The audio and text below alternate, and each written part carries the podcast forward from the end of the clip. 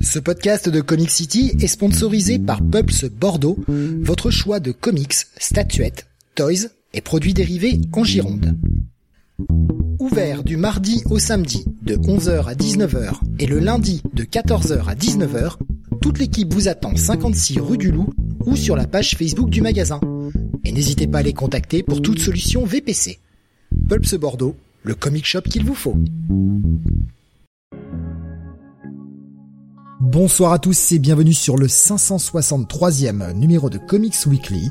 Nous sommes aujourd'hui jeudi 9 décembre 2021 et au programme de ce soir, grosse semaine de sorties comics VO avec notamment chez DC, eh bien, le numéro 1 de Batman, puisqu'il n'y avait pas eu de Batman depuis 10 ans, donc numéro 1 de Batman. Nous parlerons également de Dark Knights of Steel, Batman 89 et Swamp Thing, qui se termine, mais pas vraiment. La partie Marvel avec le début de Devil's Reign, la suite d'Inferno, X-Men Legends, Amazing Spider-Man 80.bay, ainsi que le Captain America Iron Man, et puis de l'indé crossover, Crimson Cage, Knighted, Mighty Morphin, Post Americana et Star Trek. Je suis Steve, et vous écoutez le Comics Weekly.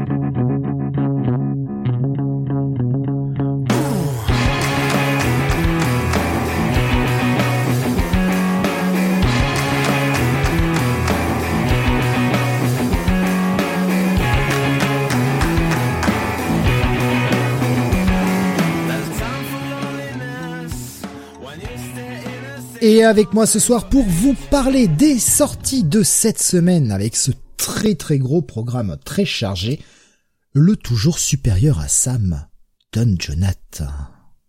Salut à tous Et le toujours supérieur à Sam également, Mister Nebony. Bonsoir à toutes et à tous. Mais ouais, tout le monde supérieur à Sam. Voilà, ça lui apprendra. Tu sais, tu sais l'avantage avec ces, ces intros comme ça, c'est que ça t'évite un petit peu à travailler sur euh, l'un truc truc, truc tu vois, à trouver un autre mot. Là au moins c'est clair, c'est net, c'est définitif. Hein. Impeccable. Oh là, là, j'ai même pas besoin de réfléchir. Puis en plus je le dis avec passion et avec plaisir. Ah, oh. ça se sent. Hein. Ah oui, mais si je peux mettre un coup à Sam et surtout qu'il ne peut pas répliquer, ça c'est Pour une fois que quelque chose qui sort de ta bouche est passionnel, dis donc. Non, ne pas faire de, ne pas faire de vanne, ne pas faire de vanne. Pitié. J'allais parler de nos soirées, mais euh, tant pis, hein. J'aimerais ça pour moi. Hein. bah oui, maintenant c'est. Ce sera ça de moins qui ira dans ta bouche, justement. Ah, allez-y, il y a de la place. Allez, venez. venez non, mais je pensais que c'était passionnel. Euh, je, je... Ah, oui, oui. Voilà, je, je suis déçu. Déçu d'apprendre ça. Plaqué dans un comics weekly quand même, c'est euh... là c'est la loose. Hein. je vois Schizophile qui nous dit Steve est inférieur à ça, mais bon, il est forcément inférieur à une grande partie de la population. Bah, sauf, bah, je crois que j'arrive à dépasser les enfants de 5 ans, mais pas plus. C'est tout. Ça aussi, c'est un terrain glissant. Hein. Je les dépasse, hein, j'ai pas dit. Euh... Ouais. Ah, ouais, ouais, ouais. ouais, ouais. Je vois que ça trash. Ou l'or nous dit euh, également Stéphane. Oh, c'est pas gentil. Ce sera répété et déformé, bien évidemment. Euh, comme je vous ai dit, hein, le programme de ce soir, il est euh, pas mal chargé, parce qu'on a beaucoup de gros titres, beaucoup de grosses sorties. On a le Batman, la nouvelle direction, nouveau run. On a la suite d'Inferno, qui agite en ce moment le monde mutant. On a le début de Devil's Reign. Euh, on a la fin de Swamp Thing et ça on y reviendra tout à l'heure. On a un numéro de crossover. Euh, j'ai vu euh, passer des petits messages là sur le Discord dans l'après-midi comme quoi l'épisode était très très bon et vous nous y parlerez de ça messieurs tout à l'heure. On a du bon et puis on a ce petit truc sorti de nulle part. Ne me dites pas si vous avez aimé. Hein. Pour le moment, on garde ça pour tout à l'heure. On n'en a pas parlé. Mais cette petite sortie, cette petite série Awa sortie de nulle part de Crimson Cage. Alors là, voilà. On y était tous les trois. On était obligés. C'est contractuel. On y revient tout à l'heure. Oui. Euh, avant Fallait de... la remarquer, hein, par contre, dans la ribambelle de sortie. Ouais, ouais, ouais. Non, mais grosse semaine. Hein, content, content qu'on l'ait remarqué tous les trois, toutes les, tous les trois. Ouais. Ah ouais, non. T'as failli euh... dire toutes les. T'as failli toutes dire les trois, ouais, trois. j'ai failli dire toutes ouais. les trois. Bah écoute, euh, bah, on est gender free. failli, alors. t'as, t'as, t'as un peu on est inclusif ou on ne l'est pas. Hein, euh. T'as failli trahir notre identité secrète, hein, là, Voilà. quand même, hein. Excusez-moi. Putain, je vais crever. Alors, faut éviter de me faire rire quand je suis en train de fumer, sinon ça va pas. Les trois langues de pute. Faut ouvrir la bouche ça. un peu plus, plus en grand, Steve. Voilà, pardon, c'est c'est sorti. Alexin qui disait les trois langues de pute. oui. Euh, Ou les et on trois prend pas cher. de langue, hein. selon. Les Totally Spice du podcast FR, nous dit Siro. Oh putain. Non, je t'ai plus. On va, on va venir. Euh, ah oui, alors Pascal qui nous dit, euh, et on va commencer par ça, je vais d'ailleurs afficher, euh, Ah, je fais WhatsApp, même Sam, si hein. c'est pas du WhatsApp. Euh, Il y a comme la grosse news bien triste, surtout pour les gens de mon époque, euh, c'est l'annonce de Georges Pérez, un homme bien courageux, euh, sa dernière séance de, dédica- de dédicace qu'il va organiser, il va y avoir du monde. Ouais, c'est certain. On a appris euh, effectivement que euh, Georges Pérez avait un cancer du pancréas en stade 3, si euh, je me rappelle bien ce que j'ai lu, donc qui est un stade relativement terminal et grosso modo on lui annonce plus ou moins six mois à vivre. Ce qui doit être Ouais. assez horrible de savoir. Ça. Pas de savoir qu'il te reste euh, plus longtemps quoi. Ah, c'est terrible. Terrible. Georges Pérez, bah voilà, enfin énorme artiste qui a énormément fait pour le comics avec un style ultra détaillé. Monsieur, je te place 8000 personnages dans une case de 2 cm sur 3. C'est euh, ouais, c'est enfin, je je sais alors ça va peut-être vous paraître vraiment euh, salaud ce que je vais dire mais je sais pas si c'est pas mieux que ça tombe d'un coup sans le savoir à l'avance. Le décès, je veux dire, hein, bien sûr. C'est implicite mais euh, que de savoir euh, six mois à l'avance que bah voilà t'es condamné quoi. Pascal nous dit de pas se faire soigner, préfère du temps restant euh, à vivre et c'est lui-même qui l'a annoncé. Tu allais dire Jonathan peut-être? Bah, à choisir, il n'y a pas de bon choix hein, au final, mais ouais, peut-être qu'il vaut mieux ne pas s'y attendre, quoi. Ne pas ne pas savoir euh, quel sera euh, euh, peut-être le dernier jour de ta vie, quoi. Ouais, bon, ça c'est sûr. Après, bon, il y a des situations où de toute façon, euh, notamment les morts de vieillesse, bon, tu tu les vois arriver, quoi. Ouais. Donc euh, bon, Ouais. c'est un peu c'est un peu implicite, mais oui, effectivement. hein. Ce qui est certain, c'est que tu as le temps de mettre tes affaires en ordre, mais je sais pas, vivre avec cette espèce d'épée de Damoclès, euh, perso moi c'est un truc, je, je sais pas si je pourrais en fait. Moralement, je sais pas si je pourrais. 67 ans en plus, euh, pas vieux, nous disait euh, Nico Chris. Non, c'est clair, c'est pas, pas si vieux que ça, surtout à notre époque, quoi, où les gens vont très facilement jusqu'à euh, jusqu'à 80 ans à peu près, quoi. En tout cas, relativement facilement.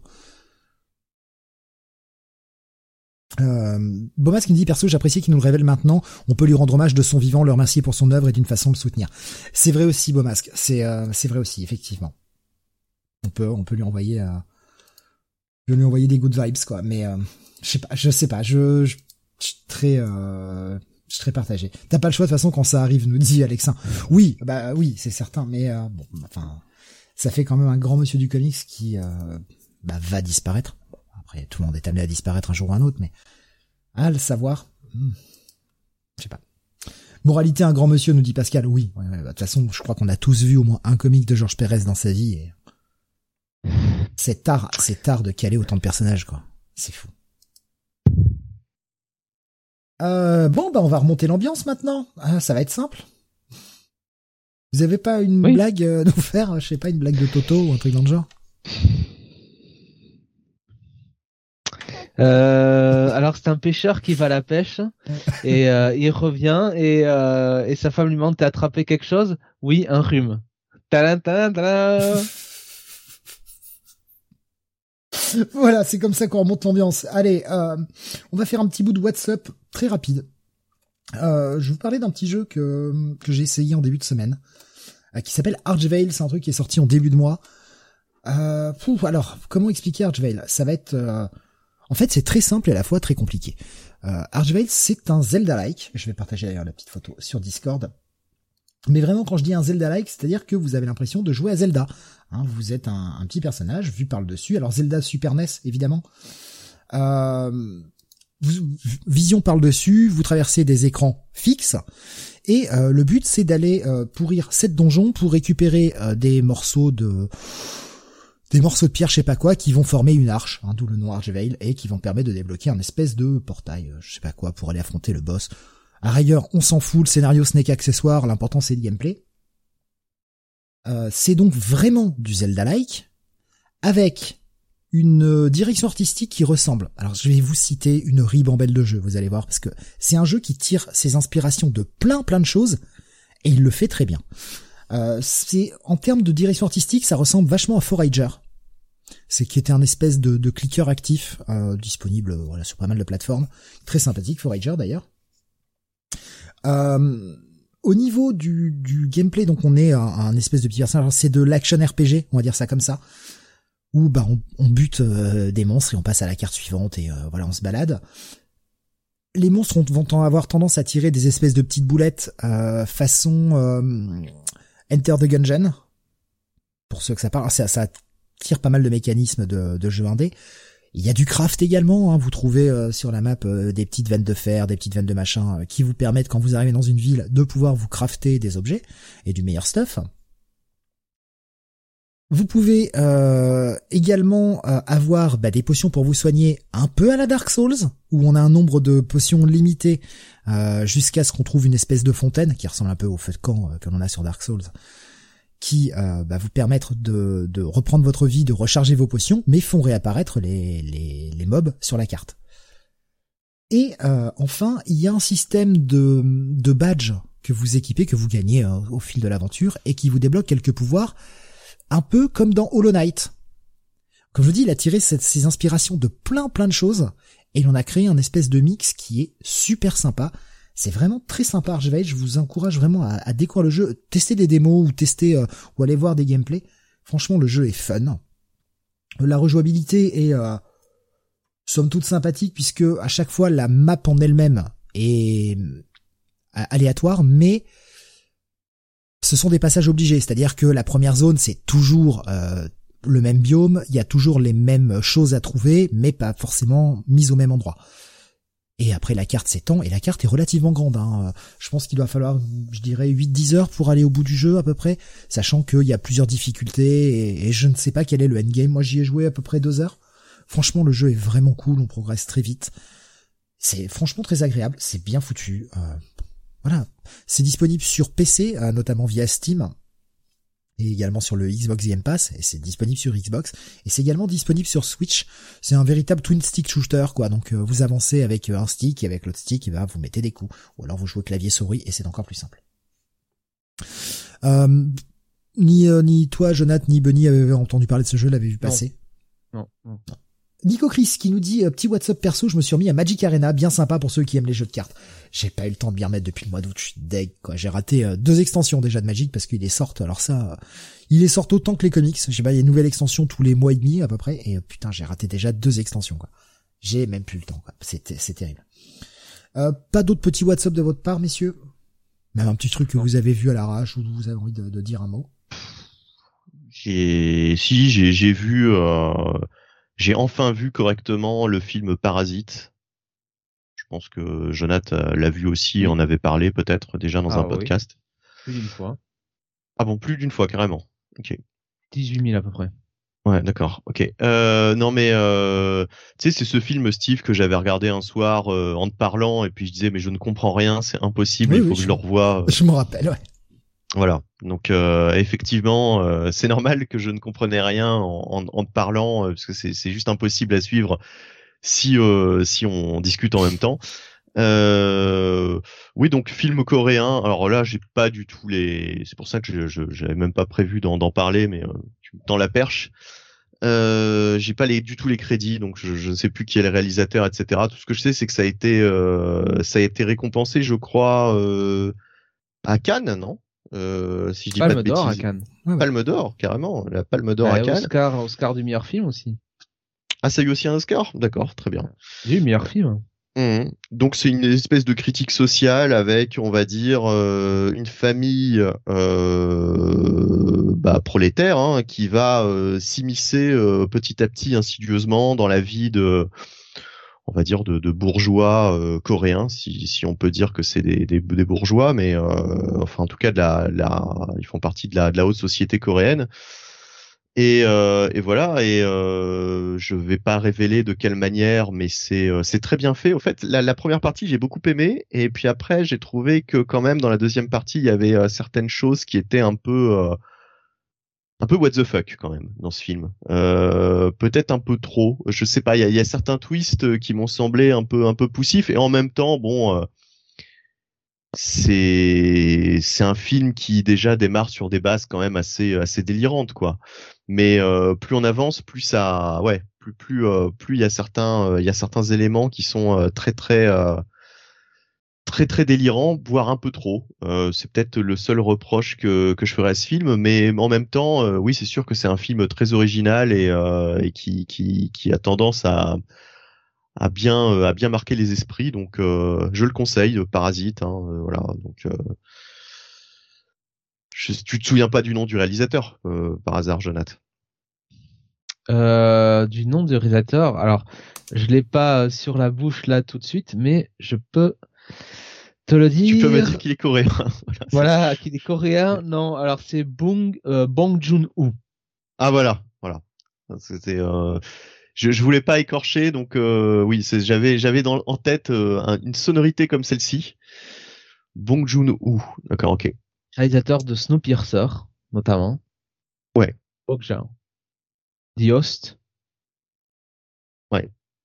Mais Snowpiercer, donc il l'a fait, euh, il l'a fait pour les pour les États-Unis du coup. Euh, oui, oui. Euh, ok, ok. Ben en tout cas, euh, en tout cas, voilà, un film quand même à voir. Euh, je le conseille, même si ça m'a un petit peu pas déçu, mais décontenancé, on va dire, dans la seconde partie. Bon, parce que disait fallait activer les sous-titres, Benny. T'aurais peut-être mieux compris le film la première fois. Bah ouais, non, mais on était vraiment en train de discuter. Non, de tout et de rien. Puis il passait à la télé, donc bon, voilà, c'était. oui, voilà, c'est ça, quoi. C'était un petit peu pris à l'arrache et. Cap à Cap qui nous disait excellent film, j'adore. Euh, Parasite. C'est un film que j'ai toujours pas vu moi perso, donc je peux pas, euh, je peux pas émettre d'avis du tout.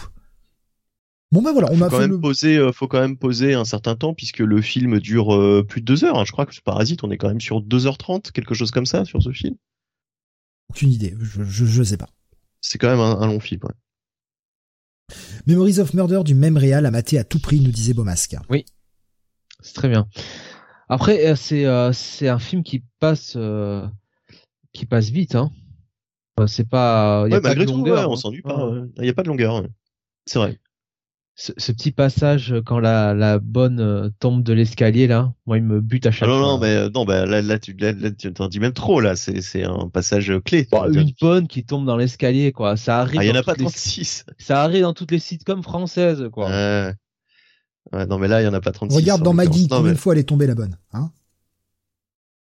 Euh, Voilà, hein, exactement. Série française avec une bonne, ma référence c'est Maggie. Ouais, bah je suis vieux, excusez-moi. Elle voit souvent rouge. Euh, il y en a plein des escaliers dans la baraque, nous dit Siro. Hey. Oui, c'est peut-être ça. De quel escalier parle-t-on? On ne sait pas. Donc un film que vous recommandez euh, quand même tous les deux. oui, oui, oui qu'on recommande, ouais. Eh bien, est-ce que vous allez nous recommander la première grosse sortie de la semaine? Cette transition qui pue, mais euh, c'est pas grave, c'est la seule que j'ai. Nous allons démarrer avec une des grosses sorties, c'est le premier numéro de Batman. Numéro 1. Oui, Batman euh, de... Euh... Ah oui, oui j'aurais peut-être dû dire, Benny, c'est à toi. oui, oui, voilà. Il est trop poli, Steve. Batman de Joshua Williamson et euh, euh, alors c'est toujours pareil, je ne sais pas où ils ont foutu les crédits. Jorge Molina, pardon? À la fin. Ah oui, d'accord, à la fin, mais euh, Jorge Molina ainsi que Michael Hanin sont à la partie graphique. Voilà, qui, qui est très bien. D'ailleurs, on va le dire tout de suite. Cette colorisation de quand même... Tomeu Moret, euh, je le cite parce que la colorisation a aussi véritablement une importance dans, dans cet épisode. Exactement, puisque on ne reconnaît pas forcément ces deux artistes, et euh, la colorisation change un peu leur style, je trouve, euh, de d'habitude, mais euh, mais graphiquement euh, c'est vraiment très très beau. Il y a de superbes planches. Euh, on en reviendra peut-être à regretter principalement dans ce titre que effectivement, bon ça on le savait, Batman va être amené à, à, quitter Gotham, en tout cas pour cet arc. Je crois franchement que ce sera juste pour le premier arc, hein, c'est juste un effet d'annonce. Euh, mais euh, en tout cas, euh, en tout cas, voilà, on pourra juste regretter que du coup, on n'aura pas que des planches superbes se passant à Gotham, mais un petit peu, un petit peu partout ailleurs. Donc du coup, du coup, voilà, on, on, loupe peut-être des, des, superbes planches de Gotham, mais bon. Euh, bah alors pour ce qui est du scénario, c'est quand même le, le, plus intéressant dans cette dans cette histoire. Joshua Williamson donc arrive, commence son run sur Batman, run bien attendu puisque bah il y en avait un petit peu marre de Tanyan Ford, en tout cas pour une bonne partie des lecteurs. Et puis après Tom King, on pensait déjà que Tanyan Ford allait sauver Batman. Hélas, trois fois hélas, ce ne fut pas trop le cas puisque euh, le principal problème, c'est qu'on avait l'impression de lire du Batman sans Batman, ou en tout cas avec un Batman euh, qui faisait la figuration et qui n'était pas vraiment acteur euh, de son comic book. Eh bien là, Joshua Williamson a compris le compris le truc, c'est-à-dire que on commence vraiment et dès les premières pages, on bah voit qu'on est chez Batman quoi. En fait voilà, c'est Batman la star. Euh, dès la scène d'intro, on a une espèce de scène d'intro qui m'a fait penser, euh, alors je pense que c'est voulu, mais à la scène d'intro du Batman de 89, hein, avec deux malfrats euh, qui veulent commettre un casse, et puis Batman qui intervient, tout simplement. Un truc vraiment très classique, on va dire, dans la mise en scène, mais toujours efficace, qui replace Batman au centre de Gotham. et franchement, j'ai trouvé ces premières pages très très bien mise en scène et très très efficace avec une Gotham euh, un peu particulière puisque c'est une Gotham festive, on a rarement l'occasion de voir ça avec des feux d'artifice dans tous les sens, voilà. Donc euh, avec des gens dans la rue. Euh, c'est même étonnant à chaque fois je me dis comment peut-il y avoir encore des gens à Gotham après tous ces drames?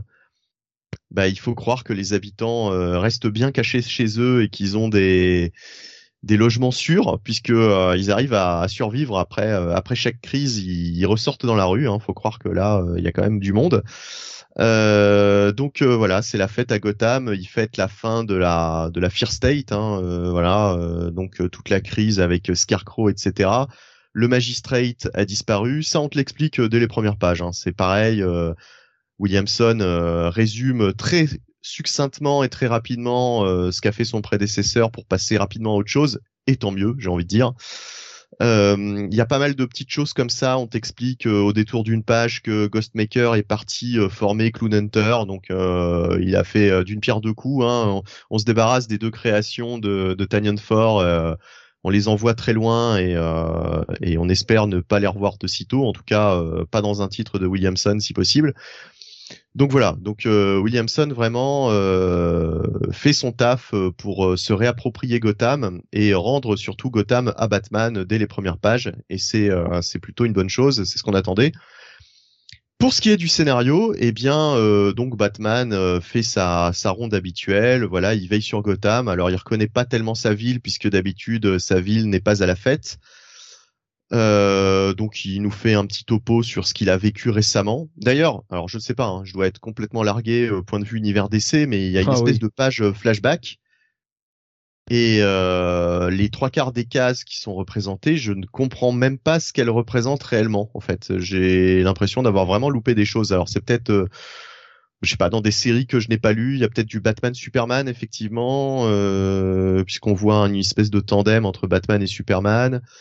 Enfin voilà, on voit on voit certaines certaines images euh, d'aventures qui se sont qui sont censées être passées euh, récemment, mais euh, pour la plupart, je ne vois pas du tout de quoi il fait de quoi il y fait référence en fait. Notamment un truc avec Nightwing, avec une espèce de Batman moustachu qui pose langoureusement sa main sur l'épaule de Batman, donc je ne sais pas je, je, je, je, dois vraiment avoir loupé des choses. Euh, je sais pas, ça, ça, vous dit quelque chose euh, les, les, pages de flashback là euh, Vous savez de, de, quelles histoires il s'agit Non. Ah parce que tu pensais qu'on allait qu'on allait vérifier, qu'on allait faire des recherches en plus.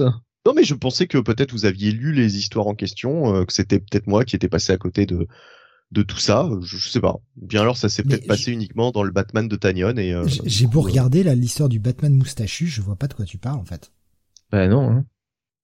Une page de flashback où t'as Batman qui dit ah récemment euh, j'ai vécu plein de choses et on voit une espèce de Batman maléfique, on voit un Batman Superman contre une espèce de démon à cornes, on voit euh, une espèce de ouais moi je vois une espèce de de, de, de Batman moustachu à côté de Nightwing qui pose sa main sur l'épaule de Batman.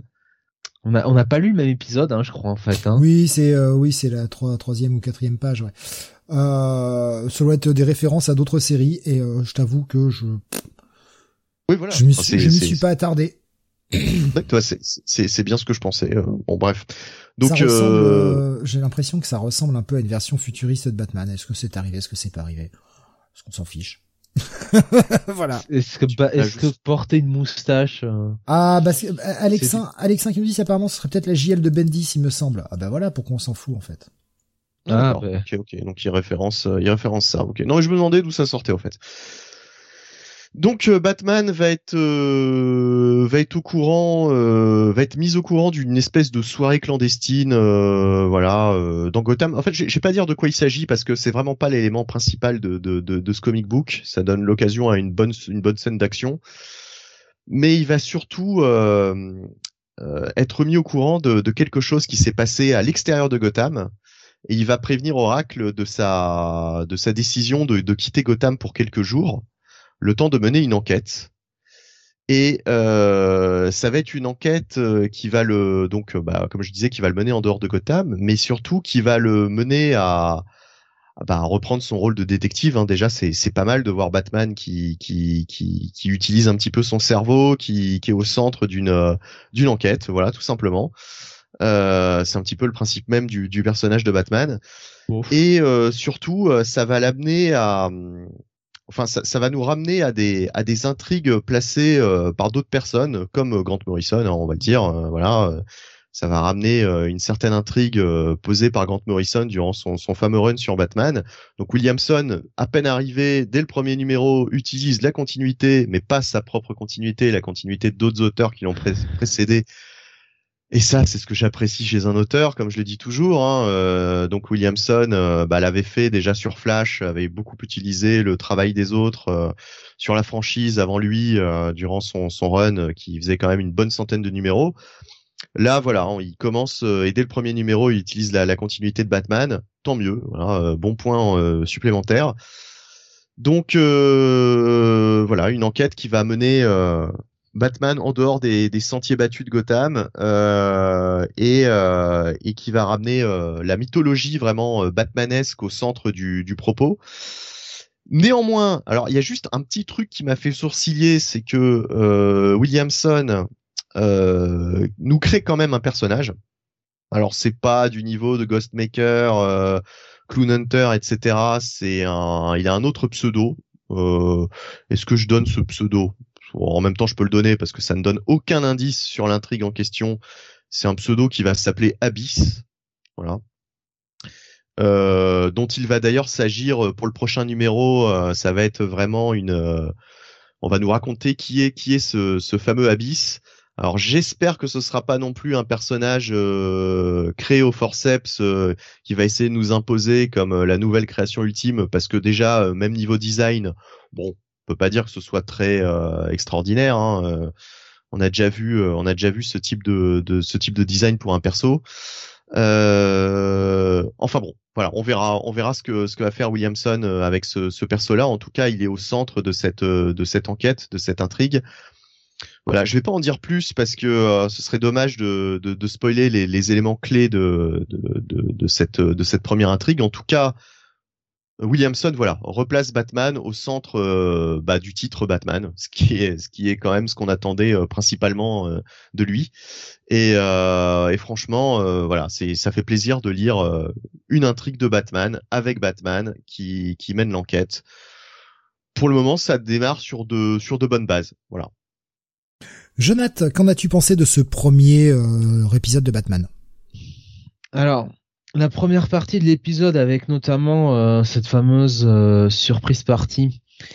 J'avoue que j'étais un petit peu inquiet parce qu'on revenait sur l'un des tropes habituels euh, des auteurs quand ils prenaient le titre de Batman avec, vous savez, ce coup de présenter tous les différents bilans de, Batman, comme l'avait fait Scott Snyder. Hein, Souvenez-vous sur le premier numéro de, de Batman des New 52. Et puis tout de suite, euh, finalement, euh, Joshua Williamson euh, nous pose un peu les bases de ce que va être son run. J'ai bien apprécié la discussion avec Oracle et la présence de Nightwing parce que ça prouve que, voilà, comme dit Bunny, c'est un Batman qui est ancré dans l'univers d'ici. et Joshua Williamson n'hésite pas à faire appel aux éléments des intrigues des autres auteurs. Et puis effectivement, oui, le bah, le gros de l'épisode finalement, hein, le début de l'enquête de Batman est, euh, intéressant. Euh, ça reprend effectivement des éléments du run de, Grant Morrison, c'est appréciable aussi. Et puis bon, bah le mystère euh, et notamment son cliffhanger sont suffisamment percutants pour qu'on ait envie de retourner sur le numéro 2. Donc, bah, si ça continue comme ça, honnêtement, je pense que ce sera alors ce sera peut-être pas du grand Batman, mais je pense que ce sera déjà du bon Batman et c'est bien assez vu les années qu'on vient de se payer.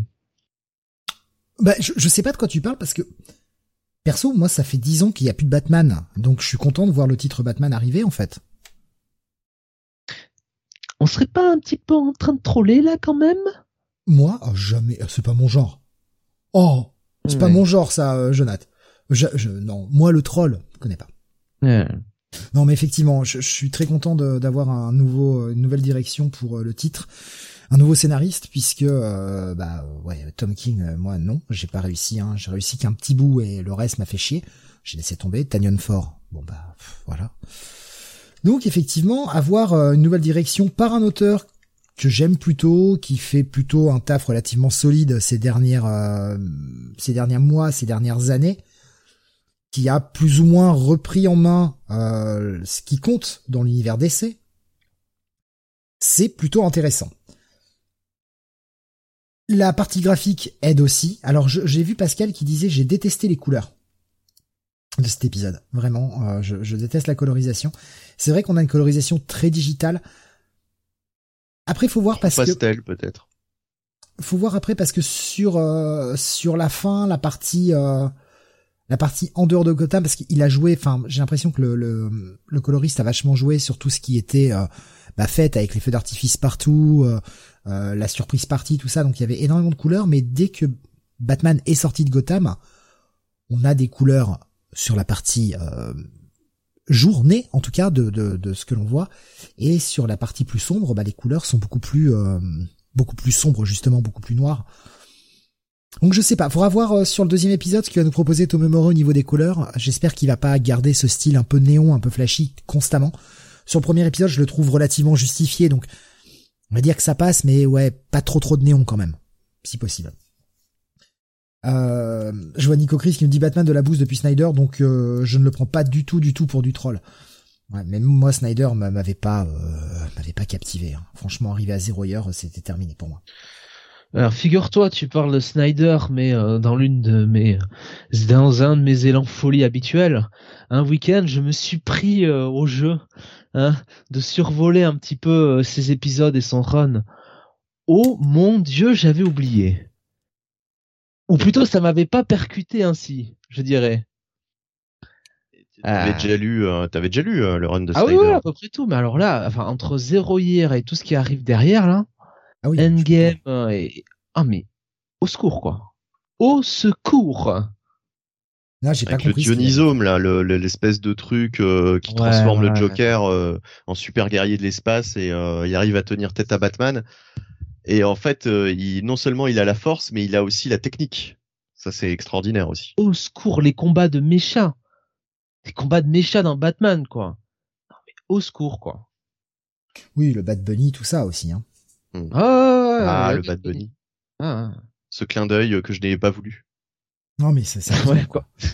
C'était euh, c'était n'importe quoi. Euh, bref, donc du coup, en parlant de clin d'œil, en parlant de clin d'œil, est-ce que quand même ça t'a fait sourire, euh, Steve, ce, ce, petit clin d'œil, cette petite moquerie envers la création de de, de, de l'une des créations de, de Tanyon Ford avec cette gamine qui demande un autographe à Batman? Ah oui, oh bah oui, c'est quand même du sacré foutage de gueule là. Oui, mais moi ça m'a fait ça m'a ça m'a ça m'a fait sourire, surtout la réaction de Batman, la tronche de Batman quoi. Moi j'ai trouvé que c'était un gag pas assumé quoi. Si ça avait été assumé, euh, Batman lui aurait mis un, une baffe dans la gueule. Hein. Oh, c'est pratiquement ça hein, quand tu regardes la, la, la, la page la page suivante. Mais en fait, le, je trouve que le foutage de gueule est quand même malgré tout assez euh, temporisé parce que tu, tu as d'un côté le foutage de gueule de la part, euh, je pense, enfin foutage de gueule, je, je sais pas si c'est vraiment une foutage de gueule, mais en tout cas, t'as, je pense, la petite pique de la part de Williamson, et en même temps, quand il de l'analyser un petit peu, euh, euh, sur le, le, point de vue de ce que peut, peut ressentir Batman, c'est quand même euh, putain mais gamine, tu t'habilles comme une, une vilaine quoi. Quelqu'un qui a essayé de retourner l'opinion et malgré tout il y a ce il y a ce côté bah elle a réussi à avoir l'opinion et Batman va quand même lui faire un autographe et quand même sympa. Ouais ouais. ouais. Et qu'elle va le revendre sur eBay en plus. ouais, enfin bon, vu la gueule de, juste le petit C'est la, c'est la grande méchante au fait du run. Oh, Je pense que Williamson est un peu plus intelligent que ça. Mais l'important, c'est qu'on a Batman tout du long. Tout du long, on a Batman bah dans le comic. Et ça, c'est important. C'est le fil conducteur de, de cet épisode, c'est Batman. Pascal nous dit, je vois pas de Harley sur la cover, c'est une erreur d'impression. Ben ouais, on pourrait se demander, en vue de ces derniers mois, euh, on pourrait se demander, quoi. Euh, Pourquoi la couverture est si vide? Alexandre nous disait, la moitié de l'épisode, c'est de nettoyer les merdes de Tanyon. Et c'est ce que nous disait également Beaumasque sur YouTube. Euh, en, en, il nous a dit excellente surprise pour ma part. C'est pas le plus c'est pas le départ le plus fracassant, mais c'est une bonne bouffée d'air frais. Et on a d'un côté un Batman retour aux sources qui utilise sa peur, mais on sent en évolution. Il y a la scène du petit déj ou le gala, et on sent que Bruce a évolué, tout comme la population de Gotham. Et il dégage poliment tout ce qu'a fait Tanyon Fort. Puis c'est pas un Batman, euh, tu sais comment dire, euh, condescendant qui fait chier quoi. Non. non. C'est pas un Batman connard, quoi. Tu vois, c'est un Batman normal. qui, ouais, voilà, c'est ça. Qui, qui, est presque sympathique, quoi. Presque, presque. Oui, voilà, c'est, ben, oui. C'est ce qui est déjà beaucoup. Hein. Pareil, petit truc, mais l'utilisation de, de la technologie pour arriver à ne pas laisser de traces. La façon dite à Oracle de bidouiller les trucs, je trouvais ça sympa. Ça explique. Voilà, parce que on sait, le mec arrête les caméras, machin. Là, on a une petite explication. Je trouve ça plutôt fun, plutôt bien de, plutôt bien euh, mis en mis en scène. Et ça prend qu'une case et ça explique le truc. On n'aura pas besoin de te l'expliquer. Maintenant, tu sais comment ça marche. C'est réglé. Comme quoi, des fois, faire le boulot juste en expliquant une scène, prendre deux à trois bulles max pour expliquer un truc et ne plus jamais y revenir, mais pour que ça fonctionne. Ah ouais, ça sait faire le taf. Non, franchement, c'est une bonne surprise. Et euh, le fait qu'il réutilise des éléments anciens de, on va dire, la mythologie Batman, enfin anciens, en tout cas assez ancien maintenant, bah c'est cool. C'est cool. Williamson montre qu'il y, bah, y a une mythologie, se base dessus. On n'oublie pas ce qui a été fait avant. Et il te donne le sentiment. Alors peut-être qu'il crée un perso ou pas, j'en sais rien, mais euh, il te donne le sentiment qu'il n'est pas là comme la plupart des scénaristes précédents qui arrivent en disant je vais vous montrer mes créations, je vais vous montrer mes créations. Le mec se sert déjà de ce qu'il y a pour le moderniser un peu, pour donner un petit coup de jeune. La mythologie Batman est tellement riche. Pourquoi aller euh, inventer des trucs constamment et ne pas se resservir de ce qui a été fait avant? Bon, franchement, bien. Bien. Je, trouve ça, très intéressant. Donc euh, bon, voilà, Alexandre dit le cliff est intéressant euh, et j'ai bien, il nous disait j'avais bien aimé la Justice League de Jeff Jones, parce qu'on parlait de, la Justice League par rapport au fait qu'il y avait certaines planches qui en provenaient. Voilà. Est-ce que vous voulez rajouter quelque chose peut-être par rapport à cet épisode? Bah non, que Batman est de retour, euh, voilà. Vive Batman. C'est dommage que, que, que Williamson n'ait pas fait une petite scène dans la surprise party où on a une fausse Catwoman qui se prend un vent, qui se fait prendre un vent par Batman. On voit la fausse, on voit une Catwoman, mais bon. Moi, je me, ce que je me dis, c'est que malgré tout, chat échaudé, craint l'eau froide, je vais pas m'emballer trop vite. Oui, oui. Hein, parce que voilà. Hein. Oh, Tanyon Fort, le sauveur, il vient de sauver Tom King. On se l'est pris dans le fion, celle-ci. Donc on va pas. Moi, en tout cas, je vais pas m'emballer trop vite. Je suis très content de ce que j'ai lu. Cet épisode est très bien. Mais ne fais, pas comme ces gens qui ont mis un gros bail sur le Batman 1 de Tom King. Euh, je, oui, c'est moi. C'est moi. J'ai trop dit. Attends. Bah oui, c'est moi. Mais moi, Ah bah ça peut pas être moi, hein, parce que l'épisode de l'avion, je peux te dire que c'est pas demain la veille que je lui mettrai un gros bail. j'ai toujours pas changé d'avis dessus. Hein. Euh, Alexin qui me dit j'aimais bien euh, l'équipe euh, que l'on revoit. Voilà, je vais pas en dévoiler plus. Euh, content de peut-être les revoir. Il me disait et alors que Harley en Robin avec Ghostmaker en Batman, chassant Punchline et Peacekeeper, ça aurait été ah chef-d'œuvre.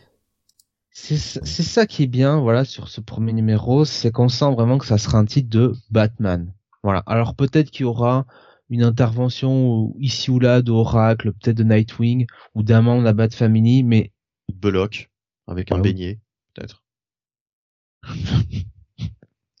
oui, voilà. Mais ce sera pas, enfin, ce sera pas ce cast improbable qu'a quand même imposé euh, euh, James Stallion Ford et jusqu'au bout. Après qu'il utilise, enfin, que Batman utilise les ressources à sa disposition, qu'il fasse appel à l'oracle, qu'il fasse appel à, d'autres membres de la Bat Family, mais carrément. Mais il faut qu'il leur fasse appel de temps en temps. Faut pas qu'il soit là plus souvent que lui, au sein de son propre titre. Voilà, c'est ça, c'est ça, c'est surtout au sein d'un titre qui s'appelle Batman. Si ça, s'appelle Batman Family ou Batman, je ne sais quoi, euh, euh, Corporation ou ce que tu veux, euh, ben euh, dans ce cas-là, ça aurait sa place. Mais dans un titre Batman tous les tous les mois ou quasiment toutes les semaines, quand tu voyais que c'était Ghostmaker qui avait la vedette, il y a un problème. De toute façon, Batman était totalement largué dans les histoires de Fort. Ouais, c'était euh, c'était assez pénible. Donc bah écoutez, on va pas rester là-dessus plus longtemps parce qu'on a quand même 15 euh, reviews et euh, on a hein. on a quand même du gros du gros lourd qui arrive aussi. Mais oui. Pour moi, c'est un bail. Voilà. ça pour le caïd. Euh, moi aussi, un bail. pour toi aussi, Benny, hein, j'ai pas entendu. Oui, oui, absolument, un bon gros bail. En tout cas pour ce premier numéro, on verra par la suite. Ford va continuer avec Batman, mais dans Superman, nous dit Nico Chris. Oh putain, non. Pitié. Il va écrire Harley dans Superman. Beaumasque qui nous dit, et sinon ils sont mariés ou non, euh, Bat et Cat Alors bah dans la continuité officielle, non. Euh, après le titre de Tom King n'a euh, n'est pas en continuité. la série Bat Cat elle est pas vraiment en continuité, donc ce qui arrive dedans n'aura pas de répercussions. Beaumasque qui nous dit de temps en temps un épisode centré sur un perso style Alfred, oh wait, ça peut être sympa mais il doit rester le perso principal. Exactement, oui. Qu'on puisse faire un petit one shot euh, plus centré sur un personnage et surtout que ça serve euh, quelque chose derrière, ouais, carrément. Bah en fait, revenir à la série Batman telle qu'on l'écrivait il y a 15 ans en fait, ça serait pas mal. ouais, ou faire, en modernisant, en modernisant un peu l'écriture, mais pour qu'elle qu'elle aille avec le standard d'aujourd'hui, mais qu'on modernise l'écriture, mais qu'on revienne à ce qu'on faisait il y a 15 ans, c'est-à-dire Batman dans le titre Batman. Putain, eh, wow, avant-gardiste quoi. Faire ce que ce que fait un peu Mariko euh, Tamaki en ce moment. Alors sans dire que c'est un chef-d'œuvre, mais bon, c'est quand même Detective Comics, un titre centré sur Batman quoi. Euh. Et elle a quand même créé euh, pas mal de personnages secondaires en plus. Voilà, aussi. Ça l'a pas empêché quoi, donc bon. Comme quoi c'est possible. Allez, on va continuer avec le second titre. On va faire de l'indé maintenant. Jonath, tu vas nous parler du quatorzième épisode de la série Mighty Morphin. Oui, la suite de ce crossover event euh, entre les deux séries euh, Power Rangers, donc euh, Power Rangers et Mighty Morphin. donc event qui s'appelle bah, The, Iltarian War. Donc c'est toujours écrit par Ryan Parrott avec des dessins de Marco Rena et une colorisation de Walter Bayamonte. Et donc, euh, ben, on a fini sur euh, ben, le cliffhanger euh, de Power Rangers, où finalement Zartus, hein, ce guerrier iltarien, ancien allié, même second hein, de Zordon, bien avait tout simplement pris d'assaut la Terre et ben, l'avait même pris de force. Il avait, s'en était pris aux Power Rangers et aux Omega Rangers euh, qui étaient venus prêter main forte aux Power Rangers et bah, finalement euh, était trop fort avec euh, avec son équipe ses alliés et ça a fait que les Rangers ont dû battre en retraite alors une moitié on va dire des Rangers des donc 10 Rangers présents sur le champ de bataille s'est échappé donc est revenu sur le, le QG des Omega Rangers euh, et euh, avec aussi les euh, les mignons, hein, les les comment dire les sous-fifres de Lord Z de, et de, de Rita avant, Goldar et compagnie. Et d'autres et les autres rangers, bah, les autres rangers sont coincés sur terre et essayent de, de s'échapper, ou en tout cas de de ne pas être repérés par Zartus. Et donc on repart euh, sur euh, sur euh, sur cela sur cet épisode et c'est un épisode qui est quand même centré, il faut le dire, sur Zordon. Zordon qui a été bien attaqué par Zartus, qui a même été détruit par Zartus. Et Billy essaye donc bien avec avec Trini de de sauver Zordon, de récupérer sa conscience Et donc, euh, on a l'épisode qui se passe, enfin, qui, on a ce, une partie de l'épisode qui, euh, qui consiste à récupérer la mémoire de Gordon et puis de Gordon, n'importe quoi, de Zordon. Et puis l'autre, l'autre, enfin, une autre partie, c'est un petit peu bah, de savoir ce que font les Rangers. Alors évidemment sur Safe Haven, euh, donc bien le, le, la planète des Omega Rangers, refuge des Omega Rangers. Euh, Jason euh, reprend un petit peu son rôle de leader des Power Rangers et essaye hein, euh, bien de, de mener euh, de mener une contre-attaque ou tout du moins de, de, mettre en place une nouvelle tactique. Ça, ça, ça donne notamment une, une discussion avec Kimberly qui est assez euh, qui est assez intéressante, qui met un peu Jason devant ses contradictions, lui qui est un peu en froid avec avec Zordon. Donc suite aux finalement aux événements hein, qui ont qui ont démarré donc depuis depuis on va dire les premiers numéros de ce run et, euh, et pendant ce temps, euh, on a sur euh, sur Terre euh, bah, les Rangers qui restent, qui essayent d'échapper à Zartus et à ses hommes de main, euh, donc qui doivent rester un petit peu, on va dire. Euh, à l'aveugle, si je puis l'exprimer ainsi. Euh, Zartus quand même nous fait une interview hein, pour nous expliquer euh, au micro de Bulk, hein, ni plus ni moins, que bon ben en gros euh, ils sont là pour apporter euh, un, nouvel élan de prospérité à la Terre, mais c'est quand même un régime autocratique. Hein Faut pas déconner non plus. Euh, donc voilà. Donc globalement, c'est un épisode de transition. et c'est toujours, c'est toujours très plaisant à lire. Ryan Parrott c'est comment dire allier les temps forts avec les temps faibles et même voilà sur des, euh, des épisodes de transition comme cela où il n'y a pas beaucoup d'action, il arrive quand même toujours à développer les personnages. Euh, il arrive à faire appel euh, un petit peu aux anciens éléments euh, du précédent dans le run, hein, à la continuité. Je pense notamment à Jason et bah, son côté plus ordonne qui n'aimerait le, le ne l'aimerait l'avoir. donc voilà, donc c'est toujours c'est toujours aussi bon. C'est toujours aussi bien dessiné aussi. Euh, voilà, donc même quand, euh, même depuis le départ de, Dan Mora, bah, il reste quand même toujours euh, une forte qualité sur sur Power Rangers. Le cliffhanger, euh, là encore, on s'éloigne vraiment euh, de de la série, enfin du Sentai d'origine parce que c'est vraiment, on détourne totalement les codes et, et c'est quand même plutôt ben, plutôt plaisant. Le seul regret que j'ai, c'est quand même c'est que c'est largement teasé sur la couve, la couve. Ça, ils auraient pu s'en priver. Bon, mais bon, euh, ça n'empêche pas euh, et euh, la lecture reste de qualité et bah écoute, alors peut-être que Bunny l'a lu entre temps, je sais pas. Je sais pas si Bunny l'a lu. Euh... J'ai pas l'impression. Eh bien non. Ben donc voilà, donc je vais faire ma note. eh bien c'est un bail. Voilà, je peux pas, je peux pas le dire autrement. Ça reste toujours aussi bon. Toutes mes excuses hein, pour les bruits de clavier, je pensais avoir coupé le micro et ce n'était pas le cas. C'était moi, pardon. Euh, Alexin nous disait euh, Yann, Yann Zartus Bertrand. Voilà. Euh, oui, alors euh, ce serait si genre si euh, Yann Arthus, tu sais, défoncer toute la terre pour après reconstruire quoi. Bah il en, a marre, il en a marre de la pollution, donc il défonce tout et après voilà. Je remarque que j'avais fait la blague il y a deux numéros de ça et elle n'avait pas eu le même écho. D'ailleurs, elle n'avait, elle avait été suivie d'un silence gênant, c'est tout. Oui. Alexandre disait, alors Jason égale Cyclope et Zordon égale Xavier. Ben, il y a, il y a un peu de ça, mais euh... il y a un peu de ça, il y a un peu de ça quelque part. Bon, surtout mais Zordon... sur Xavier, parce que Cyclope. Euh...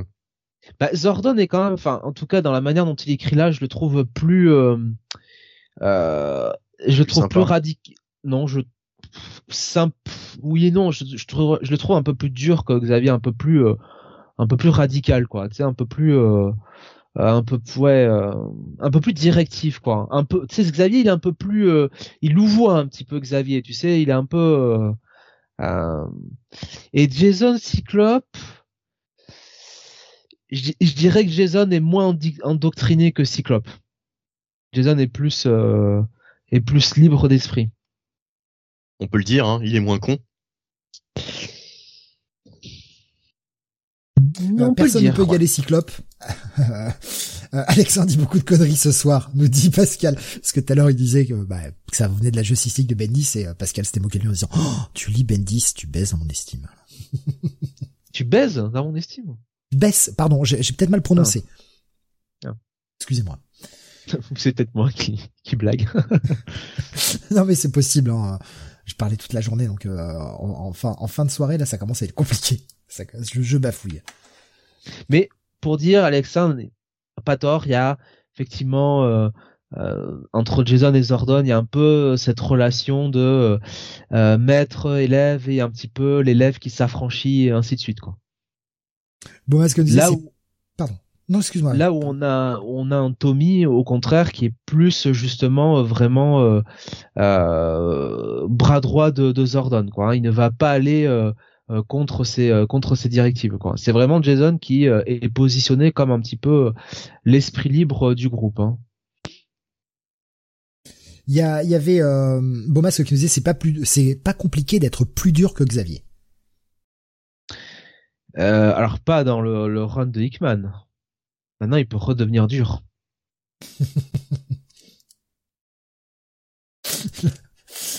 euh, ça va déraper, ça va déraper. Euh, voilà. Pas. Bah, avec ça qui disait je baisse dans l'estime de qui vous voulez. Euh, voilà. Xavier, dès qu'il voit une meuf, il est dur. Ouais, ouais, même quand elle a 14 ans. Hein, Xavier? Il est dégueulasse. 13 ans. Oh, quel enfer. Euh, on va passer à la review suivante. Donc un gros bail pour ce... Ah oui. Un gros bail, ouais. Et euh, donc ce crossover Eltarian War, tu sais en combien de parties il est? Est-ce que ça a été annoncé ou pas? Euh, je sais pas. Alors tu peux lancer euh, ta review, je peux faire une petite recherche pendant recherche. Parce que j'ai l'impression que ça fait déjà 2 3 numéros que ça dure. Ou c'est ah oui oui, facile. Euh, on doit être à 3 4 ouais, à l'aise hein. D'accord. Hmm. Allez, on va continuer avec un titre Marvel maintenant. Il s'agit de Captain America Iron Man, mini-série en 5 épisodes. sortie chez Marvel cette semaine, je me suis dit bon, tiens, on va tenter, on va voir ce que ça peut donner. alors, ce Captain America Iron Man est écrit par euh, Derek Lundy, que je ne connaissais pas du tout. Angelina Zueta est au dessin avec une colorisation de Rachel Rosenberg. Et on commence avec petit flashback, un Tony Stark qui s'est tapé une meuf, hein, comme d'habitude, euh, qui en fait euh, bah, voulait lui proposer un projet pour sa société. Et bah, il se fout un peu de sa gueule hein, en lui disant alors déjà ah ouais t'étais qui au fait? Ah oui, c'est vrai, je me rappelle, c'est ça ton projet? Ouais, ouais, c'est sympa, mais nous, ça fait déjà six mois qu'on a réussi à le faire. Donc, euh, bah, en fait, tu sers à rien. Euh, voilà, donc Tony Stark est un connard, hein, l'ancien Tony Stark. Et euh, bah on va passer au présent tout de suite et on va s'apercevoir que eh bien cette euh, cette jeune femme est actuellement en procès car eh bien elle a essayé d'infiltrer le Shield sur recommandation de Tony Stark qui lui a dit bon bah écoute ta société peut rien faire pour moi hein. les gens que tu travailles avec qui tu travailles peuvent rien faire pour moi nous on a déjà ce truc là mais ça te dirait que je t'introduise dans le shield? Et on apprend donc qu'elle a trahi le shield et euh, elle a fait partie du mouvement Hydra. Voilà, elle a essayé d'infiltrer tout ça pour euh, récupérer la tête de l'organisation Hydra. Et tout ceci ne sort pas de nulle part. En fait, c'était raconté dans Falcon et Winter Soldier, euh, la mini-série, qui est sortie il y a un an, je crois peut-être un peu moins. Alors je l'ai pas lu, mais il y a voilà, il y a un petit renvoi vers cette euh, cette mini-série et ça, ce sera répété une ou deux fois dans l'épisode. Donc euh, ça s'appuie sur quelque chose. C'est déjà bien. Euh, donc elle va être condamnée puisqu'elle va en plus elle peut pas s'empêcher d'ouvrir sa gueule et faire des réflexions au juge, donc ça passe mal. Et elle va être condamnée à de la prison. Sauf qu'elle va avoir quelqu'un qui va venir la libérer et Iron Man se trouve sur le chemin et va essayer d'empêcher tout ça. Cap passait par là, et on va comprendre aussi que Cap l'a surveillé.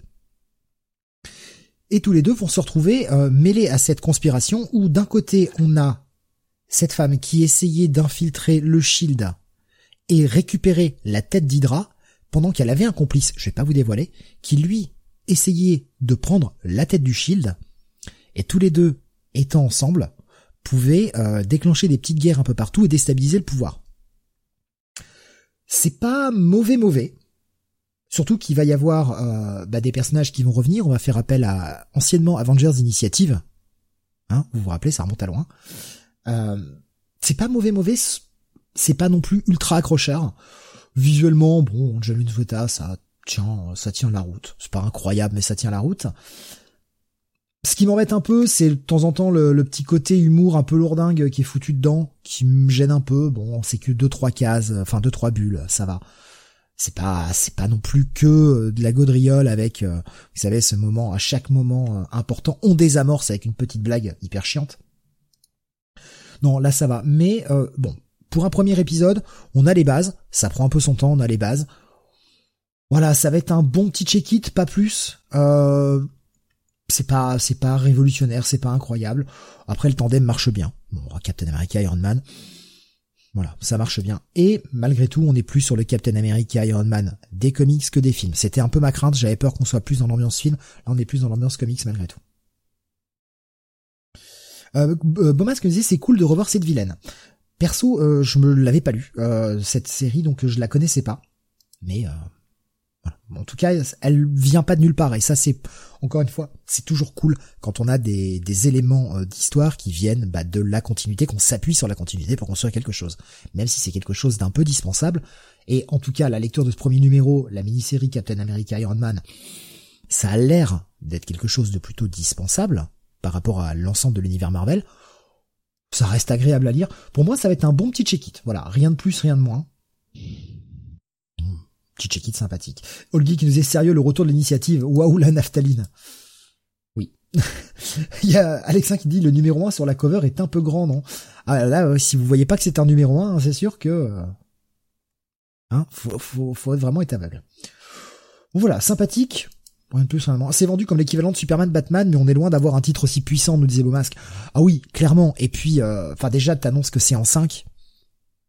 Ah, tu nous annoncerais une série régulière, on pourrait peut-être y croire, mais là, tu nous annonces d'entrée de jeu que c'est en 5. Hein. Bon, bof.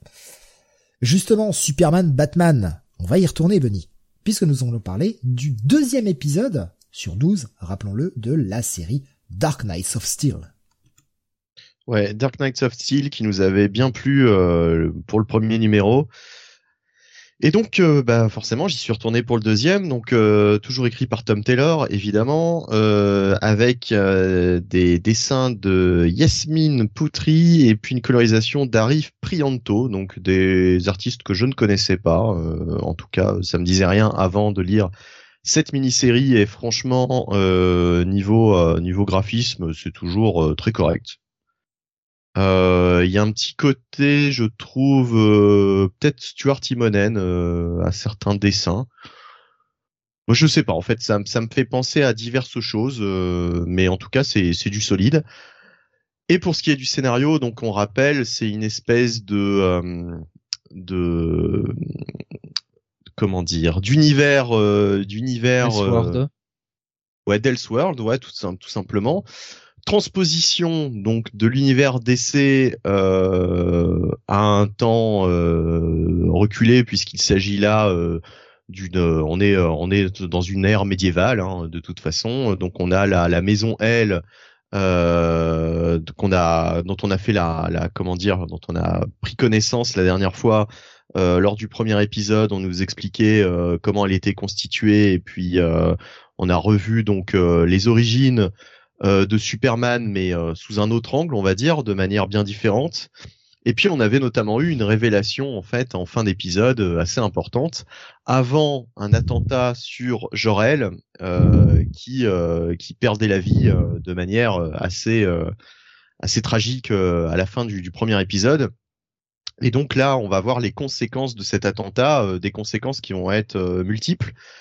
Euh, déjà, euh, l'annonce de sa mort va, va se répandre comme une traînée de poudre à travers euh, donc tout cet univers. Et, euh, et ça va avoir effectivement pas mal de pas mal de, de, de, conséquences sur pas mal de persos, dont certains dont on va faire la connaissance dans cet épisode. On va voir d'autres versions des des héros qu'on connaît bien de l'univers d'essai, hein, comme une certaine Amazon. Voilà, bon il fallait bien qu'on qu'on la retrouve de toute façon. Ça c'est pas trop euh, c'est pas trop euh, spoilé que de dire qu'elle euh, qu'elle fait partie de, du récit. Une certaine Amazon, voilà, euh, qui n'est pas seule, qui n'est pas seule. Et justement, justement cette cette comment dire cette, cette, personne qui est avec cette Amazon va entreprendre justement quelque chose par rapport à cette à cette cet attentat hein, sur sur sur Jorel.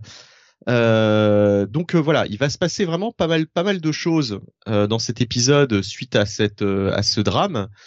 Euh, c'est toujours efficace parce que bon bah Tom Taylor euh, se, se, permet d'utiliser en fait des personnages que l'on connaît bien, euh, de les resituer dans ce nouvel univers euh, de manière toujours assez euh, assez intéressante hein, en fait assez logique en fait c'est voilà donc il redistribue un petit peu les cartes de l'univers d'essai à travers cette cette Elseworld qu'est-ce que je peux dire? Alors ce sera pas encore euh, pour la blague, mais il y a vraiment encore une fois un côté Game of Thrones. Bon là, on s'y attend hein, puisque de toute façon euh, euh, l'ambiance l'ambiance du titre nous y fait forcément penser déjà de prime abord.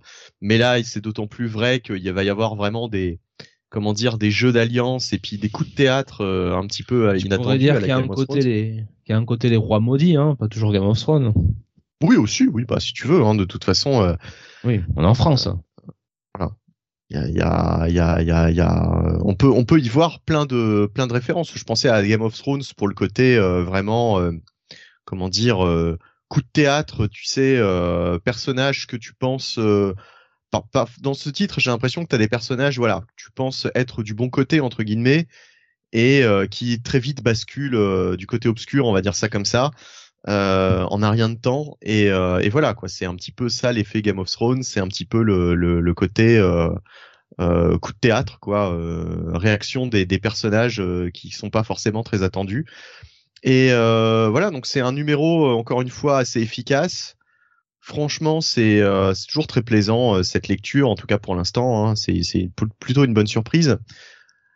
Alors bon, après il y a certaines choses, euh, certains passages euh, où Tom Taylor euh, essaye peut-être de nous surprendre et où tu vois arriver le truc à 15 km. Notamment, alors là, il y a une scène justement d'un certain baiser entre deux protagonistes et euh, je l'ai vu arriver euh, la page précédente. J'étais sûr qu'il allait faire ça et il l'a fait. En même temps, bon, bah voilà, c'est Tom Taylor, donc euh, c'est déjà un indice en soi. Euh, donc euh, voilà. Euh, après, bon, le récit est efficace. Il y a, enfin, c'est vraiment pas mal. Je voulais vous laisser la parole, hein. de toute façon vous l'avez lu aussi, donc... Euh... Je t'en prie Jonathan, vas-y en premier. Oui, ben un numéro 2 qui, qui suit bien euh, suit bien le premier. Alors tu disais que euh, il y avait des retournements de situation parce que certains euh, finalement n'étaient pas du bon côté de la barrière mais plus de l'autre. Je sais pas s'il y a vraiment un bon côté de la barrière dans ce, dans, dans ce dans ce, ce bouquin. Je trouve que c'est un peu c'est un peu nuancé. Peut-être qu'effectivement il y a quelqu'un qui tire les ficelles derrière tout ça, mais pour l'instant on sait pas trop. Euh, moi, je suis, euh, je rejoins un peu ta review. Hein, c'est euh, effectivement, alors c'est un Lessoir, donc c'est plus facile pour euh, pour Tom Taylor un petit peu de, de réécrire les, les, les personnages et de s'affranchir de certaines lourdeurs de la continuité mais euh, force est de constater qu'il le fait bien, euh, il détourne bien les codes, euh, et euh, franchement, moi, c'est un titre que je prends plaisir à lire, hein, honnêtement. Hmm. Avec un Constantine qui fume la pipe. Ah, ah justement, excellente trouvaille. Constantine, bah, Bomas nous disait Constantine, lui, m'a sorti du récit. Alors que il nous disait juste avant, c'est très sympa, j'aime beaucoup l'inspi Game of Thrones avec cette guerre qui se prépare, mais bordel, ça confirme tous les griefs que j'ai contre Tom Taylor et ça réagissait euh, dans le même sens hein, sur Discord avec euh, Tom Taylor. Euh, pas de surprise, encore des morts, nous disait Alex. Hein. les L qui prennent œil pour œil au sens premier du terme. Et Olgi qui posait cette question, est-ce qu'il va pas s'enfermer dans ce style d'histoire parallèle? C'est vrai qu'il n'écrit que ça, quoi. Et Olgi nous disait du coup pas de retour à des histoires comme Superior Iron Man ou Wolverine. C'est pas lui qui écrit Nightwing? C'est lui qui écrit Nightwing, effectivement. Mais c'est vrai que bah, ces dernières années, ces dernières années, il a quasiment fait que des histoires parallèles où il pouvait euh, désinguer tout le monde, quoi. Heureusement hein, qu'il a Nightwing pour nous montrer qu'il est encore capable d'écrire en continuité, parce que ça devient euh, ah. trop rare les histoires de Tom Taylor en continuité. Bah, il a ah, genre euh, euh, Son of Son of Bah, Superman et Nightwing, mais c'est vraiment récent. Avant ça, il était Ouais. sur des DCistes, euh, même chez Marvel, il y avait... Euh... Oh putain, je sais plus quelle série là où il désinguait tout le monde encore. Ah, bah, merde, ça me revient pas. et puis euh, Avenger oui, euh, euh, Disassemble. Non, mais bref, euh, expert comics. hein. bah oui. Non, mais ouais, non, mais en tout cas, Tom Taylor, Tom Taylor, effectivement, est un petit peu euh, Marvel Zombie. et un- devient un petit peu le, le son, son propre cliché. euh, c'est vrai qu'il fait beaucoup de Elseworld et euh, dans tous les Elseworld, de toute façon, euh, ils en profitent toujours pour désinguer un maximum de personnes. Bah, comme dans les What If, hein, en fait. hein, c'est toujours ça le, le problème, c'est que euh, c'est un peu la facilité au bout d'un moment. Mais là, justement, je trouve que ça tombe pas trop dans la facilité. En tout cas, pour le moment, on a que deux numéros sur 12, hein, mais bon. C'est vrai que la critique qu'on pourrait faire, c'est euh, bon, oui, euh, c'est toujours très facile. il ne fait que des Elseworlds, euh, il ne fait que des What If, des trucs où il peut vraiment euh, euh, tout refaire euh, sans avoir à, à se tenir compte de la continuité et il désingue, désingue à tout va. Mais en même temps, voilà, il écrit quand même à côté de ça euh, Nightwing. Il y, a, il y a un bon scénario quand même sur ce. Sur, Et voilà, c'est ça aussi, quoi. hein. C'est au moins il, il en fait quelque chose de bien parce que mine de rien, ce euh, ce côté euh, médiéval euh, qu'il a qu'il a choisi, euh, et puis euh, aussi la manière, hein, les, les les personnages qui qu'il utilise pour ça, le fait que bah finalement euh, Superman euh, et ses parents soient la royauté. Euh, c'était pas forcément quelque chose euh, qu'on aurait on aurait pensé on se serait peut-être plus imaginé justement la famille Wen euh, à la tête de ce, ce royaume Mhm. donc bon euh, Il y a, Oui, oui, non, mais je, je prends, je prends quelques réactions. Bomas qui disait la scène du baiser, c'est ridicule d'appuyer autant dessus en 2021. Ça, je peux pas donner tort. hein. Euh, en 2021, ça va, les esprits sont ouverts. On n'est pas obligé d'en faire une pleine Ah, splash C'est page. c'est surtout que moi je l'ai trouvé raté parce que euh, je devrais pas être sur, enfin je devrais être surpris justement d'une telle scène. On devrait être surpris. Et là, je l'ai vu arriver à 15 000 kilomètres. Je, je- je disais fait. tout à l'heure quand je faisais la review, euh, je, je m'y attendais quoi à cette case. Et Moi, je comme trouve- par- je me suis dit ah comme par hasard, tu vois. Je trouve pas ça surprenant. Enfin, pour moi, ça me paraît, euh, ça me paraît normal en fait. Mais c'est juste que, je sais Bah, pas, il y a un côté on appuie si, normalement, pour tu faire. être- un- tu devrais être surpris euh, qu'il y ait, comment dire, une relation entre, entre ces deux personnages. T'es pas censé le savoir, de base. Donc c'est à l'auteur de te, de te rendre le truc surprenant. Tu, tu, peux- tu peux pas savoir que ces deux personnages sont ensemble, a priori. Ouais, de jeu. C'est ça que je veux dire. Ouais, mais euh, Et euh, bah comme, comme, comme, comme, comme, comme toute relation, en fait, dans les comics. Je sais pas, normalement, euh, si c'est bien écrit, tu devrais être surpris, euh, ça devrait t'amener de manière à ce que, à ce que tu ne le découvres pas euh, une page Bah, avant, enfin, tu vois. en fait, est-ce vraiment de la surprise quand tous les personnages sont différents? Est-ce que j'attends vraiment des surprises alors que tous les personnages ont des settings différents, les allégeances ne sont pas les mêmes? Ce qui- La seule chose qui reste, ce sont les pouvoirs et les costumes. Où on reconnaît les personnages, mais sorti de là, les allégeances sont différentes, les royaumes sont différents, les, les personnages agissent de façon différente, donc finalement, bah, en fait, tout est une surprise. Oui, mais je trouve Donc ça, rien n'est une surprise. Philosophie. Oui, enfin, je, là, je sais pas où tu. Enfin, écoute, toujours est-il que euh, je l'ai vu arriver à 15 km. Euh, voilà, donc c'est pour pour moi c'est c'est raté quoi. Du moment qu'un auteur euh, n'arrive pas à me à me surprendre euh, au fur et à mesure des pages et que je vois arriver le truc, c'est que c'est un raté. Enfin, voilà. Et euh, je sais plus, c'est c'est Bomas que du coup qui qui disait ça, euh, le côté euh, le côté très appuyé. euh, Oui, oui, c'est ça. ouais. voilà. bah, c'est- enfin, Tom Taylor, quoi. Tom Taylor, euh, Tom Taylor, faudrait pas non plus qu'il. Enfin, voilà, c'est-à-dire que maintenant il va devenir, euh, il va devenir l'auteur euh, qui est qui est connu pour euh, tuer des gens euh, dans ses euh, dans ses mini-séries et puis euh, et puis euh, faire des baisers, quoi. Il y a euh, Siro qui nous dit au moins le, fait de Tom Taylor hein, sur les personnages sur ce genre de série, au moins il est libre sur ces séries. Ça donne un choix à ceux qui aiment pas la continuité. Bah à ça j'ai envie de répondre. Bah, pour les gens qui aiment pas vraiment la continuité, pourquoi vous lisez du Marvel et du DC en fait? Vous avez de l'indé quoi. Vous voulez pas de continuité, vous avez de l'indé.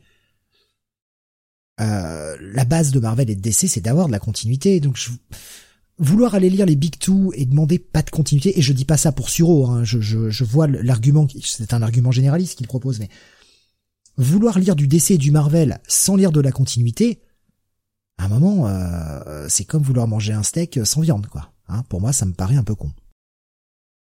Non. Euh, Va chez Burger King et essaye leur euh, leur nouveau burger euh, veggie là. Mais qu'on appelle pas ça un steak, enfin, je sais pas. Tu peux en dire des nouvelles. Vous êtes végétarien, vous voulez manger, vous voulez manger comme des, comme les gens qui mangent de la viande. À un moment, appelez ça autrement, quoi. Je sais pas. Mais allez chez Vegan King, voilà, c'est tout. Vegan King. Putain. Euh, Suro qui précisait en disant la continuité dans son état actuel, je voulais dire. Oui, oui, non, mais je, j'entends bien. Et je, encore une fois, je, je sais pas du tout euh, une pique dirigée contre toi, Suro. Pas du tout. Moi, je parle. C'est un argument qu'on entend aussi. Il y a des gens qui veulent lire euh, des, des persos Batman, euh, enfin des persos qui sont dans des films, quoi, du Batman, du Iron Man, etc. Mais ils veulent pas s'embarrasser de la continuité.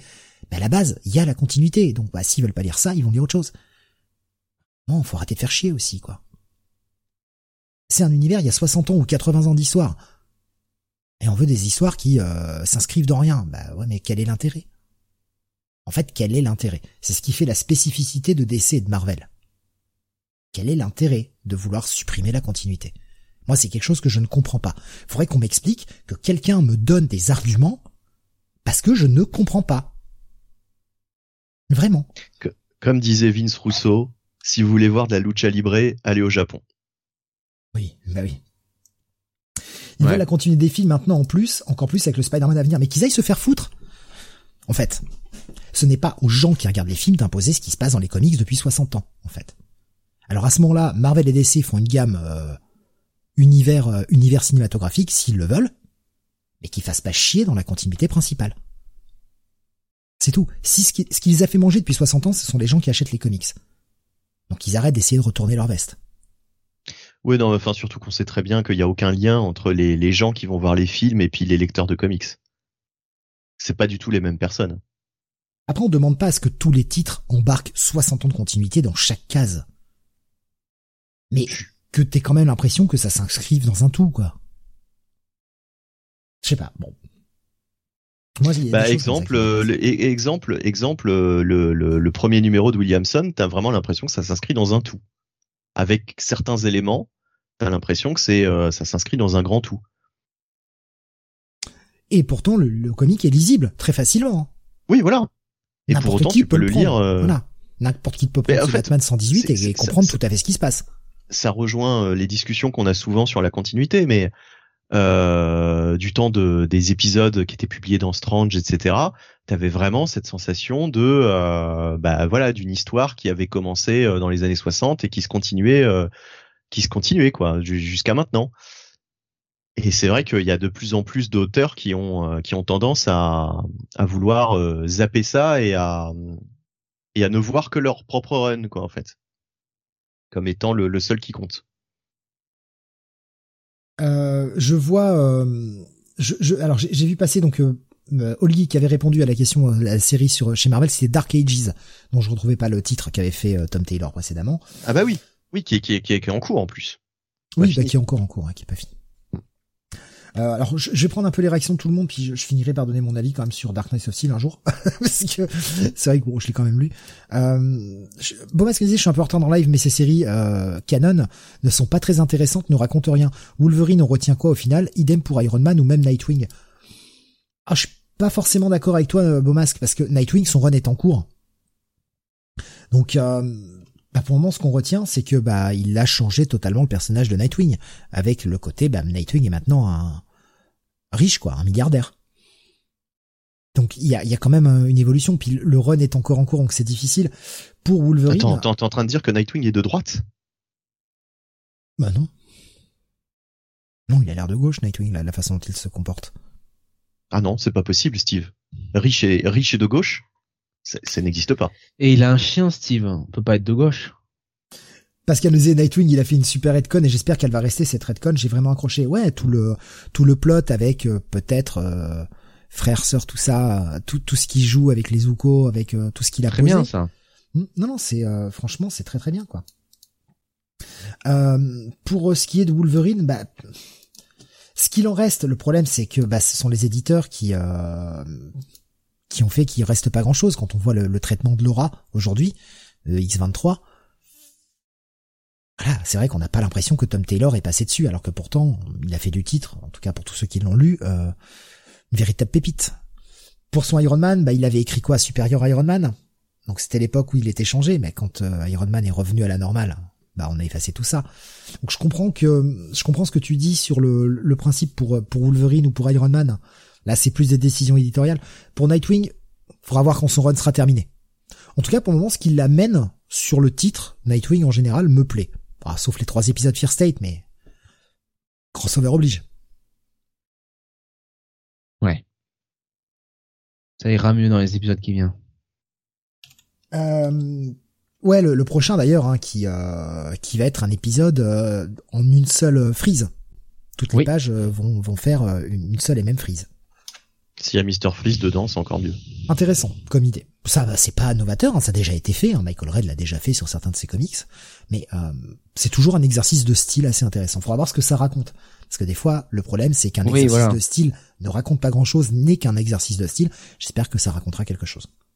Souvent, on préfère, on préfère un épisode très bien scénarisé et dessiné par Mike Osorn qu'un exercice de style comme ça. Et justement, là, c'est un exercice de style, hein, Steve. Voilà. Oula, oula, oula, cette transition passe, passe décisive. Voilà. Alors justement, c'est pour, pour te, que tu dises enfin ton avis. L'épisode est, est, franchement est plutôt cool, plutôt rythmé. Euh, ce qui est bien, c'est qu'on nous a présenté cette fois-ci un peu les autres royaumes. On nous en a présenté deux. Alors un très succinctement, le royaume Amazon, euh, le royaume qui est opposé à, au royaume des L, qu'on nous présente un peu plus cette fois-ci. Donc ça commence à donner un peu de substance à ce monde-là. Donc ça c'est plutôt pas mal. Reste à voir comment ça va évoluer. Alors, comme on nous présente une bonne partie euh, des royaumes d'en face, bah, on se concentre un peu moins sur ceux qu'on avait découverts dans le premier épisode. Il y a ce cliffhanger qui euh, bah, va forcément créer de la discorde et de la dissension euh, à travers ce monde-là. Il faudra voir comment il sera géré. Non, pour le moment, c'est relativement engageant. Après, il n'y a pas de mal à avoir des séries hors continuité de temps en temps. Le problème, c'est qu'on a euh, beaucoup trop de séries hors continuité. Euh, c'est un peu dommage, quoi. Parce qu'elle me dit au moins on sait qu'il y a que 12 numéros, une fin est prévue. Oui, bah oui, ouais. Euh, bon, pour, pour, moi, franchement, c'est un. Je vais pas répéter tout ce que vous avez dit, hein, pour pas pour éviter de faire doublon. Pour moi, c'est un bon gros bail cet épisode. C'est franchement très agréable à lire. Idem. Il y a, y a, que les dessins où je suis pas toujours fan. C'est un peu. Voilà. De temps en temps, c'est un peu brof. Non, ça va. Ça m'a pas, m'a pas choqué. Euh, moi, j'ai trouvé ça plutôt bien, hein, les dessins dans l'ensemble. Je te dis un petit côté euh, Stuart Timonen en ce qui me concerne. J'ai l'impression. Enfin bon. Donc du coup, un bail pour toi aussi, Benny? Ouais, ouais, ouais, un petit, un petit bail, ouais. Et eh bien, on continue sur l'univers chevalier avec Nighted, un titre de chez Awa, Jonathan. Oui, scénarisé par Gregor Witz et dessiné par Marc Texera. Euh, alors c'est le deuxième numéro, c'est une mini en cinq épisodes et euh, en fait ça nous raconte euh, dans on va dire un futur euh, ouais, je vais pas dire euh, très loin dans le temps, mais quand même futur proche malgré tout. Euh, ben c'est euh, l'histoire de Bob, hein, ma foi, qui qui a fait sa demande en mariage à sa copine qui est la fille de son de son commis du, commissaire de police pour lequel Bob travaille puisque Bob est grosso modo un agent civil qui s'occupe un peu, euh, ouais, j'ai envie de dire de l'informatique un petit peu euh, dans le dans le commissariat. Et, euh, bon bah dans le premier épisode, sa femme lui a dit bah non, hein, je, je vais pas me marier tout de suite, Bob. Et sauf que Bob, bah il avait quand même mis tout son argent et hypothéqué pas mal de choses pour payer la bague, bague qui s'est fait voler. Voilà dans le premier épisode. Et surtout, ce qui s'est passé dans le premier épisode, c'est que Bob a été euh, plus ou moins sauvé par euh, le, le héros de cet univers qui s'appelle euh, The Knight, le, chevalier, qui est un peu un, ouais, on va le dire, un peu un Batman quelque part, c'est-à-dire vraiment un mec riche euh, qui a euh, qui a un costume, euh, qui qui a des pouvoirs un peu qui viennent de la de la technologie, qui a une espèce de Batmobile. Et le problème, c'est que Bob est quand même d'une maladresse folle, puisque en plus d'avoir perdu sa bague, il a reçu quand même le tour de force de tuer The Knight. Ce qui fait que bah, à la fin de l'épisode, du premier épisode, on retrouve Bob dans le QG de The Night avec le majordome de The Night, qui est un peu le Lucius Fox de, The Night eh bien qu'il le remercie parce que The Knight était un gros connard. Euh, donc euh, donc voilà, mais sauf que eh bien il faut un successeur à The Knight et Lucius Fox, ben euh, enfin pardon Lucius Fox, le le la personne en question euh, bah lui dit bah non mais ça va être vous monsieur Bob tout simplement. Et euh, et Bob n'en veut pas trop parce que bon il, a quand même une personnalité euh, pas vraiment très confiante hein. c'est plutôt un mec qui est un peu désabusé par la vie qui est un peu là de tout qui qui en plus là est un peu c'est pas trop comment se positionner par rapport à son par rapport à sa petite amie et il ne veut pas de ses responsabilités là il s'en sent pas capable de toute façon euh, et euh, bah, dans cet épisode, les événements font que il est quand même obligé euh, d'endosser le manteau, il est obligé de, de, prendre le rôle de The Knight. dans cet épisode aussi, on en apprend plus sur sa famille. Il a trois sœurs, trois grandes sœurs, dont l'une d'elles a un enfant qui, ben, étant étant étant chimio tout simplement hein, pour guérir son cancer. Et euh, bon ils n'ont pas les moyens de, de payer la chimio et Bob euh, je, je, rigole c'est pas pour le côté chimio c'est juste que putain les merdes s'accumulent quoi. Quand même au bout d'un moment les merdes s'accumulent quoi. Et ouais et ils ont pas les moyens de payer la le, le traitement enfin le nouveau traitement. Et euh, du coup sa grande sœur demande à Bob bah, un petit coup de main. Et Bob lui dit bah, écoute j'aimerais tellement pouvoir vous aider mais comme je suis un gros loser j'ai foutu tous mes économies dans une bike que j'ai perdue voilà. Donc, euh, donc euh, Bob se décide à, à, changer les choses. Il y a quand même dans ce groupe, euh, dans cette ville, il y a quand même un groupe de. Alors, je vais les qualifier un petit peu d'humains augmentés. Tu sais, un peu des humains qui, qui utilisent un peu des, des moyens, des moyens technologiques cybernétiques pour, pour être plus forts, qui font un peu l'appui et le beau temps et, euh, et Bob euh, ben, a déjà eu mal à partir dans le premier épisode avec eux et euh, visiblement dans le second épisode ça ne va pas se passer comme ça. Il va, il va un peu se venger pour pour une raison que je vous laisserai les dire. Écoute, au final, sur ces deux épisodes, c'est plutôt sympathique, c'est plutôt sympa. Le héros est plutôt attachant. On a quand même envie de se mettre, se mettre derrière lui. C'est pas un connard, c'est pas, c'est pas quelqu'un qui a la grosse tête. Euh, pas du tout même. C'est plutôt quelqu'un qui a tendance un peu trop à se laisser faire. Euh, et euh, voilà, c'est non, c'est c'est le seul regret, c'est que les dessins de Marc Texera, je vais pas être je vais pas être méchant, mais c'est quand même pas du grand comics. Hein, on va être, on va être tout à fait clair. Ça fait le taf, mais bon, quand même, c'est pas, notamment sur les visages, c'est pas ouf ouf. Euh, mais bon, voilà, ça reste une bonne lecture. Franchement, ça fait deux épisodes là. En plus, c'est une mini-série en cinq. Euh, moi, je vais mettre un bail, tout simplement. Ce sera pas un gros bail, ce sera peut-être un petit bail, mais c'est euh, franchement. Alors peut-être qu'en en single, je sais pas, mais euh, je pense que si ça sort en France, par exemple. en TP, franchement, cinq épisodes de ça, si c'est aussi bien écrit sur les trois derniers épisodes, vous pouvez y aller. Donc voilà, une bonne, une bonne découverte euh, de Hawa. Il y avait euh, Alex hein, qui nous... Euh, attends, c'est Alex... Non, pardon, c'est Nico Chris, excuse-moi, qui nous posait la question. Est-ce que cette série est en continuité avec d'autres titres Awa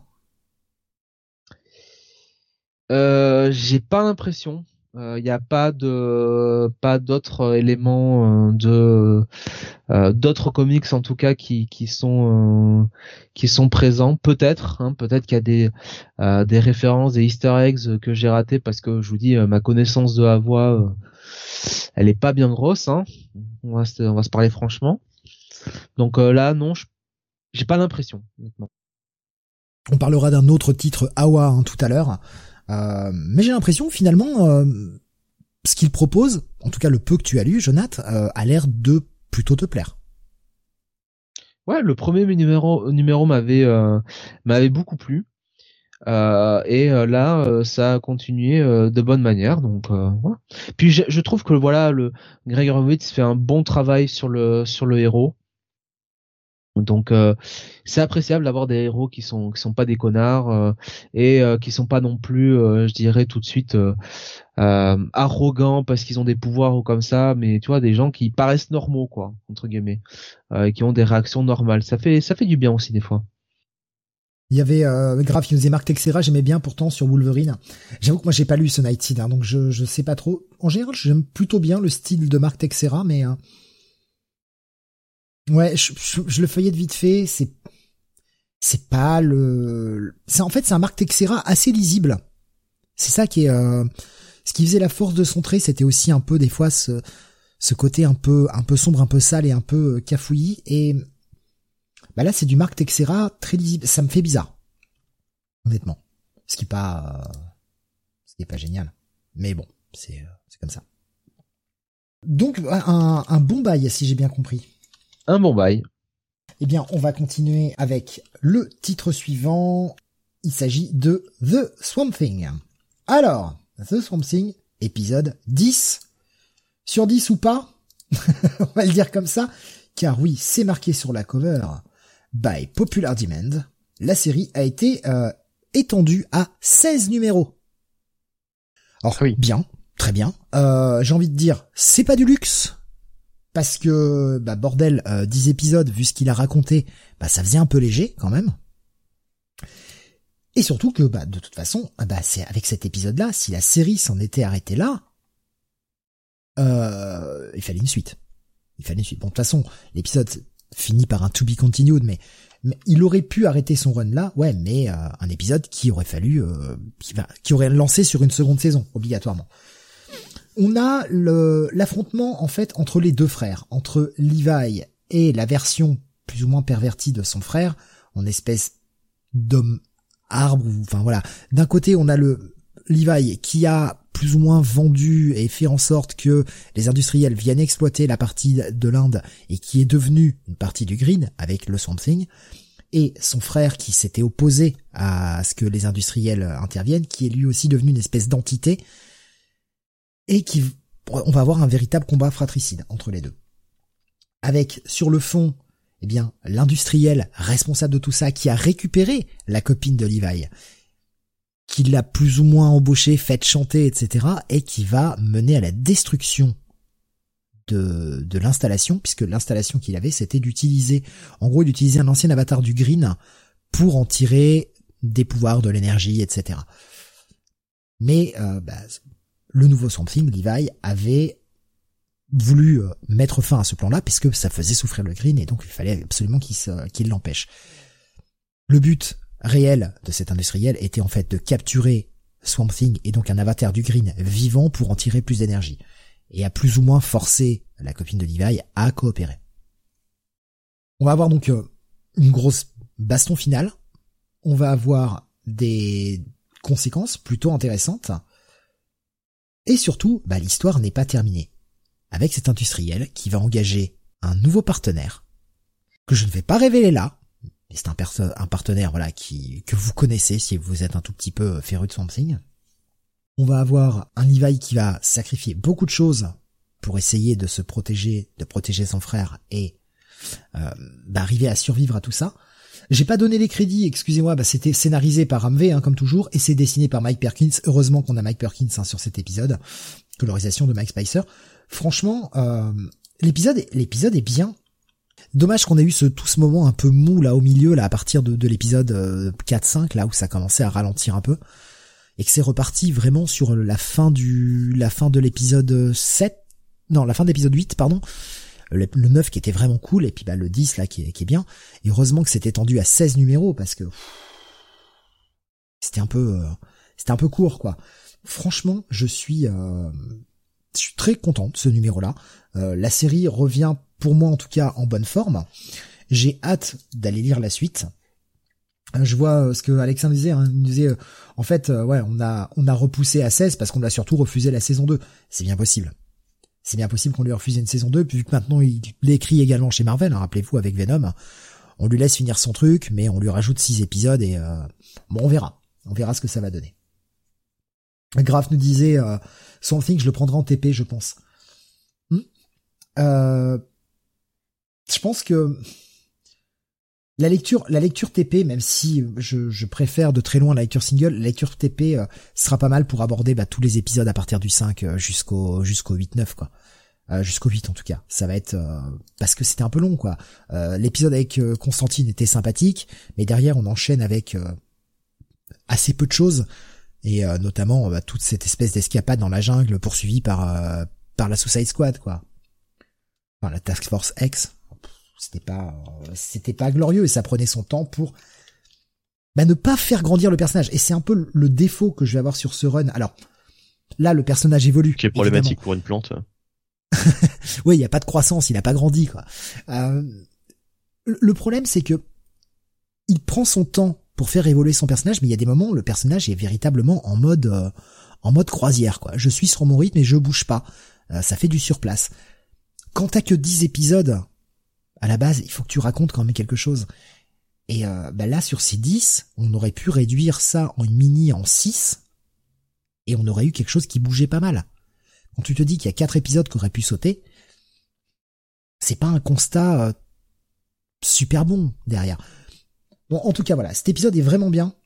Si vous aviez euh, lâché un peu euh, Swamp Thing, je vous invite à y revenir. Si vous aimiez bien le personnage et si vous aviez aimé ce qu'avait proposé euh, sur le départ de la série, on y retourne. On y retourne, ça a mis un peu de temps, c'est bien dommage, mais on y retourne. Donc euh, bah, faites l'effort ou sautez éventuellement tout ce qui a été fait avec le Suicide Squad et puis euh, revenez à partir de, de l'épisode 9.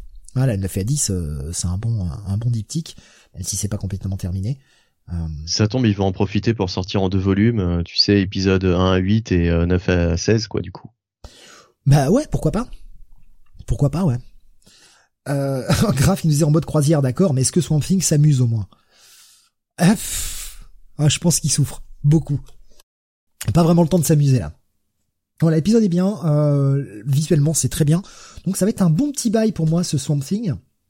Vraiment. Euh, et puis pareil, en termes d'écriture, c'est... Euh, alors, oui, je, je, le dis tout de suite. Si vous avez un niveau d'anglais un peu léger, que vous vous sentez pas super à l'aise en anglais, que bah, la lecture comics vous demande un effort, ouais, attendez une VF.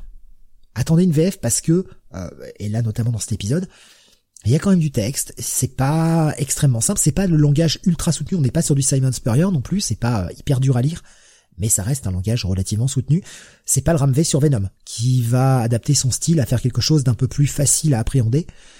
Là, on est sur euh, bah, une série qui ressemble un peu plus à de l'indé et avec un niveau de dialogue un petit peu plus soutenu. Donc ce sera pas une série euh, pour tout le monde, en termes d'anglais en tout cas. Mais sinon attendez une VF si VF il y a un jour. Donc un bon petit bail pour ce something pour moi. Et je vais te repasser la parole, Mr. René Bunny. Tu vas nous parler de Inferno numéro 3. Oui, alors Inferno numéro 3, donc euh, troisième et avant-dernière partie de cet événement Inferno enfin de cette mini-série Inferno en fait, hein, euh, plus qu'un événement puisque euh, c'est auto-contenu euh, à Inferno. Il n'y a pas de tie-in, il n'y a rien. C'est c'est voilà, c'est Inferno étant la suite vraiment.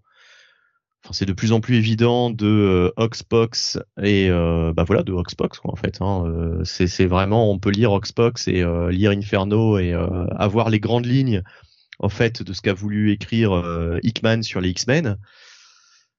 Et c'est bien le problème d'ailleurs dans cet épisode, en fait. Euh, D'autant plus dans cet épisode, arrivé à cette troisième partie. Donc euh, Jonathan Hickman, comme je viens de le dire, est au scénario. Euh, RB Silva, Stefano Caselli et Valerio Citti sont au dessin. Donc euh, là, euh, on commence à avoir pas mal de pas mal de dessinateurs. Hein. Trois dessinateurs pour cette troisième partie. je crois que pour les deux premières, il y avait qu'un dessinateur pour pour les pour les pour les deux premières parties. Donc déjà là, ça commence à comment dire, à sentir un peu mauvais. J'espère que pour la, dernière partie, ce sera pas la valse des dessinateurs dans tous les sens. On a du Andriano Di Benedetto, euh, Benedetto, pardon, euh, à l'ancrage. Donc lui, il ancre, il ancre tout le monde en fait. Euh, voilà, et euh, une colorisation d'ailleurs de David Curiel également. Euh, donc euh, un épisode en plusieurs phases. Donc on a une, euh, on va dire une scène post, enfin pré-générique pardon, pré-crédit avec Cypher. On revient un petit peu sur le personnage de Cypher, toute sa quand, quand Xavier est allé le, le, chercher pour rentrer en communication avec Krakoa, pour être un petit peu l'homme qui allait apprivoiser en fait l'île de Krakoa hein, tout au début du, du, du, plan de, de, de, Xavier. Donc on revoit au fur et à mesure des mois toute la relation entre entre Cypher euh, et Krakoa avec l'intermédiaire bien sûr de Warlock hein, euh, qu'on n'avait pas vu je crois Warlock. Il était euh, il était toujours resté dans l'ombre donc là Hickman nous, ressort le, le, personnage de Warlock bien sûr qui est toujours là qui parle à qui parle à Cypher et qui, qui communique enfin qui lui sert d'intermédiaire entre entre lui et, et Krakoa Bon, enfin une scène d'intro en fait euh, qui revient sur certaines euh, sur certaines bases euh, posées par Hickman depuis un certain temps. On revient aussi sur la création des trois plantes dont Hickman avait parlé dès les premières pages en fait de House of X. Rappelez-vous les trois plantes qui avaient trois trois comment dire trois particularités différentes. Il y en avait une qui permettait euh, de soigner euh, à peu près toutes les maladies euh, pour les pour les pour les humains, etc. Enfin, il y avait différentes différentes différentes choses par rapport à ces trois plantes. voilà, donc là il revient là-dessus, mais enfin ça c'est plus des choses qu'on avait déjà vues. C'est pas la partie la plus intéressante de ces Inferno.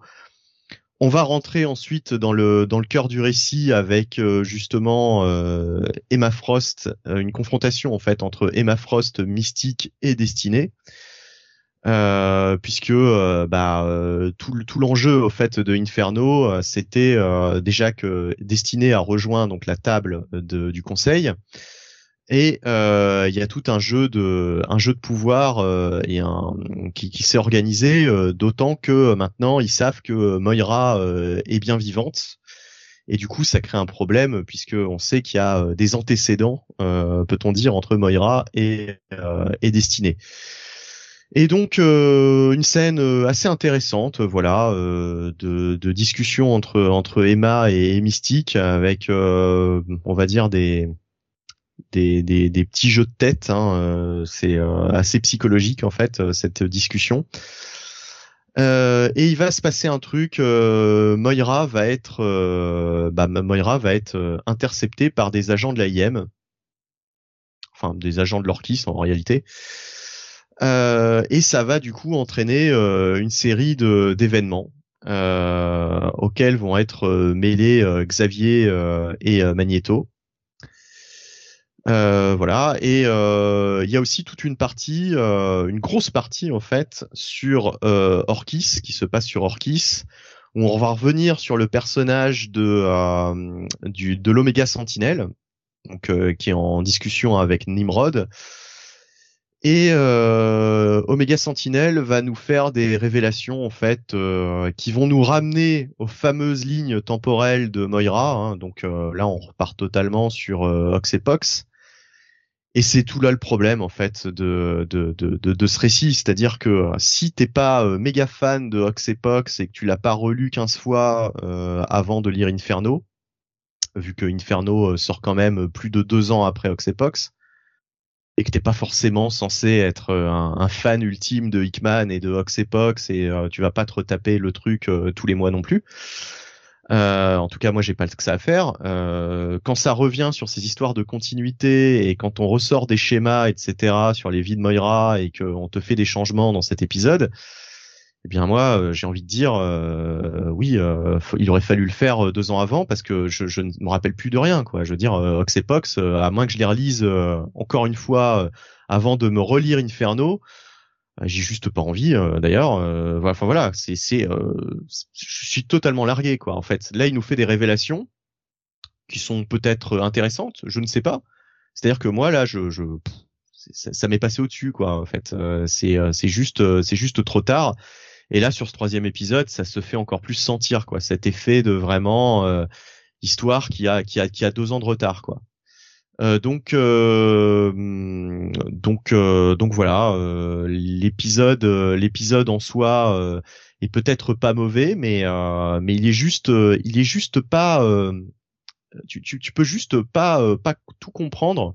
Ou en tout cas tu peux pas te rappeler de tous les tenants et des aboutissants si t'as pas relu House of X et Powers of Ten le mois dernier quoi Donc, euh, donc pour ça, bah, ce sera, ce sera un check-it quoi. Là, ce sera juste un, un check-it parce que c'est, c'est juste, c'est juste pas possible. Quoi. Attends, attends, Jonathan l'a lu également.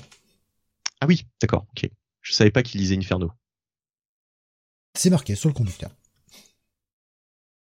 Ah, et on n'entend plus Jon ah, Jonathan qui a euh, coupé son son. Mais non, Jonathan qui n'a pas qui n'a pas rallumé son micro surtout depuis le temps. Ah, pour une fois que c'est pas euh. moi, pour une fois que c'est pas moi, moi je suis content. Oui, bon, au moins moi je donne pas d'excuses comme quoi, soi-disant je tousse, hein. Voilà. Ah mais si, je tousse, euh, je tousse parce que je fume trop. Ah bravo. Bravo. Donc la la la, le déjà chef de Comic City, le chef de Comic City va nous mourir à l'antenne à cause des clubs, quoi. C'est formidable. Écoute, j'en suis à ma septième club depuis le début de cette émission, donc. Euh... Mais que de stress depuis cette, depuis le début de cette émission, bon sang. Alexandre dit Jonathan chante quand il est dans son micro. Ouais, moi je disais que je suis pas, euh, je suis pas d'accord avec euh, avec Bunny euh, sur le fait que il y ait trop de, de références à Oxenpox. Moi, je trouve qu'on se plaint justement suffisamment assez parce qu'on a euh, euh, trop de titres qui ne font pas appel à la continuité. Donc euh, je vois pas pourquoi Hickman s'en priverait. Surtout là, il me semble pas que ce soit des choses qui soient incompréhensibles ou possibles. Par contre, moi, j'ai un gros reproche, c'est que bon, ben là, évidemment, ben, c'est du fait qu'Hickman s'en va. Mais autant pour beaucoup le rythme sur X-Men quand il était était trop trop lent, euh, pour un peu dénouer euh, cette intrigue autour de Krakoa. Autant là, je trouve que c'est trop accéléré, quoi. Alors forcément, euh, parce qu'Inferno, bah, c'est un petit peu la fin de tout, mais mais ça va, ça va beaucoup trop vite, quoi. et effectivement, ça fait que certains personnages, je pense notamment à Emma Frost, ont quand même des retournements qui, bon, arrivent un peu le cheveu sur la soupe. Donc c'est un peu moi ce, ce problème de d'accélération du récit, de soudaineté du récit qui me gêne, qui me gêne plus que euh, le renvoi euh, à, la, à, la, continuité. Après, euh, sur le récit en lui-même, bah, je trouve que c'est quand même de, de bonne qualité. Hein. C'est quand même, c'est quand même Hickman qui écrit malgré tout. Il y a des bons enjeux. Il y a, il y a pas des personnages qui sont ni tout blancs ni tout noirs, donc c'est, c'est appréciable. Après voilà, euh, ça ça met surtout des regrets parce qu'on se dit que si ça avait été quand même mieux géré tout ça, euh, ça aurait quand même fait euh, bah ouais, ça aurait fait quelque chose comme euh, Oxepox l'avait été quoi. Donc c'est c'est décevant mais j'espère que ça servira de leçon pour Marvel pour la prochaine fois quoi. C'est-à-dire éviter de bah éviter de faire 40 000 séries quoi. Voilà. Donc, Et donc toi tu as compris cette frise ah oui, oui, non, mais quand j'ai lu le truc, enfin, il y a, y a, rien qui m'a, euh, qui m'a semblé, euh, enfin, euh, ouais, non, non, je te dis, j'ai, compris. Après, d'accord. Bon, bah, c'est, peut-être moi. Après, voilà, enfin, tu sais, peut-être que moi j'ai lire le époques que toi, peut-être que voilà, j'avais plus les aimants en tête, peut-être que j'ai fait la lecture à un moment différent, on sait pas, mais, mais bon, après, bon, le le problème aussi, c'est. Euh, euh, en fait, je, te, rejoins par contre sur le côté euh, accélération, euh, accélération, mais euh, par exemple toute l'intrigue avec avec l'Oméga Sentinelle là, qui, qui, qui sort qui sort tout ça à Nimrod comme un cheveu sur la soupe. T'es bien d'accord qu'elle aurait pu, alors ils auraient pu avoir cette discussion il y a bien longtemps. Enfin, tu vois ce que je veux dire? C'est ça aurait pu. Oui, oui, non, mais bien sûr. Ça aurait pu se faire il y a, il y, a, il y a des mois, quoi. Mais mais mais voilà, mais le problème c'est qu'encore une fois, il y avait des plans euh, des plans de départ. Peut-être que Eichmann on lui a dit non, écoute, euh, en fait, euh, attends pour démarrer un peu ton endgame parce que bah nous on va te faire un, un event interville à faire là, voilà. parce qu'il faut que Sam achète des TPB. Donc bon. Il faut que Sam achète. comment ça s'appelait déjà? J'ai même oublié le nom de cet événement. Ten of Swords. Ten of Swords. Ten of Swords. Voilà, exactement. Euh, c'est d'ailleurs pour ça qu'Hickman est parti du titre. C'est parce qu'il a, il a refusé cet affront euh, de Sam qui ne voulait pas acheter le TPV. Enfin voilà, mais euh, ça c'est la vraie raison du départ. Voilà, on vous la révèle ce soir en exclusivité étant sur Comic City.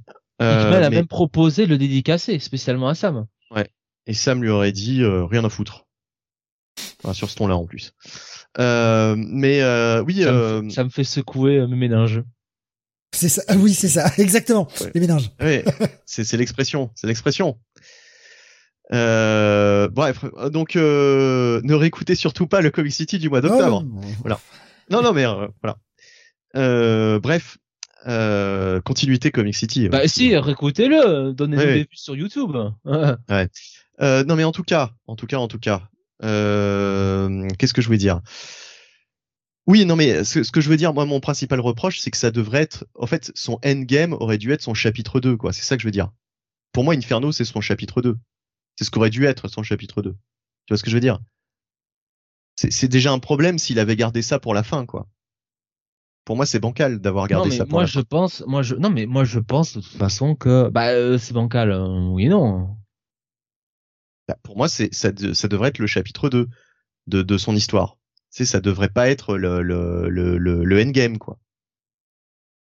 Bah, peut-être oui, non mais ouais, non mais peut-être que c'est le, le endgame de cette partie Krakoa et qu'il avait d'autres trucs derrière, j'en sais rien, mais en tout cas, euh, euh, je pense que de toute façon, il a pas pu faire ce qu'il voulait à cause des, de, de Marvel, quoi. Ça c'est mm. clair. Ouais. Et bon. C'est sûr, hein, de toute façon, comme je te dis, hein, il y a vraiment euh, un récit qui est euh, qui est trop rapide euh, dans les révélations, ça c'est clair. Et bon. Bon, du coup, euh, tu, tu, tu, tu, tu, tu donnes quoi comme note? Je donne quand même un petit bail, malgré tout. Parce que je trouve que sur les deux premiers épisodes, c'était quand même, euh, euh, c'était quand même de bonne qualité. Et puis euh, on retrouve un petit peu, euh, voilà, on retrouve un petit peu euh, ce qui avait fait le, la qualité de, de Oxenpox, quoi. Enfin, euh, qu'on avait euh, qu'on avait oublié depuis puisque finalement on a raconté euh, tout et n'importe quoi finalement. Enfin toute toute la tout ce qu'avait introduit Hickman tout ce qu'avait fait Hickman était finalement devenu prétexte simplement pour bah pour donner je suis désolé de le dire comme ça mais du taf à d'autres auteurs quoi. Voilà. Ouais. Qui en ont fait qui ont tourné la franchise en de petites pépites hein Tiny Howard voilà, on n'aurait jamais eu cette révélation. Euh. Elle, ou d'autres, enfin sur Marauders, euh, pareil, hein, je veux dire, euh, voilà. J'espère que les gens qui nous écoutent comprennent que je suis ironique hein, quand je dis ça. Euh, mais en tout cas, euh, en tout cas, en tout cas, euh, ouais, ouais. moi, j'avais donné un bail aux deux premières parties. Bah là, ce sera juste un check-it en ce qui me concerne, parce que voilà. D'un moment, au bout d'un moment, je, je, je, je, je perds le fil, quoi. Alors, je vais prendre quelques réactions que j'ai vu passer sur le chat. Euh, Graf nous disait Inferno 3, gros coup de cœur, va mourir Rickman. ça, ça c'est fait. J'ai beaucoup aimé la partie sur Orkis avec un effet miroir bien sympa. Et euh, alors, j'ai vu, euh, vu plein d'autres réactions. Je vais les prendre en même temps. Euh, il nous disait également Warlock, on l'avait perçu une ou deux fois de mémoire en mode apparition furtive. Euh, Qu'est-ce que j'ai vu passer d'autre? Par rapport au dernier épisode, il y avait Boasque qui nous disait j'espère que le quatrième sera un, épisode double, voire triple, voire giant size. Et Alexandre nous disait voilà, bah, de toute façon, on est sur du 40 pages hein, environ, euh, je crois, hein, sur euh, en, moyenne sur Inferno. Euh, je sais pas. Il y, a, il y avait aussi, alors il y a Boba se dit vous ferez moins les malins quand vous annoncerez l'omnibus Marauders dans le dans le Comic City 1200 il y a une quarantaine, t'as raison, Bonnie. Euh, mais nous, on, nous, on s'en fiche, hein, c'est pas nous qui allons lire, hein, c'est ça. Hein. Alexin qui, qui proposait un épisode de 1000 pages pour le dernier numéro. Euh, Qu'est-ce que j'ai vu passer Je euh, préfère prendre 1000 pages de Hickman que 20 pages de Tigno, Arnaud. Graf nous disait d'accord avec Bunny, je trouve que ça ressemble à un chapitre 2 aussi, même si j'adore. Voilà. Un bon bail pour moi, nous disait-il. Euh, j'ai Forgotten Queen de Tiny Howard dans ma palle, nous dit Alexa, je transpire. Ah ouais, mon pauvre. Lire du Tiny Howard, quoi. C'est, c'est le mal. Bon, moi je donne pas mon avis, je l'ai pas lu, hein, mais euh... donc un, un bail pour vous deux en fait, si j'ai bien compris. Non, non, un check-it pour Bunny et un, check-it pour Bunny, pardon. Et un petit bail. Pour ouais, voilà. J'ai j'ai euh, j'ai un peu euh, un peu moins apprécié cet épisode que le que les deux précédents. Allez, on passe sur un autre titre à One, numéro 1 d'une mini en 5 également. Jonath, tu vas nous parler de The Crimson Cage. Oui. Alors, The Crimson Cage, qu'est-ce que ça peut être d'après vous? Eh bien, comme son nom l'indique. Pas du tout. C'est effectivement un comics autour du catch. Voilà. Du pro wrestling. donc c'est écrit par John Lees avec des dessins d'Alex Cormack et une colorisation de Ashley Cormack. Euh, qui doit sans doute être euh, la femme de John Lees. Euh, donc, qu'est-ce que ça raconte? Eh bien, ça raconte du temps de la Nouvelle-Orléans en 1984. Eh bien, l'histoire de Chuck Frenzy, qui est un catcheur. Donc, le catch dans les années 80, c'était encore l'époque des territoires, dans ce que nous appelons les territoires, c'est-à-dire que euh, grosso modo, chaque ville, chaque État avait un petit peu euh, sa fédération, sa promotion de catch. Et euh, en fait, bien, vous avez des catcheurs qui parcouraient les territoires. On n'était pas encore, on va dire, à l'époque où la WWF avait un petit peu, via Vince McMahon, annexé tout le monde pour faire un petit peu une promotion promotion unique. Pour situer, euh, on est en 1984 comme tu viens de le dire, et euh, en 1985 il y a le premier WrestleMania. Donc on est vraiment à quelques mois euh, historiquement de du vraiment du, du, début du catch mainstream, on va dire, puisque WrestleMania a quand même changé les choses en rendant vraiment le catch beaucoup plus populaire de façon de façon globale. Voilà. Et donc ce cher ce cher Chuck euh, eh bien, euh, c'est un petit peu un, catcheur remontant hein, dans sa promotion euh, locale, donc à la Nouvelle-Orléans. Euh, c'est un peu le, top guy de la promotion, le top face. Et, euh, et donc, ce qui est appréciable, c'est que l'auteur, on sent qu'il maîtrise les codes du catch, puisque il nous présente bien la manière de faire des matchs, il nous présente bien ce que c'est le kayfabe, il explique bien ce qui se passe en backstage. Donc tout ça c'est très bien. Et euh, Frenzy, oui. Non, on voit même euh, effectivement euh, comment il se coupe, etc. le, le, fameux blading. Le fameux blading. Ouais, enfin plein plein de choses et puis tout au long du récit, hein, parce que de toute façon, plus tard dans le récit, on verra un match de catch et c'est pareil, la manière qu'il a de, de, décrire le match, c'est, enfin, quand, quand, quand, on est quand on est connaisseur de catch, on voit que le mec est forcément euh, est forcément fan quoi. Je veux dire, il y, a, tout quoi. Soit qu'il est fan, soit qu'il a vraiment fait des bonnes recherches. Et soit qu'il a lu. Je, pense sincèrement qu'il est fan. Enfin, euh, peut-être plus un fan actuel, peut-être plus un fan de cette époque euh, ancienne, ah. l'époque des territoires, tout ça, mais il y a, y a vraiment, c'est vraiment le travail d'un connaisseur. Je dirais après pourquoi, mais je peux te dire qu'à mon avis, il doit, il doit s'y connaître très bien et que ça doit mettre un, fan actuel pour une très bonne raison. Tu disais, euh, Oui, j'allais dire euh, à propos de, à propos de ça. Euh, euh, eh bien, je ne sais plus justement. je ne sais plus du tout. Et donc, Chuck, Chuck, Chuck, Chuck euh, Chuck Frenzy, euh, eh bien euh, son pote euh, donc est un peu le, le de, de, la promotion donc euh, qui est qui s'appelle Dud je crois il me semble Grud pardon. Euh, eh bien ces deux-là se retrouvent après le show voilà discutent tout ça profitent un peu de leur temps. Chuck a quand même sa, sa compagne Charlène qui lui dit écoute il serait temps un petit peu que tu passes à la vitesse supérieure que tu ailles bah, que tu ailles national sur les territoires nationaux quoi. Enfin que tu changes de territoire que tu ailles que tu sur les grosses promotions euh, nationales euh, avec plus de visibilité euh, télévisuelle. Chuck lui dit qu'il est peut-être pas prêt parce qu'il sent qu'il a un bon truc là en tant que top guy. Et puis bah, ces deux là ils vont faire une rencontre bizarre en traversant le bayou. Ils vont rencontrer des personnes étranges qui vont leur dire des choses étranges. Et je vais pas en dire plus Derrière ça, Chuck rencontre euh, pour euh, un match euh, ben, un petit peu l'ersatz du Ric Flair des années 80. Oui, totalement. c'est totalement Ric Flair. C'est totalement Ric Flair avec bah, l'ersatz aussi des Four Horsemen. Mm. Et, et ce qui est intéressant, c'est que ce cher Von Emerald de son nom, eh bien, figurez-vous que euh, bon, alors ça c'est pas du spoil hein, de le dire.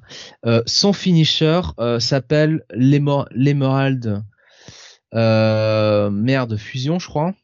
Quelque chose comme ça. Comme ça Euh, et bah faut savoir euh, tout simplement que une fusion, ouais, c'est ça.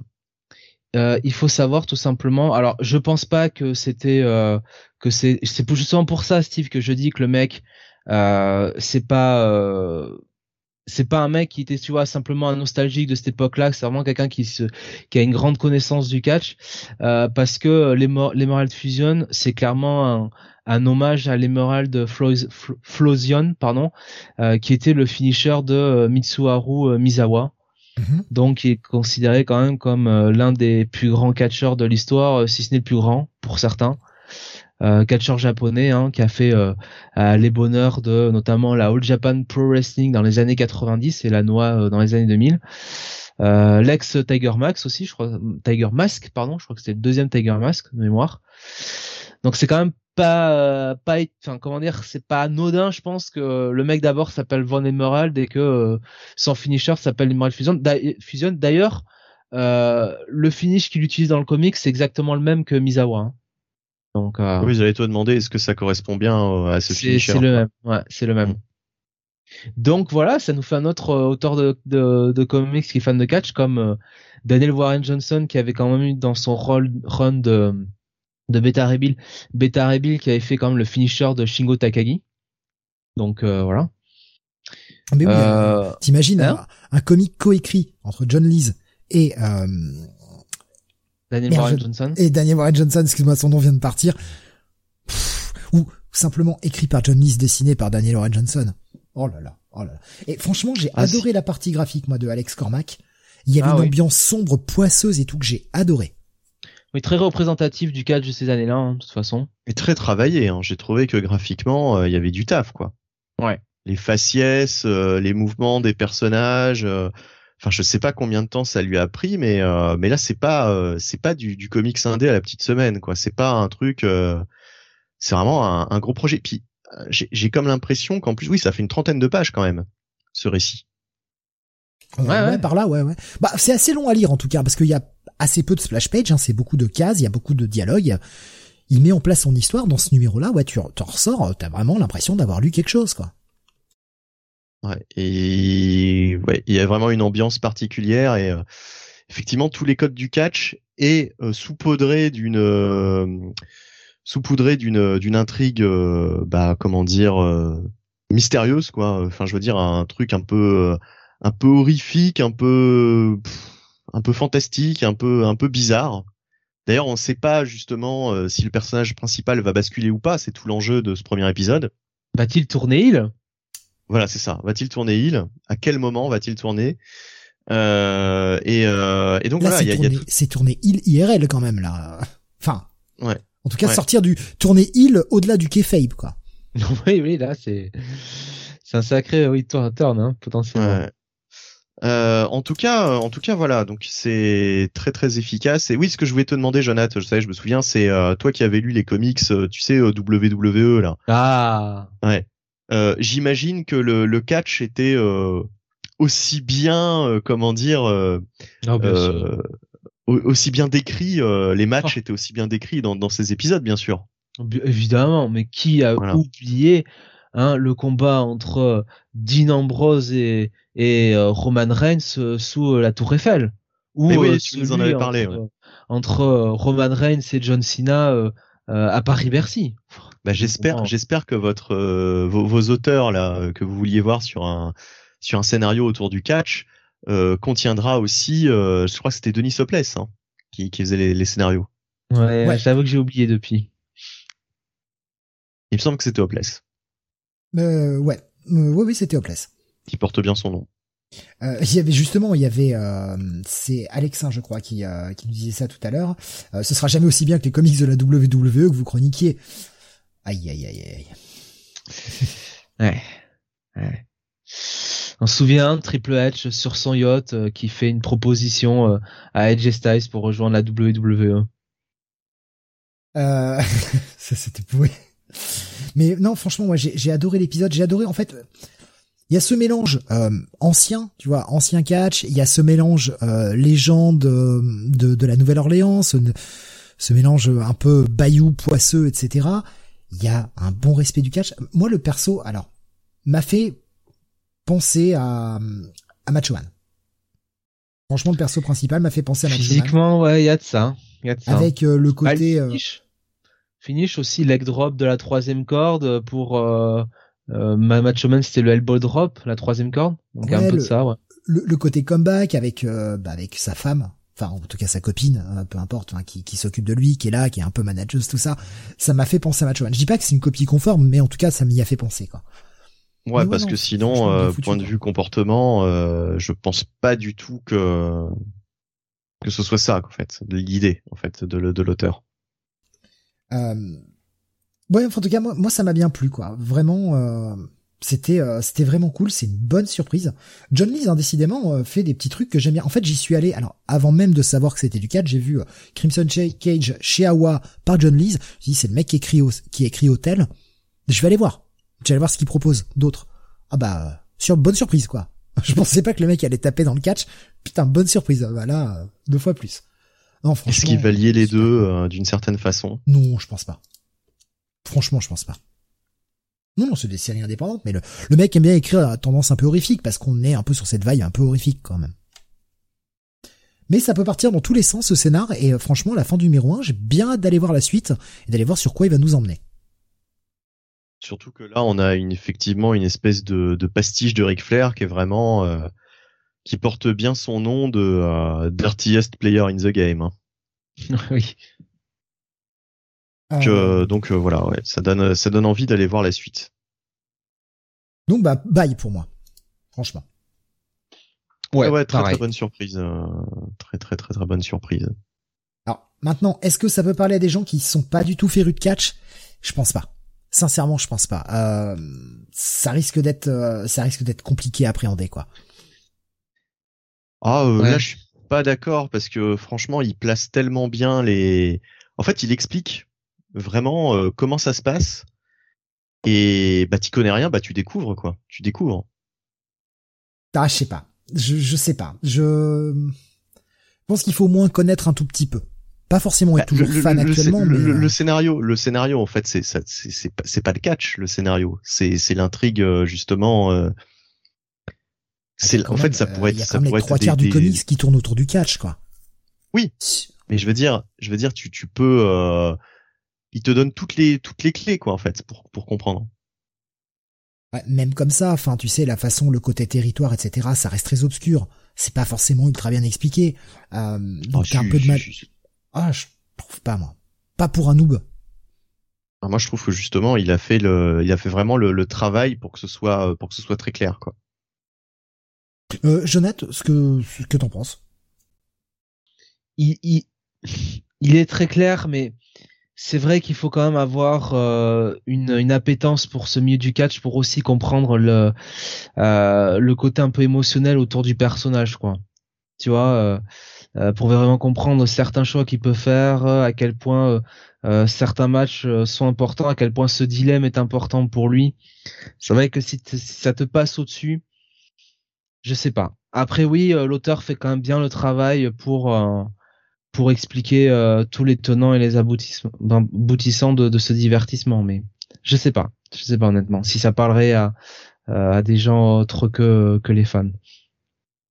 Euh, je pense, je pense que oui. Franchement, euh, tu pourrais raconter la même histoire avec un boucher, mais ce serait juste moins original, quoi. Tu vois, ce serait le perso serait pas forcément peut-être aussi Enfin, tu vois, ce serait, ce serait peut-être un peu plus commun, quoi. Là, justement, le... c'est vrai que bon, c'est, c'est sûr que c'est moins, moins flamboyant euh, si euh, le but c'est de devenir euh, le meilleur, celui qui fait la meilleure entrecôte de tout le bayou, celui, qui fait la meilleure saucisse du bayou.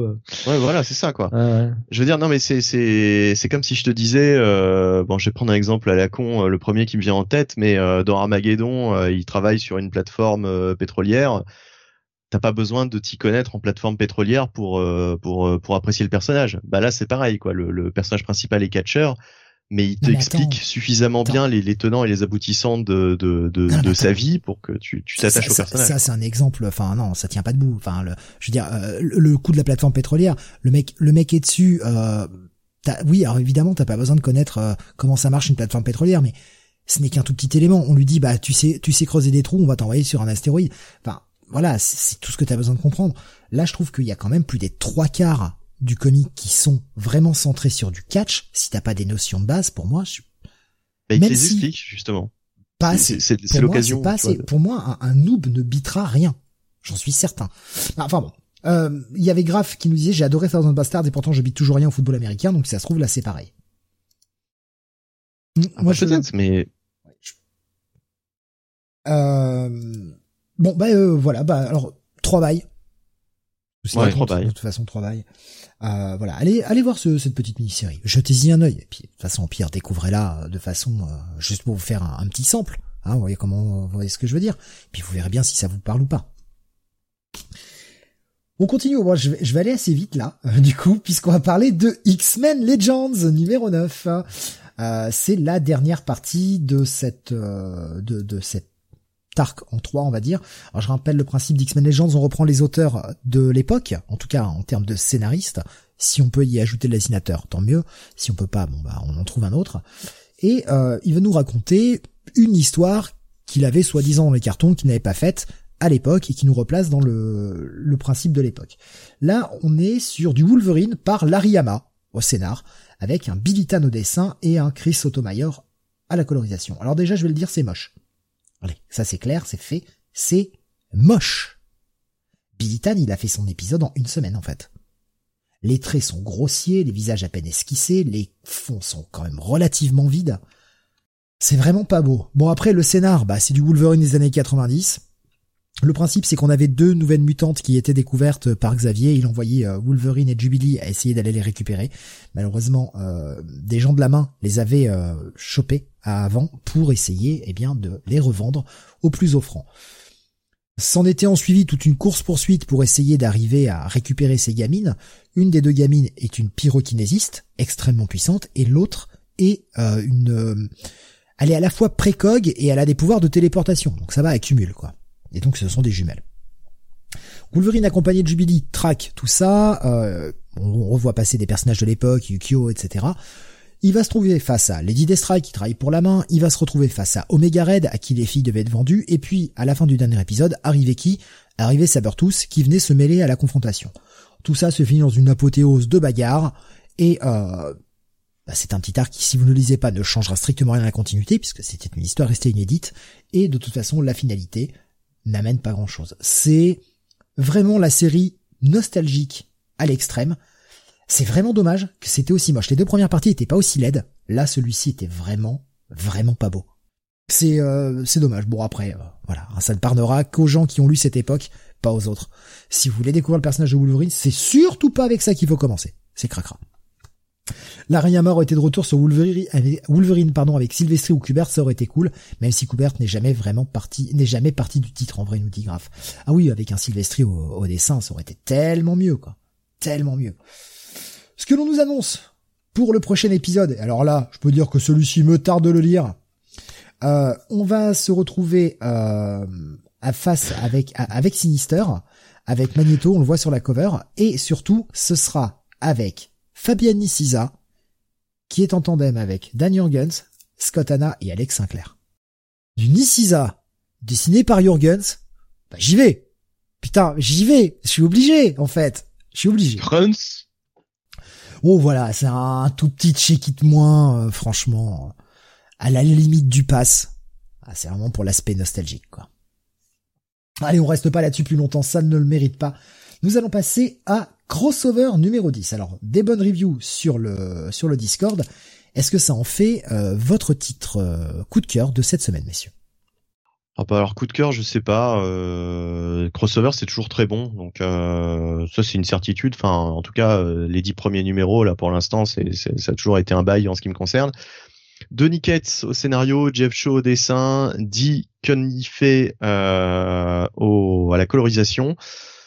Sauf pour les pages 12 euh, à 17, et c'est là euh, toute la particularité de cet épisode, euh, les pages 12 à 17 sont scénarisées par Brian Malcolm Bendis, dessinées par Michael Avon Heming et colorisées par Nick Filardi, puisque durant ces pages 12 à 17, eh bien, il se passe une scène toute particulière dont je vais venir, à laquelle je vais venir dans, dans quelques instants.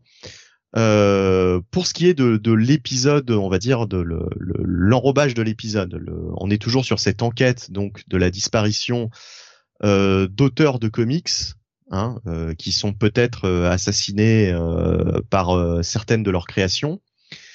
Et on a cet enquêteur donc qui, qui, qui, qui, pédale un peu dans la smoule. Hein. Il y a notamment un, une espèce de, de, de, de, de céleste qui s'est euh, écrasé sur la ville là, euh, qui, qui euh, donc on, on, trouve encore une espèce de référence à Marvel cette fois-ci. De toute façon, dans cette série, il y a toujours des références à Marvel, DC, etc. c'est ça qui est extraordinaire, c'est qu'ils arrivent à, à tout référencer, aussi bien Marvel que DC, sans se prendre de procès sur la gueule, parce que c'est quand même ça qui est très fort, c'est que c'est pas du tout une série Marvel ni DC, et pourtant t'as énormément de références aux deux univers. Euh, t'as notamment une, une, euh, une, une, case, une simple case où il déambule dans, dans ses bureaux. Tu vois quand même sur la même case, euh, t'aperçois Hulk, Spawn, Judge Dredd. Enfin bref, c'est un festival quoi. Si tu regardes bien, euh, et puis t'en as d'autres. Alors je, je distingue pas euh, vraiment qui c'est, mais euh, bon. Qui ça? Hulk? Oui, je l'ai dit. Euh, Hulk, Spawn, euh, Judge Dredd et euh, après il y a d'autres d'autres gens, mais alors j'arrive pas à, distinguer qui c'est exactement. Il y a peut-être Groot. Il y, a, y a Dingo aussi. Il y a Dingo? Je cherche bien. Il y a Dingo. D'accord.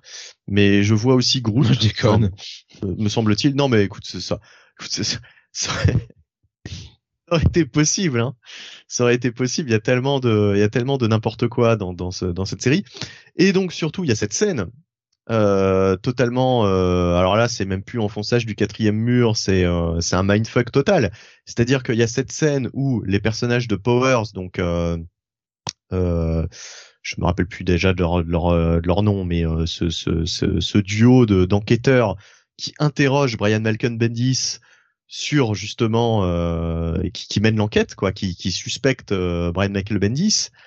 Et Brian Michael Bendis qui leur dit euh, mais en fait euh, c'est moi qui vous ai créé, euh, je, je comprends pas ce qui se passe quoi, tu vois c'est c'est c'est c'est incroyable. Mais en même temps ça peut pas être moi euh, qui, qui, est responsable de cette histoire parce que si j'étais responsable de ces histoires, si j'avais écrit cette histoire, je me serais pas mis dans une situation où je suis moi-même euh, suspecté où je suis moi-même, euh, comment dire, euh, euh, interrogé par mes propres créations. C'est c'est pas possible. Et donc il y a aussi une apparition de Michael Avon Heming dans cette scène.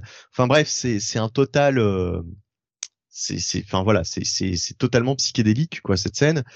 Euh, je pense que c'est ça qui a fait parler euh, sur ce numéro, mais euh, moi justement c'est c'est pas une scène que je enfin c'est c'est c'est pas la scène que j'ai préférée euh, depuis que je lis euh, crossover quoi. Je, je l'ai trouvé sympathique hein, cette scène il y a pas il y a pas de problème mais euh, mais on sent que c'est Bendis à l'écriture quoi. C'est-à-dire que là euh, il y a rien à faire il a toujours les mêmes les mêmes comment dire les mêmes tics de, de, de langage et de et d'écriture. Ça frise le troll quand même hein. Ouais ça, ça frise le troll mais on a quand même du Enfin, on il a quand même ce dialogue-là, il écrit ce dialogue-là presque comme Bendis l'écrirait. Oui, oui. En tout cas, il, il, s'auto-parodie, quoi. Il s'auto-parodie.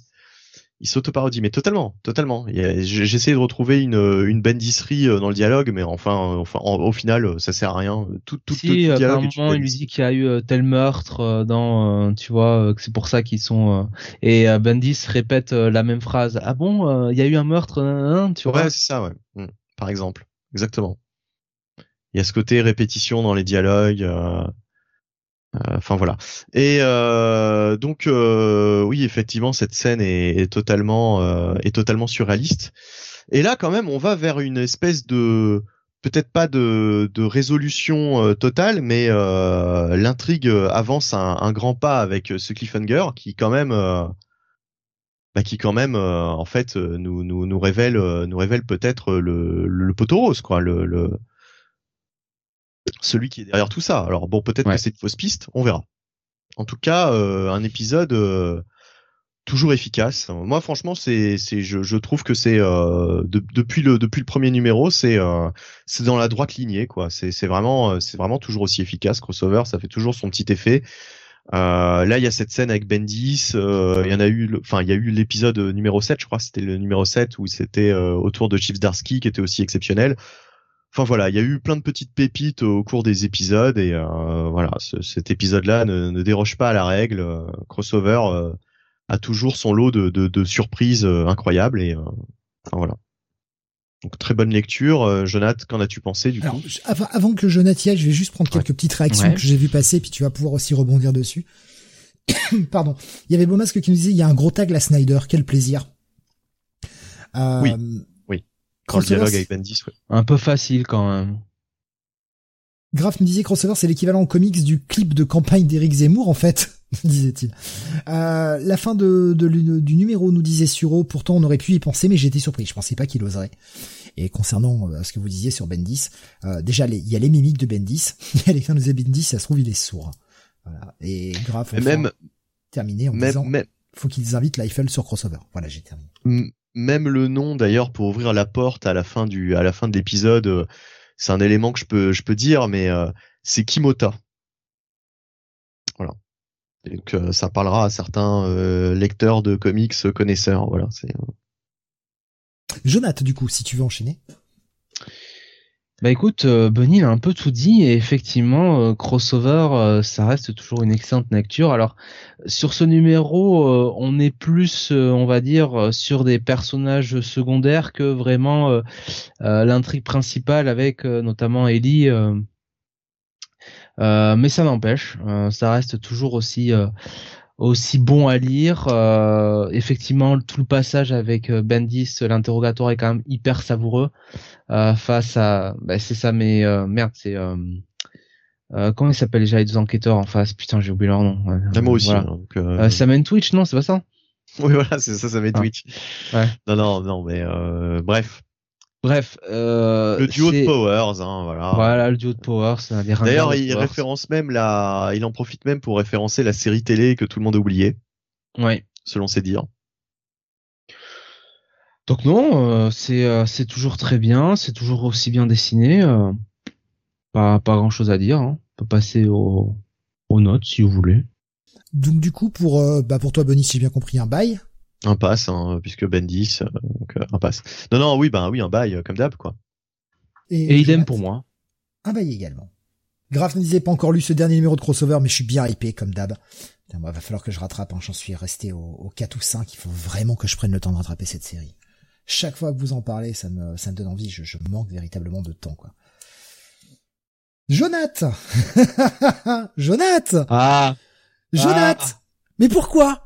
Pourquoi à continues-tu à t'infliger autant de souffrance Tu vas nous parler chez Marvel du Amazing Spider-Man numéro 80 Bay. Est-ce que dans ton cas ce serait pas plutôt Bay comme un mouton pour y aller encore et encore? Ah non, mais non, mais il est là le chef-d'œuvre de la semaine, figurez-vous. Euh, The Amazing Spider-Man euh, numéro 80 Bay. Euh, toujours au scénario Cody Ziegler qui les enchaîne Ivan Fiorelli au dessin avec Carlos Gomez et Paco Medina. Ah, ils se sont mis à trois pour ce truc. Ah bah dis non. Rachel Rosenberg euh, à la colorisation. Et là, euh, on est, bah, on, suit la, avec on une, suit euh, une couverture de Bagley peut-être. J'ai l'impression. Euh, je sais pas si elle est baglée, mais elle est bien bâclée quand même. et on suit. c'est oui, c'est Bagley hein, sur la cover. Oui, donc c'est du Bagley d'aujourd'hui finalement.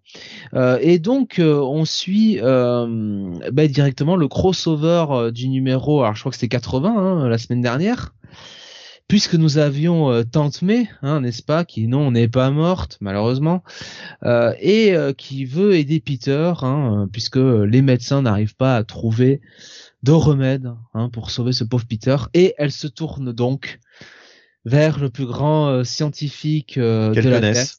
Et qu'elle connaisse aussi, surtout. Celui qui est, qui est venu sonner à sa porte euh, un beau matin. dans les années 60 déjà. Ah. Oh, celui qui lui a fait tourner la tête, hein, fut une époque. Puisqu'elle s'est adressée en effet au docteur Octavius. Ce cher, ce cher Otto. Et déjà, hein? Ce cher Dococ. Doc Cock, ouais, Doc Cock, hein, dirait certains. Mm. Et euh, sachant que, ouais. Sachant que déjà euh, dans la fin de l'épisode dernier, euh, on sentait que Cody Ziegler alors je ne sais pas si c'était voulu ou non, mais traiter cette relation avec tout le malaise qu'il faut, hein, n'est-ce pas? Mais là, on repart de plus belle, hein, puisqu'on a droit à tout. Hein. On a vraiment droit à Octo, tu vois. Enfin, le petit rendez-vous galant, hein, euh, sous une belle nuit étoilée. Otto qui offre un, bijou, carrément à, Tante May. Euh, voilà, donc euh, vraiment, on met vraiment les pieds dedans, littéralement. Non, mais ce qui est incroyable, c'est que moi j'ai perdu le fil avec Otto Octavius, c'est-à-dire que Otto, il a il est quand même passé de Anna Maria Marconi là euh, pour ceux qui se souviennent du run de bah, dans Superior Spider-Man, il est repassé de, de, de ça à Tante May quoi. Euh, alors euh, on ne vient pas. N'est-ce peut-être pas le, même Doc Ock du coup? Peut-être peut-être que c'est plus peut-être que c'est un autre, peut-être que j'ai perdu le fil, peut-être que c'est un clone ou je ne sais pas. En tout cas, les deux ont ce petit rendez-vous galant, hein, ma foi, euh, où ils finissent par s'accorder qu'il faut aider Peter, il faut sauver Peter, et donc Doc Ock va aider euh, Tante May. Ça va être toute une enquête hein, pour retrouver un petit peu la trace hein, des gens qui avaient. Euh, alors je ne sais plus le nom de cette équipe, euh, les Nuclear Man là, je sais pas quoi là, enfin qui avait provoqué le, désastre, qui avait. Les UFOs non? C'était pas encore les UFOs tout simplement? Ouais c'est ça. Mais ceux qu'on avait vu dans Immortal Hulk. Ouais, bah, c'est eux, c'est encore eux. Euh, et donc, bah, Doc Ock finalement bah, amène Tante May dans son appartement ça, ça lui rappelle, euh, tu sais, une bonne époque, hein, ma Il lui fait des œufs à la coque. Ah oui. Et, euh, et donc ils partent, ils partent en enquête. Euh, ils vont chercher, euh, ils vont chercher la trace de ces méchants. Et euh, je vous en dis pas plus. Euh, bon, franchement, ça casse pas des briques, hein. hein. On va pas se mentir. Déjà le dessin, je trouve que c'est quand même très. Je veux dire, c'est pas faible, mais c'est je suis déçu de ce que tu dis, je m'attendais à ce que tu me dises épisode de la semaine. Non, mais le dessin est quand même pas terrible. Euh... La romance de l'année. Ah, c'est-à-dire qu'il va pas au-delà du délire, quoi. C'est plein de sous-entendus, mais euh, on n'a pas ce petit baiser là, tu vois, sous le clair de lune qui, euh, euh, voilà, qui ferait du bien un petit peu à la tête, hein, qui nous mettrait, qui, qui donnerait un peu de romantisme à ce monde de, de testostérone un peu qui est le, qui est le monde des comics. voilà. voilà le baiser qu'on aurait voulu voir. Oui. Et euh, donc voilà, donc après euh, bon, euh, on a Tante May qui qui va faire son enquête de son côté et surtout, malgré tout quand même, on a une grosse révélation qui qui va un petit peu bah, toute l'intrigue depuis le début du de, de Spider-Man et et qui ben amène à se poser des questions. Putain, euh, alors là, tu me donnes presque envie d'aller voir euh, voir ce que c'est que cette connerie encore une fois. Et et et mais, on, a quand même, on a quand même un gros enfin on a quand même dans le dans le cliffhanger, on a quand même un euh, je dirais on a bah, deux deux deux enfin deux énormes oui bah quelque part deux énormes révélations euh, dans ce run de, de Spider-Man donc celle qui effectivement je dis est liée euh, au reste euh, de l'univers de, de, de, Spidey, enfin ce qui a été introduit depuis euh, depuis cet arc Beyond, je crois qu'on peut le dire comme ça, et et puis bah, un autre événement. Donc non, franchement, c'est pas ouf mais c'est pas aussi euh, tu vois euh, pénible et laborieux qu'étaient les premiers euh, épisodes de Amazing sur sur cet arc Beyond. Et puis en plus c'est un numéro un numéro B quoi, enfin c'est un numéro un peu à part. C'est un numéro B et en même temps c'est un numéro quand même dans dans la continuité de voilà qui, qui développe quand même l'intrigue malgré tout quoi, de l'intrigue générale de cet arc Beyond quoi. Qui est plus utile que l'ex numéro B où c'était euh, le manoir machin avec euh, les, euh, les Heroes quoi, qui, qui était totalement ah, indispensable. Mais, mais par contre, celui-là pour le coup, bah du coup, si vous voulez suivre le l'arc Beyond, celui-là il est indispensable du coup.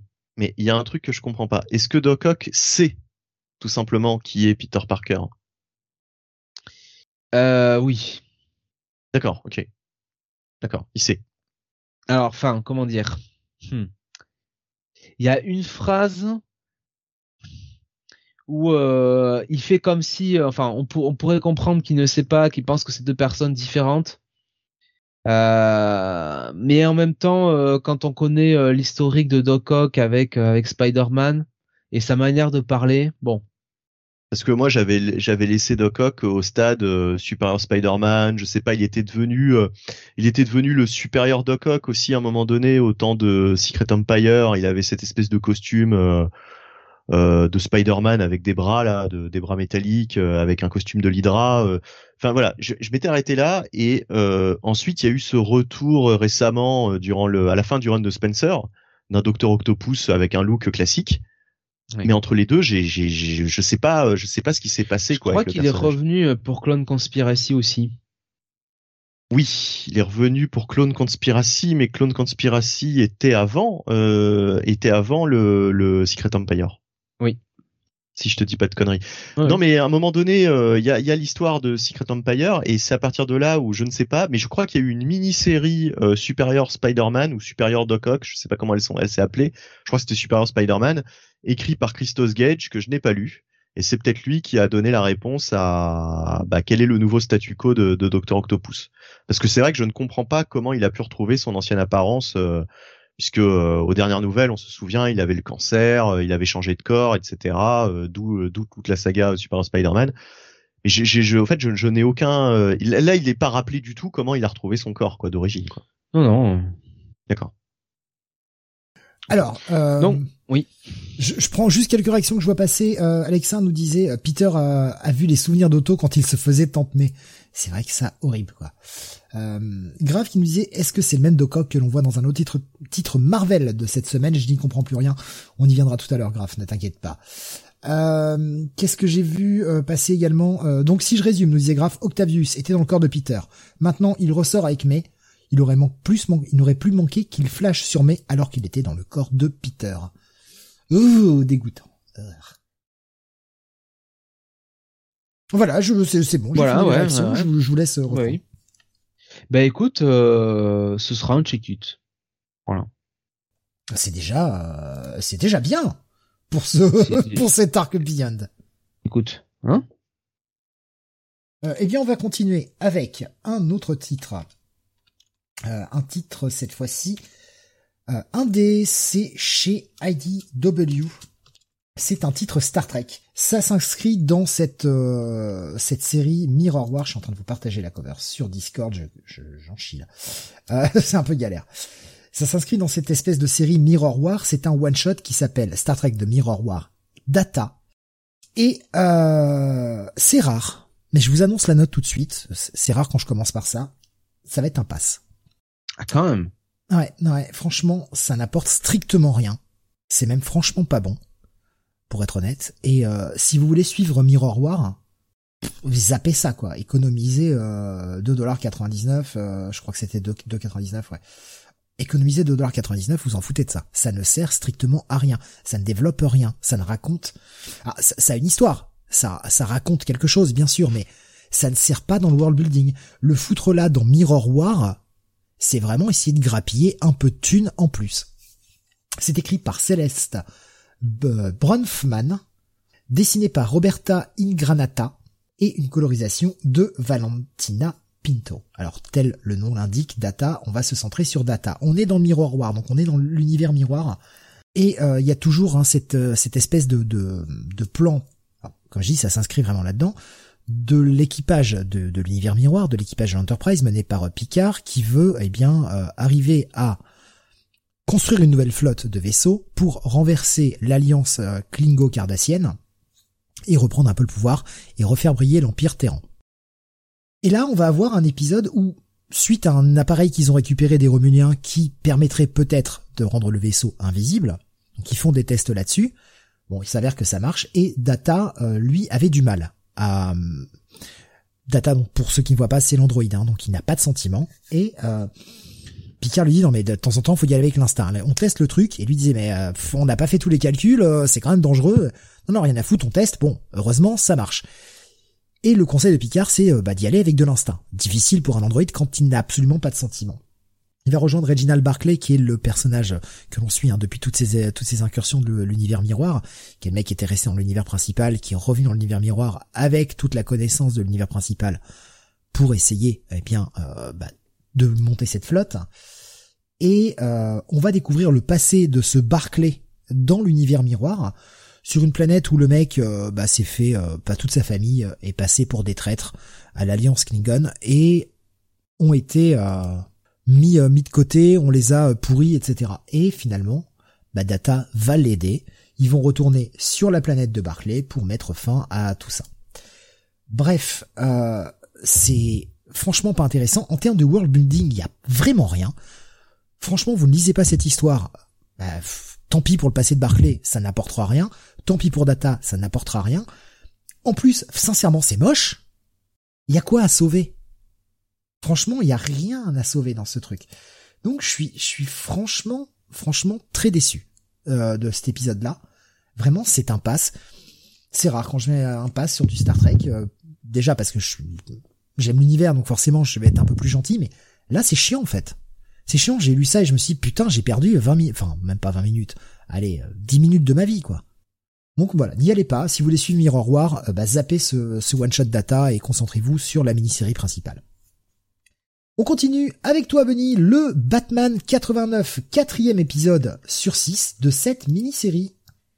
Oui, alors euh, mini-série effectivement euh, qui jusque-là était était plutôt sympathique hein, euh, avec John Hamm au scénario et des dessins de Joe Quinones. Voilà, Joe Quinones avec une, une colorisation de Leonardo Ito.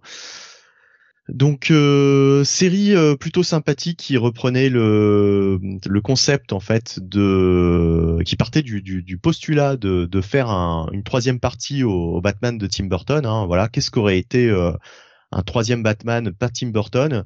Donc avec donc double face, Robin et, et ce genre de choses.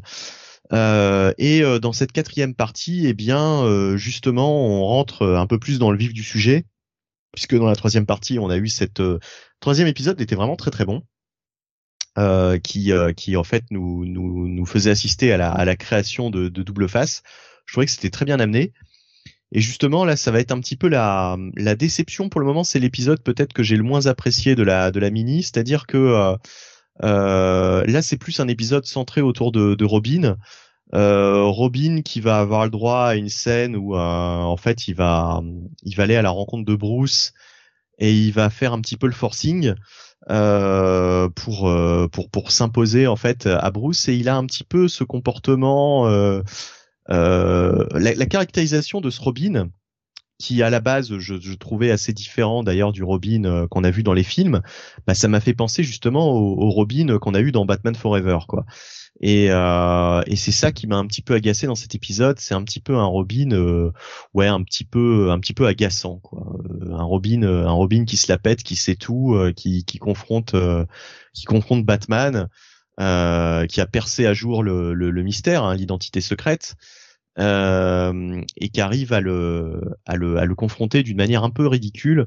Euh, donc voilà, ça m'a, ça m'a pas particulièrement, enfin c'est, voilà, c'est pas la c'est pas la partie de la mini-série que j'aurais préférée. Euh, on retrouve euh, le personnage de Selina Kyle aussi, hein, euh, toujours. Euh, bon, euh, enfin voilà, elle est utilisée vraiment. tout est fait pour nous nous nous nous créer l'illusion en fait d'une suite à Batman Returns. Harvey Dent, lui, bah, on le voit un petit peu, mais j'ai envie de dire trop peu dans cet épisode pour que vraiment ça ce soit particulièrement intéressant. Euh, j'espère vraiment que euh, le personnage va être euh, va être utilisé comment dire à, bon escient quoi que, que, que vraiment ça va ça va donner quelque chose de, de bon. Pour le moment on le voit simplement comment dire trouver une espèce de, de base d'opération là qui, qui, qui lui correspond bien. Ça j'ai bien aimé. Enfin voilà c'est c'est vraiment le passage pratiquement que j'ai préféré la, la base d'opération de, double phase d'Arvedent est plutôt sympa. C'est plutôt bien trouvé euh, comme idée. Euh, mais euh, voilà, moi c'est vraiment le, personnage de Robin qui m'a qui m'a un petit peu saoulé en fait. C'est c'est un petit peu le, point faible je trouve de cette mini-série, c'est-à-dire que d'apparence, de prime abord, le, cette version de Robin paraissait intéressante. Un Robin issu des classes populaires, un Robin noir justement. Euh, c'était assez intéressant. Et puis finalement, euh, bah, la caractérisation de ce Robin est, est peut-être un peu trop proche du Robin qu'on a eu dans la dans les films de Shoemaker justement ensuite. Donc euh, dommage, dommage. euh, J'ai l'impression que le Sam Hamm il est un petit peu passé à côté de de ce qu'il aurait pu faire avec ce personnage. Euh, bon, on verra pour la suite. Voilà, épisode sympathique mais c'est pas la c'est pas la meilleure direction que j'aurais espéré pour cette pour cette mini-série. On verra, on verra. Je crois que c'est en 6, donc euh, il reste encore deux parties et euh, on verra comment ça va se conclure. Ouais, c'est ça, c'est bien en six parties. Euh, voilà, donc c'est pas c'est pas la quatrième partie qui, qui restera la meilleure de cette mini, mais en tout cas euh, l'exercice pour le moment est toujours assez plaisant et euh, assez fun à, à suivre quoi. Tu l'avais lu aussi, Jonathan, je crois. Oui. Euh, alors moi, la partie graphique euh, me euh, plaît pas des masses, je dois dire. Trop ridicule, Euh, enfin trop comique, peut-être trop Mad Magazine, peut-être. Je trouve ça moche, en fait. Je comprends le, le comment dire le l'hommage un petit peu au film de, de 89 euh, et essayer de se rapprocher un maximum possible des designs de l'époque. Mais je sais pas, je trouve pas ça, euh, je trouve pas ça ex- exceptionnellement joli. Je pense qu'on aurait, ils auraient dû aller sur un design euh, plus classique. Euh, c'est moi, le quand même. Hein. C'est euh, voilà pour ceux qui qui, Ouais, qui ouais. voient un petit peu ce que ce que fait l'auteur. euh, moi, je trouve ça, j'aime bien Joe Quinones, mais euh, après, c'est vrai que là, euh, là, le, le, le faciès de, de Michael Keaton, du coup, euh, fait un petit peu Mad Magazine euh, sur certaines cases. Ça fait un peu, euh, ça fait un peu parodique, quoi. J'aime pas beaucoup la caractérisation du Robin. Ouais, pour, bah, pour être franc.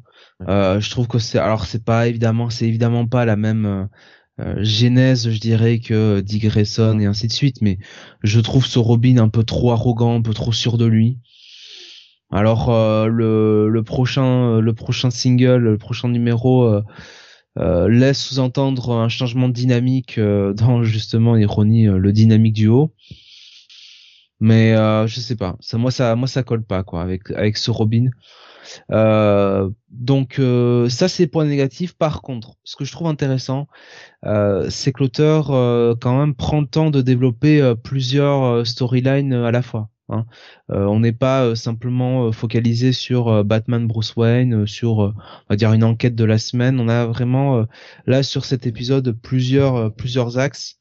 Batman, Robin, on a l'intrigue avec forcément Harvey et aussi le retour de Catwoman. Donc ça c'est plutôt bien.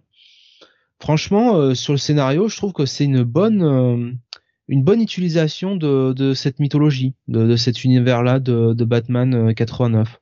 Euh, ça casse pas euh, des briques non plus. Hein. Euh, je vous dis pas euh, que c'est un truc euh, un truc vraiment indispensable, mais tu vois, si ça sort en TB en TPB euh, en France, euh, je sais pas, c'est pas euh, ça ça peut être euh, ça peut être un bon achat. Donc euh, c'est vrai qu'il y a un peut-être un coup de mou par rapport aux épisodes précédents, mais euh, ça reste quand même toujours agréable à lire. Il y a juste le dessin, moi, qui me me plaît pas des masses. Quoi. Voilà. Donc euh, ta note, du coup? Ah, je dirais quand même un bon check-it, malgré tout. Ouais, bah pareil, je vais donner un check it. Alors, j'ai vu euh, Alex qui me disait le Superman de 78 me plaît plus. Euh, Batman en sort pas grandi de ce numéro. Après, Drake est plus proche de Jason que de Tim. Hein. Je réagis pas, enfin, je, je lis les, les commentaires par rapport à tout ça. Euh, Grave qui nous disait euh, Robin qui fait du forcing pour s'imposer euh, face à Bruce, mais c'est du Schumacher pur juste que tu nous racontes là. Mais moi, il me fait penser vraiment au, à la caractérisation du, du, du Robin de, de Batman Forever, quoi, quasiment. Dans ce Je le numéro. trouve plus, je le trouve plus arrogant. Le Batman de, enfin, le, le Batman de Batman Forever, euh, le Batman, Batman, n'importe quoi. Le Robin de Batman Forever, effectivement, était un peu arrogant au début, mais je sais pas, ça s'exprimait euh, plus, enfin, ça s'expliquait un peu plus par euh, son euh, son passé, quoi. Ah, c'est vrai que celui-là, euh, ouais, je sais pas. Moi, ça colle pas. Euh, ben voilà à peu près hein, pour les, les réactions que j'ai vues passer. Grosso modo, il y avait euh, Schizophile qui réagissait en disant par rapport au Superman 78, il disait et Albator 84 c'est du poulet. Et Chase Meridian, elle arrive quand Sinon, nous demander Graf? Bah, alors, euh, bah non, sans, sans, sans, déconner, bah, elle n'était pas dans l'univers de, de, Burton, mais par contre, c'est vrai que l'auteur aurait pu utiliser euh, le personnage de la journaliste du, du, premier Batman, quoi. Il aurait pu la ressortir, qui était joué par euh, Euh, était par, par Kim Kim Basinger, non? Kim Basinger, oui, Vicky Vale. Vicky Vale, ouais. Ah oui, c'était Vicky Vale en plus, c'était censé être Vicky Vale. devenue blonde pour l'occasion. Quelle faute de goût. Non. Enfin, c'était quand même c'était quand même Kim Basinger, quoi. Voilà. Vicky Vale est une rousse, voyons Benny. Hmm. C'est vrai. C'est vrai que Vicky Vale, théoriquement, est rousse. Comme toutes les, comme toutes les femmes dans les comics, en fait. Bah, Absolument. Les, femmes sont les meilleures, en tout cas. Mais, euh... Mais les autres sont-elles vraiment des femmes, Steve? J'aurais dit, j'aurais dit John Hamm, j'aurais dit John Hamm, donc je corrige, c'est bien Sam Hamm qui a, qui a écrit ce, ce, ce, Batman et qui écrit cette mini. Donc, euh, si vous pouvez juste rappeler vos notes avant qu'on passe. Euh, check it, c'est un bon check it. check it. On continue avec euh, Post Americana numéro 7. Enfin, la fin de cette mini-série. Ah, et eh bah ben, ouais, ouais. Le numéro 6 était en septembre ça commence à faire loin.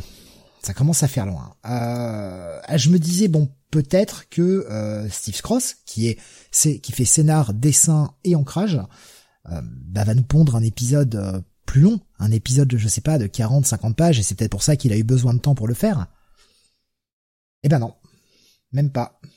C'est un épisode, euh, c'est un épisode grosso modo normal quoi. Il doit y avoir 20, 25 pages de BD quoi, 26 peut-être. On a Dave Stewart à la colorisation.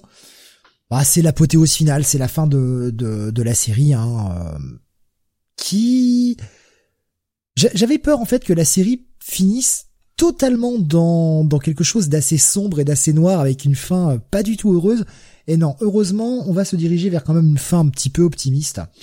Alors je rappelle le principe très vite hein, de la mini-série. Euh, après une espèce d'apocalypse nucléaire, on sait pas trop comment elle s'est déclenchée. Les, certains humains ont vécu dans des bulles et euh, le but était de, une fois que la, radioactivité aurait un peu disparu euh, bah, de la surface, de reconstruire. Sauf que, eh bien, les politiciens qui géraient cette bulle avaient d'autres plans. Et un jeune, le héros hein, que l'on va suivre, va échapper à tout ça et essayer d'aller rameuter d'autres bulles pour reconstruire le pays parce que chaque bulle avait sa propre spécificité et euh, notamment la bulle dans laquelle il venait euh, avait des machines pour créer en fait des espèces d'usines et des machines pour créer euh, des produits. Ce problème c'est que ces produits étaient destinés à ne créer que de nouvelles armes au lieu de créer des choses qui serviraient à reconstruire le, monde. Il va partir dans un road trip et croiser tout un tas de gens plus étranges les uns que les autres. On a une véritable on a un véritable road trip, mais euh, road trip en mode radioactif barré quoi. C'est du Mad Max euh, plus plus quoi, et qui, va très loin, c'est gore, ça gicle de partout. Il y a des gens vraiment bizarres. Là, on est sur la fin, on est sur la véritable reconquête de la bulle, en ayant, en étant passé par plein, plein, plein d'éléments. Il reste vraiment plus grand monde euh, pour essayer de sauver tout ça. Mais toutes les intrigues se rejoignent et on va avoir une fin qui est quand même relativement heureuse. Je peux pas trop en raconter plus, euh, parce que je veux pas vous spoiler la fin de la mini-série. Je suis franchement très satisfait. Ça se relira vraiment bien en TP. C'est du très bon Steve Cross. Euh, bah, le seul point négatif quand on l'a su en single, c'est que cette putain d'attente de, presque 4 mois, quoi, pour ce titre. Euh, donc euh, bon, bah voilà, c'est un peu, c'est un peu dommage. Ça va rester un bail. C'est une très bonne mini-série. Je peux pas en dévoiler plus, étant donné que voilà, c'est en 7 et que là on parle du dernier épisode, mais vraiment, je prendrai plaisir à la relire en entier et d'une traite. Euh, c'est fun et c'est vraiment voilà, c'est juste du gros fun. C'est un gros actionneur euh, en mode série B, un poil nanar parfois, mais un nanar assumé. Grave ne les ai pas encore lu, j'ai été moins séduit que par Maestros. Pas déplaisant, cela dit. Ah oui, on n'est pas du tout sur la même ambiance que Maestros. Maestros, on avait vraiment quelque chose d'assez magique, on avait quelque chose d'assez poussé. Là, on est vraiment sur euh, bah, le côté fun et radioactif, quoi. Qui tâche. Surtout qui tâche. Vous l'attendiez, c'est le dernier titre pour ce soir. Il va revenir l'honneur à Jonath de nous parler de cet épisode, le début de Devil's Reign. Oui, Devil's Reign, le nouvel event de Marvel, écrit par Chips Darsky avec euh, des dessins euh, de Marco Keketo et une colorisation de eh ben je ne sais plus. Euh, je vais vous dire ça tout de suite. De Marcio Menis. Voilà, on y arrive. Eh bien, euh, qu'est-ce que c'est Devil's Reign? Autant vous le dire tout de suite. On a quand même l'impression que c'est Daredevil, Daredevil 37, numéro 37, qui ne dit pas son nom. Ou en tout cas, que c'est clairement la suite du run de Chief Zarsky puisque euh, bah, l'event redémarre tout simplement sur euh, bah, la fin euh, du dernier épisode de Daredevil. Euh, qui euh, qui a été publié la semaine dernière. Donc souvenez-vous, hein, ce cliffhanger. Donc je suis obligé de le dire hein, parce que c'est quand même c'est quand même la motivation principale du des actions. Si tu n'en parles pas, enfin ça servira à rien, on va rien pouvoir dire quoi. Voilà. Donc, dans le dernier épisode de Daredevil la semaine dernière, le Kingpin, euh, après s'être marié avec euh, Typhoid Marie, euh, et, euh, a retrouvé euh, dans, dans, dans une de ses demeures annexes différents anciens dossiers, des anciens dossiers qu'il avait, et notamment celui de Daredevil et euh, il se rend compte que bah il y a des pages blanches quoi, que euh, il y a des informations auxquelles il n'a plus accès alors que sur les autres dossiers, il n'a pas ces problèmes-là. Donc ça provoque quand même euh, la colère du Kingpin et c'est véritablement ça qui déclenche les hostilités puisque finalement le Kingpin confronte Matt au début de l'épisode euh, et, euh, justement l'interroge par rapport à ça, par rapport bah, évidemment à son identité secrète. Matt euh, bah, ne lui révèle pas et c'est ça qui déclenche un petit peu, euh, comme je dis, la colère euh, du Kingpin qui décide de mettre sous pression Daredevil en s'attaquant. Au-delà, au-delà du fait de ne pas lui révéler, il se fout carrément de sa gueule en plus il se fout. Parce qu'il lui dit non mais je savais qui tu étais, j'avais un truc, un dossier sur toi. Comment ça se fait que ce dossier il est blanc? Et le mec se barre en lui disant bah, c'est ce qu'on appelle une identité secrète. Ouais, il est un peu, il est un peu arrogant sur le sur le fait. Euh, il joue un peu sur les mots. Euh, maintenant, euh, Daredevil ne s'attendait pas à cette réplique du Caïd qui bah, décide d'utiliser ses, pouvoirs de maire de New York, qui en plus est euh, en, campagne pour sa réélection, euh, il décide d'utiliser la force tout simplement, euh, puisqu'il monte littéralement une milice. Il, relance également les Thunderbolts pour bah, littéralement arrêter les, les super héros. Et tous les super héros qui qui, y a à New York et donc bah, finalement bah, cet event ça se résout un peu à ça hein, à, à, cette à l'ensemble des super-héros de l'univers Marvel qui essaient de se faire arrêter par euh, par la milice de, de du Kingpin et certains euh, super vilains. Mais c'est un peu un prétexte en réalité parce que le vrai plot de l'histoire c'est quand même les hostilités qui reprennent entre Daredevil et euh, et le Kingpin. Encore une fois, euh, on est véritablement sur la suite de Daredevil et Chips Darsky, ça fait quand même depuis le début du run qu'il écrit en parallèle euh, Daredevil et le Kingpin. Forcément, fallait que ça cumule, sur quelque chose et là euh, on on est sur sur ça on est vraiment sur le début de cette vraie feud hein, comme on dirait en termes catchesques entre Daredevil et le Kingpin moi ce que j'aime bien c'est que euh, Chips Darsky euh, continue vraiment d'écrire son run sur Daredevil parce qu'il fait appel euh, aux, euh, aux, éléments qu'il a utilisé tout le monde son run. Donc déjà, on a le retour des Stormwind au début de l'épisode, qui ça, ça c'est plaisant. Ça c'est plaisant. Ça, c'est, il, les a ramenés là parce que ils étaient un peu dans le paysage, on les mentionnait, mais on ne les voyait plus depuis maintenant, pas loin d'une dizaine d'épisodes, voire même. On les a vus l'épisode de la semaine dernière, hein, quand même. Vite fait, furtivement. Ouais, c'était il me semble. Quoi. Bah, euh, ils étaient mentionnés, ça c'est sûr. Vu, ils étaient mentionnés, ouais. Puisque. Mais voilà, on, les mentionnait, ils étaient voilà juste cités, mais on les voyait plus. On les a pas vus en fait depuis la fin de bah, de, de l'arc en deux là sur la chute de Hell's Kitchen, quoi. Ouais. Et là, euh, il les mentionne, mais euh, on comprendra plus tard à la fin que ils ont un autre projet, un autre projet lié au Kingpin, euh, et euh, là encore, c'est vraiment euh, Darsky qui te pose euh, une intrigue euh, qui sera peut-être pas au cœur, au centre de Devil's Reign, mais qui sera probablement pour après. et moi, ce que j'aime bien, comme je disais, c'est que là où il fait aussi appel à la continuité, c'est par rapport au personnage du Kingpin. parce que Darsky nous a vraiment dépeint un Kingpin qui qui voulait avoir le contrôle sur tout en fait euh, dans sa vie. Même quand il n'était plus soi-disant le kingpin de New York, il était quand même là à tirer les ficelles avec avec Isis, enfin avec la famille Libris. Euh, et, euh, et on sentait justement dans sa relation avec les Stromwind que l'une des raisons pour lesquelles il avait été tant décontenancé par les Stromwind, c'est qu'il n'avait plus le contrôle euh, sur sur sur ses faits, sur ses gestes.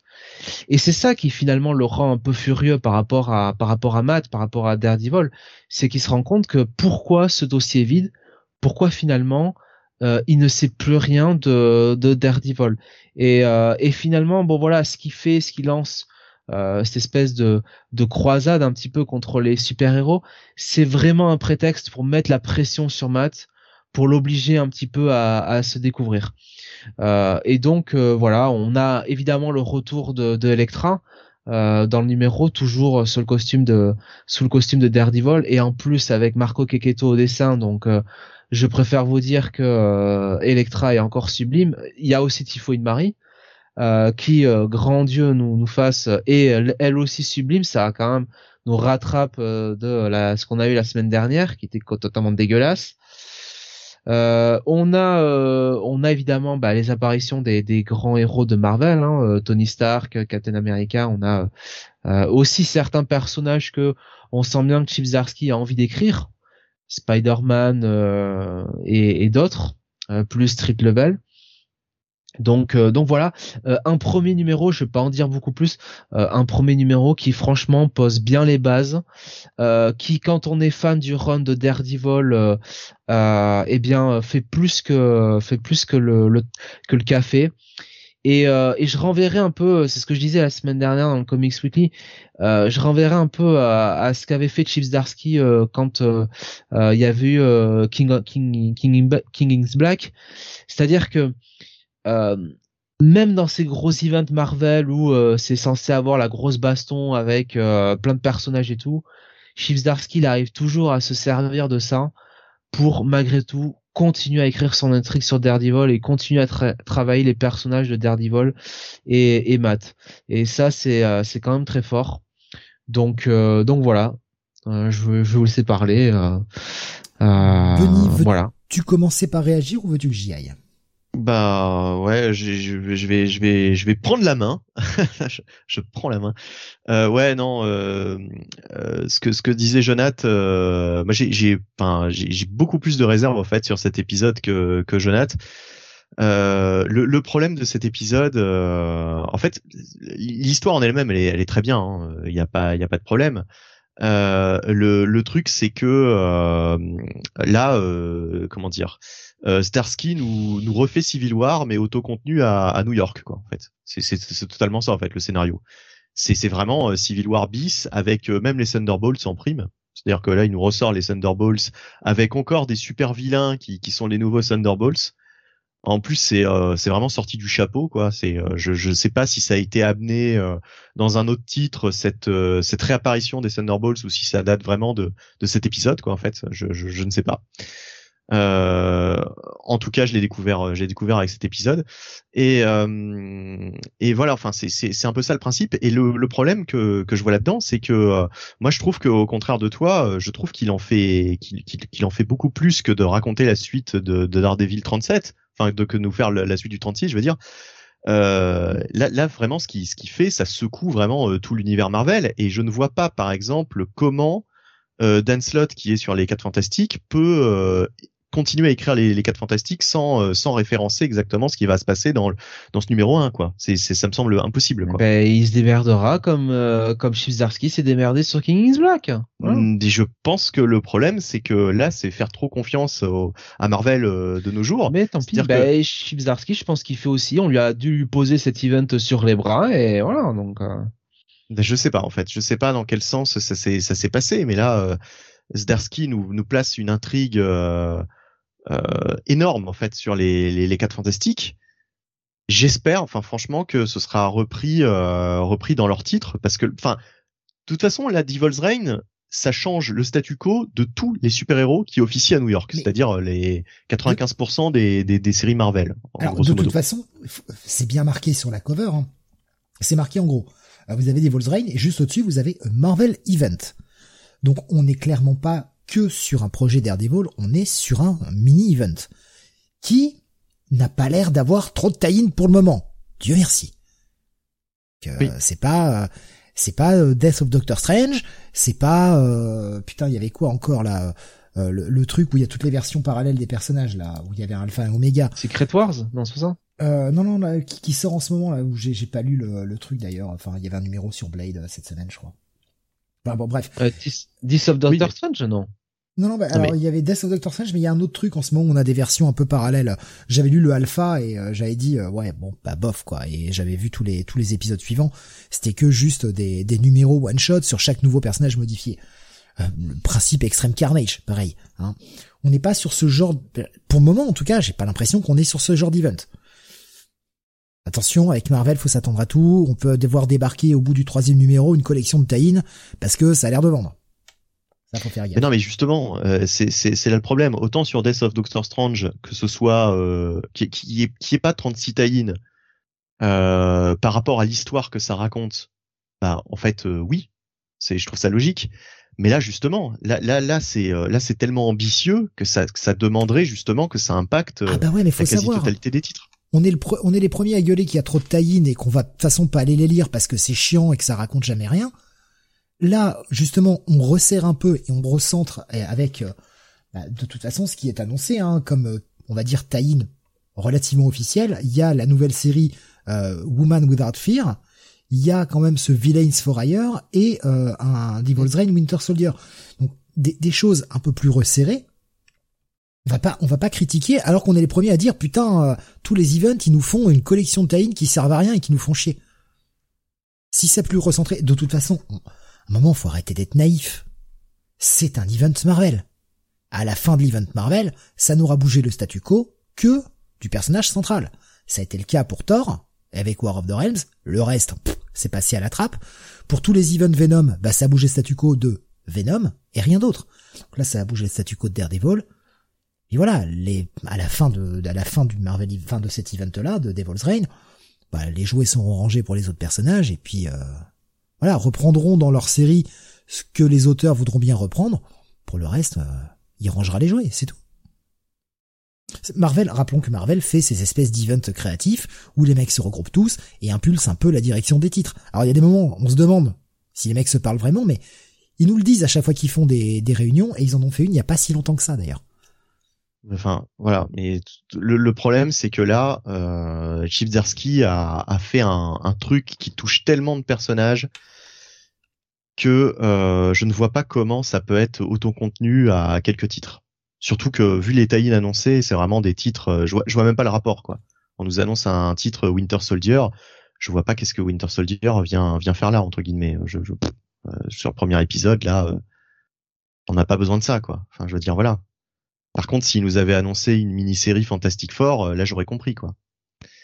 Donc euh, c'est ça qui c'est ça qui qui, m'a posé problème sur cet épisode, c'est que euh, j'ai l'impression que c'est trop ambitieux par rapport à à ce qu'on va avoir quoi en fait. Voilà, c'est c'est c'est c'est ça le problème. Euh, après sur les bons côtés, Zdarsky utilise quand même comme comme histoire principale un élément encore une fois que un autre auteur a placé avant lui en l'occurrence Charles Soule. Là, ça, ça utilise totalement une intrigue de Charles Soule.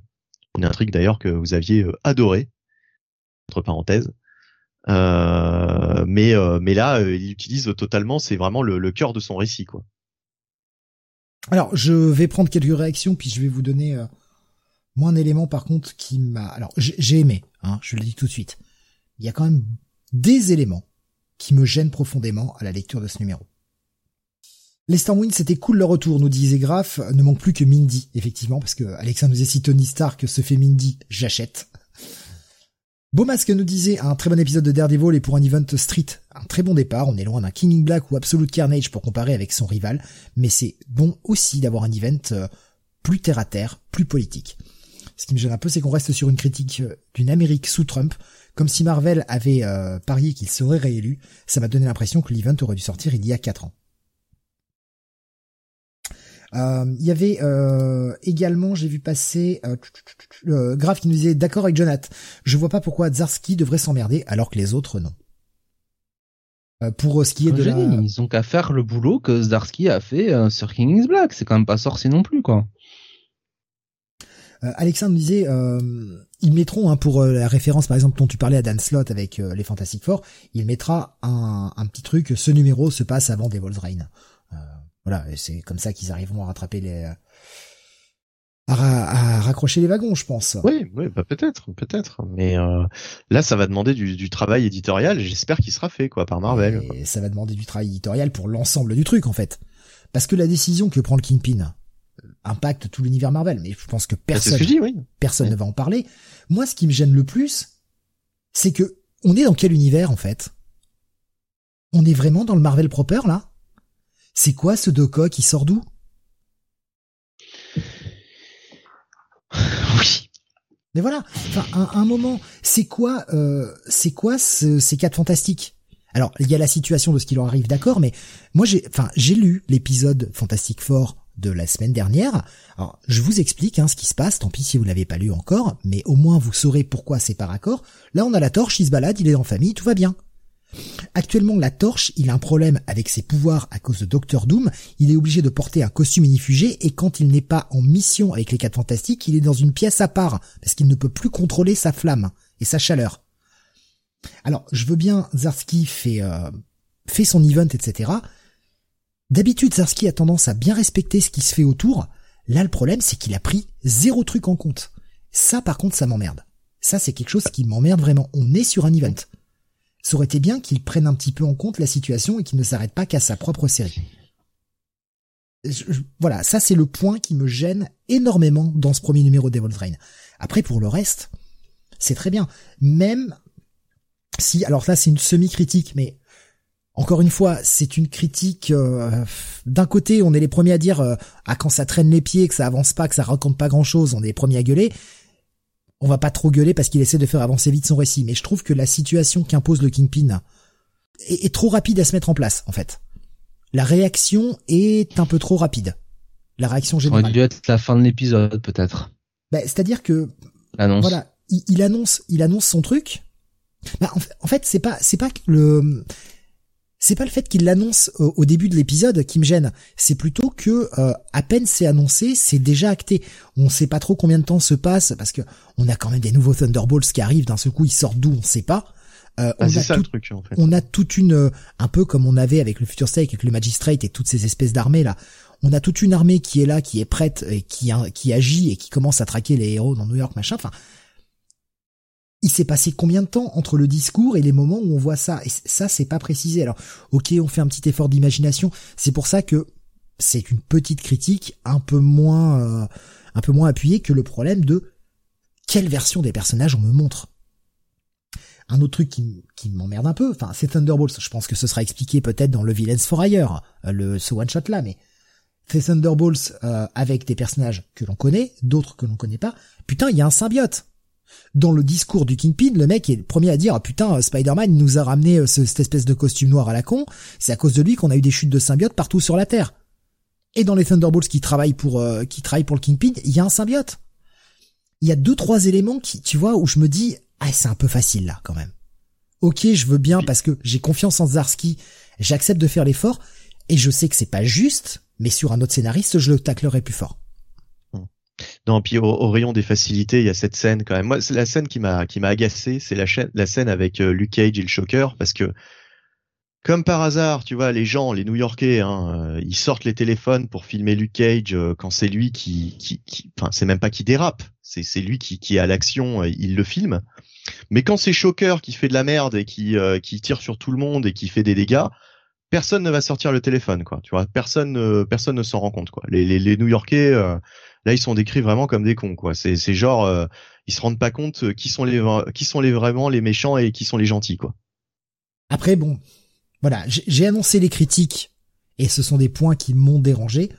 Malgré tout, je suis faible, j'ai un attachement et c'est peut-être pas, euh, c'est peut-être pas 100%. Euh, merde, je retrouve plus le mot que je veux. Euh, pas détaché, mais putain, il y a, un terme pour ça. Je suis désolé, il tard, j'arrive pas à le retrouver. Euh, bah, qui neutre quoi. Enfin, euh, voilà, objectif, c'est le mot que je cherchais.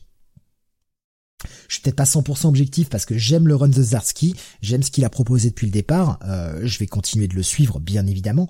Il y a ces critiques-là et ça va pas empêcher de mettre un bail au titre. Euh, il fait bien avancer son cast habituel, ce qu'il a l'habitude de gérer sur Daredevil. Donc ça, c'est vraiment cool. On voit les super-héros agir ensemble et pas se taper sur la gueule. Oh, c'est rafraîchissant. Ah putain, ça me fait du bien. Alors oui, dans les autres events précédemment, comme euh, comme Absolute Carnage, comme King in Black, etc., les héros étaient ensemble. Je sais, mais tu as parlé de Civil War. C'est un Civil War où les héros se tapent pas dessus. Eh, ça me fait plaisir. Ça me fait plaisir de voir les de voir les super héros de l'univers Marvel agir de concert. Ça, c'est un truc qui me plaît, quoi.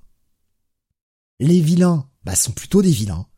Les gentils sont plutôt des gentils. C'est peut-être très manichéen, mais de temps en temps, ça me fait du bien de revenir à des, à des bases simples comme ça.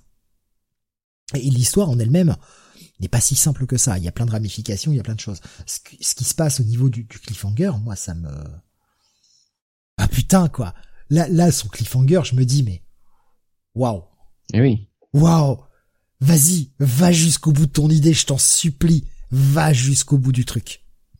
Et surtout qu'on a un espèce de double cliffhanger où finalement peut-être que les deux choses que l'on voit vont se rejoindre et aller dans la même direction. J'en sais rien. Euh, mais en tout cas, ça me plaît. Et oui, j'ai émis des critiques et oui, je suis un peu sévère parce que bah, c'est Chibzarski, j'ai aimé son run. Et vu que j'aime, je suis un peu plus sévère. Mais c'est pas pour autant que ça n'a pas été un bail. Enfin, j'ai, adoré ma lecture de ce numéro, malgré ces réserves-là sur lesquelles j'ai appuyé, quoi. Graf nous dit les quelques réserves que je partage avec vous sur le côté cohérence de l'univers Marvel font que ce n'est pas mon coup de cœur de la semaine, mais je suis bien hypé pour la suite et il y a du contenu. Ah oui, ça, il y a du contenu. Alors, ce qui nous dit, c'est, une situation qu'on a peut-être un peu déjà vue, euh, pas forcément dans l'univers Marvel à la situation finale. Ouais, mais justement, alors, on l'avait déjà vu chez Marvel, pas forcément avec ce personnage-là. Euh, quelque chose de relativement similaire. Je peux pas trop dévoiler euh, ce dont euh, ce dont je parle parce que je vous donnerai un trop gros indice, mais euh, ça remonte à il y a plus de dix ans, quoi. Je pense que vous avez compris de quoi je parle, euh, vous qui l'avez lu. Oui. Mais j'aimerais qu'on aille au bout de l'idée, en fait, parce que c'était un peu arrêté en chemin à l'époque. Ça me plairait ça me plairait euh, de, de, voir ce qu'on peut en faire. Finalement, une situation qui au départ euh, mise avec euh, avec Soul. alors j'espère que tu parlais bien de cette situation-là, Bunny, à peu près aux alentours du 500, c'est ça?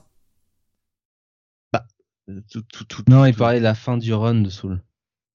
Ah, ah d'accord. Tout, le tout, tout ce dont as parlé Jonathan là, de toute façon, pourquoi le caïd ne se souvient pas de l'identité secrète, voilà.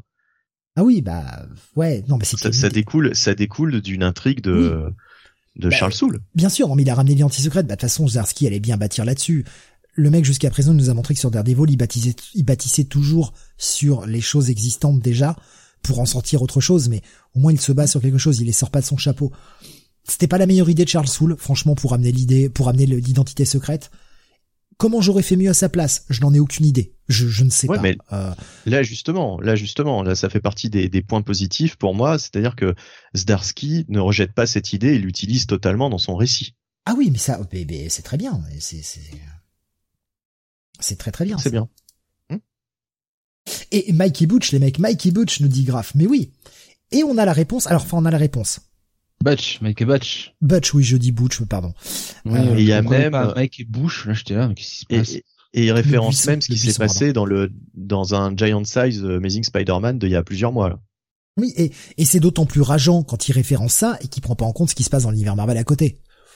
Bah ouais, enfin je sais pas, je sais pas justement comment comment comment ils vont gérer tout ça parce que là c'est euh, c'est un truc d'ampleur. Euh... J'ai quand même bien l'impression que euh, encore une fois euh, toute cette histoire avec les les autres super-héros de Marvel c'est c'est vraiment un prétexte pour Darsky. Zarsky c'est un peu une manière pour lui de dire à Marvel oh bah vous voulez un event avec tous les persos Marvel bon très bien je vais vous le donner mais euh, derrière ça, t'as quand même l'impression que les, les, vrais enjeux, c'est pas de savoir si euh, on va arrêter ou non les super-héros ou si elle est Thunderbolt ou quoi. C'est vraiment euh, tout ce qui se passe entre entre Matt, le Kingpin, même Butch et Mike, les Stormwind qui reviennent. Enfin, voilà, c'est vraiment Daredevil 37 quoi en réalité, hein, Devil Strength numéro 1 quoi. Alors évidemment, tu verras Iron Man, tu verras Captain America, tu te diras bon bah oui, ça fait event tout ça, mais euh, je pense, je pense que Zdarsky, lui, euh, il est tranquille, euh, il fait, il fait son truc et puis Marvel veut un event, bah il va leur donner un event, mmh. mais je j'avais vu passer tout à l'heure ce qu'avait dit Graf et je voudrais rebondir un petit peu là-dessus. Euh, Kiketo, je l'ai trouvé un peu inégal sur ce numéro. C'est bon, mais il a fait bien mieux, je trouve, comme numéro de DD. Et c'est vrai que ça nous fait plaisir de revoir Keketo, surtout après euh, bah, le numéro 36 qui était franchement pas ouf, hein, visuellement. Il y avait quelqu'un aussi, je ne sais plus qui, qui nous disait euh, c'est cool, heureux, content de, de, voir que Matt a rasé. Ah bah c'est Bomasque qui nous disait très heureux que Matt euh, n'ait plus sa barbe horrible du précédent numéro. Mais c'est vrai que et alors la splash page du départ où on a un Daredevil euh, en, pleine page, en pleine action en train de sauter, la, la page est belle. Enfin, il y a pas mal de pages belles, mais il y a aussi pas mal de, de fonds vides et certains visages qui sont un peu inégaux, je trouve. Après, il y a plus de pages. Alors, est-ce que Keketo a été pris par le temps? J'en sais rien, mais parfois, ouais, c'est pas le meilleur Keketo. Je suis relativement d'accord. Ça reste très beau, hein, quand même, mais euh, on, a, vu un peu mieux. Alors, je sais pas si vous avez eu ce sentiment aussi. Non, moi, graphiquement, je trouve que ça. Ouais, ça va. Franchement, euh, ouais, bien quoi. Surtout quand tu sors du 36 la semaine dernière. Euh, Alors moi, j'aimerais bien qu'on nous remette un petit Mike Hawthorne là, pour nous saloper tout l'univers Marvel. Là. Tu sors. Sors. Hein, le, bon salopage de tout l'univers Marvel dégueulasse. Bizarrement, ils l'ont pas mis sur King Black, hein. Oh putain, ouais, heureusement. Heureusement. voilà, quelle horreur. Non mais franchement, c'est très très bien. Et oui, le coup de la situation avec les quatre fantastiques, je trouve ça très intéressant. Alors, encore une fois, il référence pas un truc récent, mais il référence un autre truc. La question, c'est quand est-ce que ça a été écrit? C'est ça, en fait. Est-ce que ce Devil's Reign n'a pas été préparé genre il y a six mois? Je sais pas trop. Enfin, tu le dis toi-même, hein, Chief Zarsky, c'est quand même un sacré troll. Et euh, dans toutes ces interviews, c'est toujours un peu difficile de délier le vrai du faux avec lui, de savoir est-ce que c'est un event, euh, voilà, euh, qui était prévu justement de longue date, ou euh, est-ce que c'est arrivé après ou est-ce que ça doit remplacer certains titres d'Erdiol c'est un peu difficile quoi. Moi je, je, serais pas je serais pas trop de dire quoi. Euh, j'ai peur que ce soit Marvel un petit peu qui se soit dit tiens euh, ça marche bien hein, Daredevil de Chips Darsky euh, euh, bon ben on va lui donner un petit peu tu vois via un event d'autres personnages de l'univers Marvel à écrire un petit peu enfin tu vois enfin je sais pas ça marche bien. Euh, il est jamais dans le top 20. Hein. Oui, mais c'est solide et les, les critiques euh, du, du run sont relativement euh, sont relativement. Enfin, c'est Daredevil quoi. Enfin, je veux dire, tu me mets sur Batman, euh, j'en vends probablement 400 000 par mois. Donc bon, oui, ce que c'est le. Oui, bah, oui, Batman, c'est Batman. Oui, bien sûr. Un truc que j'apprécie, c'est bien que tu, enfin, tu, tu m'y as fait penser, Jonath, et j'aurais oublié d'en parler, mais un truc que j'apprécie chez Marvel dernièrement, alors c'est pas leur quantité d'events, ça, je vais pas partir sur ce point-là, mais ça va avoir lien avec les events, c'est que j'ai l'impression qu'ils ont terminé la, partie euh, qu'ils avaient faite avec Bendis, où finalement Bendis était en charge de l'univers, et c'était Bendis qui chapeautait quasiment tous les events à une époque. Hein, on avait eu euh, Secret Invasion, suivi de, de, de, Dark Reign, de Siege, etc. Et c'était vraiment euh, Bendis qui donnait toute l'impulsion et qui a écrit pas mal d'events à la suite. Là, on a eu un enchaînement d'events, on a eu un War of the Realms par euh, Jason Aaron, on a eu un Absolute Carnage par euh, Donny Cates, on a eu du Empire par Wing et Dan Slott. Euh, vraiment, on fait des events. Alors, on en fait trop. On est bien d'accord. Chez Marvel, il y en a trop. Mais chaque event est fait par quelqu'un de différent. Là, on offre son event à Zarski, qui n'avait pas encore eu la chance de pouvoir en écrire un. Et ils se contentent pas de rester sur un seul et même scénariste. Ils ont peut-être retenu la leçon qu'à force le mec va être cramé. Mais c'est bien, c'est bien que ça tourne, ça montre des choses différentes. Après, on aime ou on n'aime pas, ça c'est différent, mais au moins vous n'avez pas deux events écrits par le même gars de suite. Et si vous en avez pas aimé un, bah peut-être que vous accrocherez au suivant. C'est quelque chose que j'apprécie, leur donne la chance et ça permet aussi peut-être à Marvel de les tester un peu sous la pression d'un gros event, voir ce qu'ils donnent et peut-être leur, leur confier d'autres projets un peu plus importants par la suite. Voilà, c'était juste ma petite réflexion.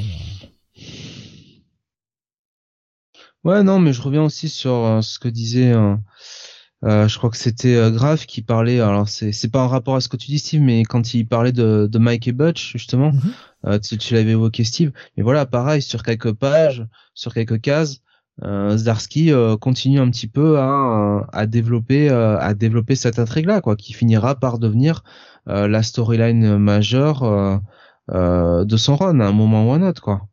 Euh, et c'est appréciable qu'il continue un petit peu d'entretenir ça, quoi. Euh, oui, Mikey Butch, c'est vrai que j'étais parti sur cette idée avant de partir sur autre chose, mais on a un peut-être semblant de réponse de ce qui s'est passé dans le dernier épisode, qui nous, on se disait bah, est-ce qu'il nous troll ou pas? On a un semblant de réponse. Attention, je dis bien semblant.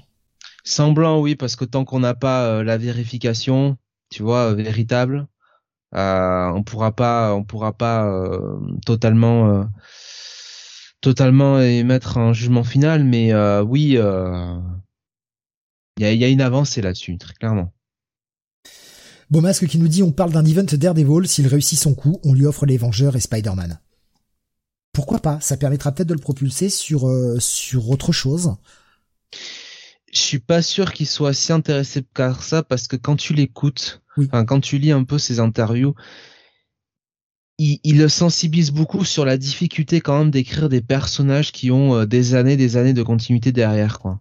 Bah, et il avait euh, fait un Q&A hein, sur Reddit hein, il y a un mois. Tu, on l'a lu ensemble. Bah, Moi j'avais lu, toi tu l'as lu. Euh, bah, c'est quand qu'on a fait la dernière mission. Lundi, ouais. Bah c'est lundi. ouais, lundi. Je l'ai lu les jours, les jours s'enchaînent. Je ne sais plus quel jour nous Il répond à un nombre de questions incroyable, quoi. Il doit répondre à plus d'une centaine de questions, quoi. Et du coup, il avait répondu sur Spider-Man. Ouais, il a dit euh, de toute façon que Spider-Man c'est un perso que euh, il adorerait écrire, mais euh, il considère qu'il y a déjà des très bons temps là-dessus et surtout. il a oublié qu'il avait écrit. Oui, qu'il a écrit. Bien sûr. C'est pas la série principale, mais c'est quand même, il a quand même fait un petit run, quoi, du coup. Ah, il a fait un petit run, il a fait surtout un événement. Non, mais quand on dit écrire Spider-Man, quand on écrit Spider-Man, t'entends bien qu'on parle évidemment d'AMS, quoi. Hmm. Bah, il a dit ouais, ah, qu'il ne voulait pas l'écrire à cause des fans, principalement. Hein, parce, que, euh, parce que bah, ils sont jamais contents et qu'il y avait jamais moyen de faire un truc sans te faire chier dessus. Donc ça l'intéresse pas euh, d'aller écrire Spider-Man. Et pourtant, moi, je mhm. tiens en haute estime son run sur euh, ce qu'il avait fait sur Spider-Man parce qu'il a eu un putain d'événement marquant, cette révélation de l'identité secrète à Jonah Jameson. C'était un super épisode et c'est un épisode que que j'adore toujours autant et le reste de son run était parfois un peu inégal, c'était bon dans l'ensemble, mais c'était parfois inégal.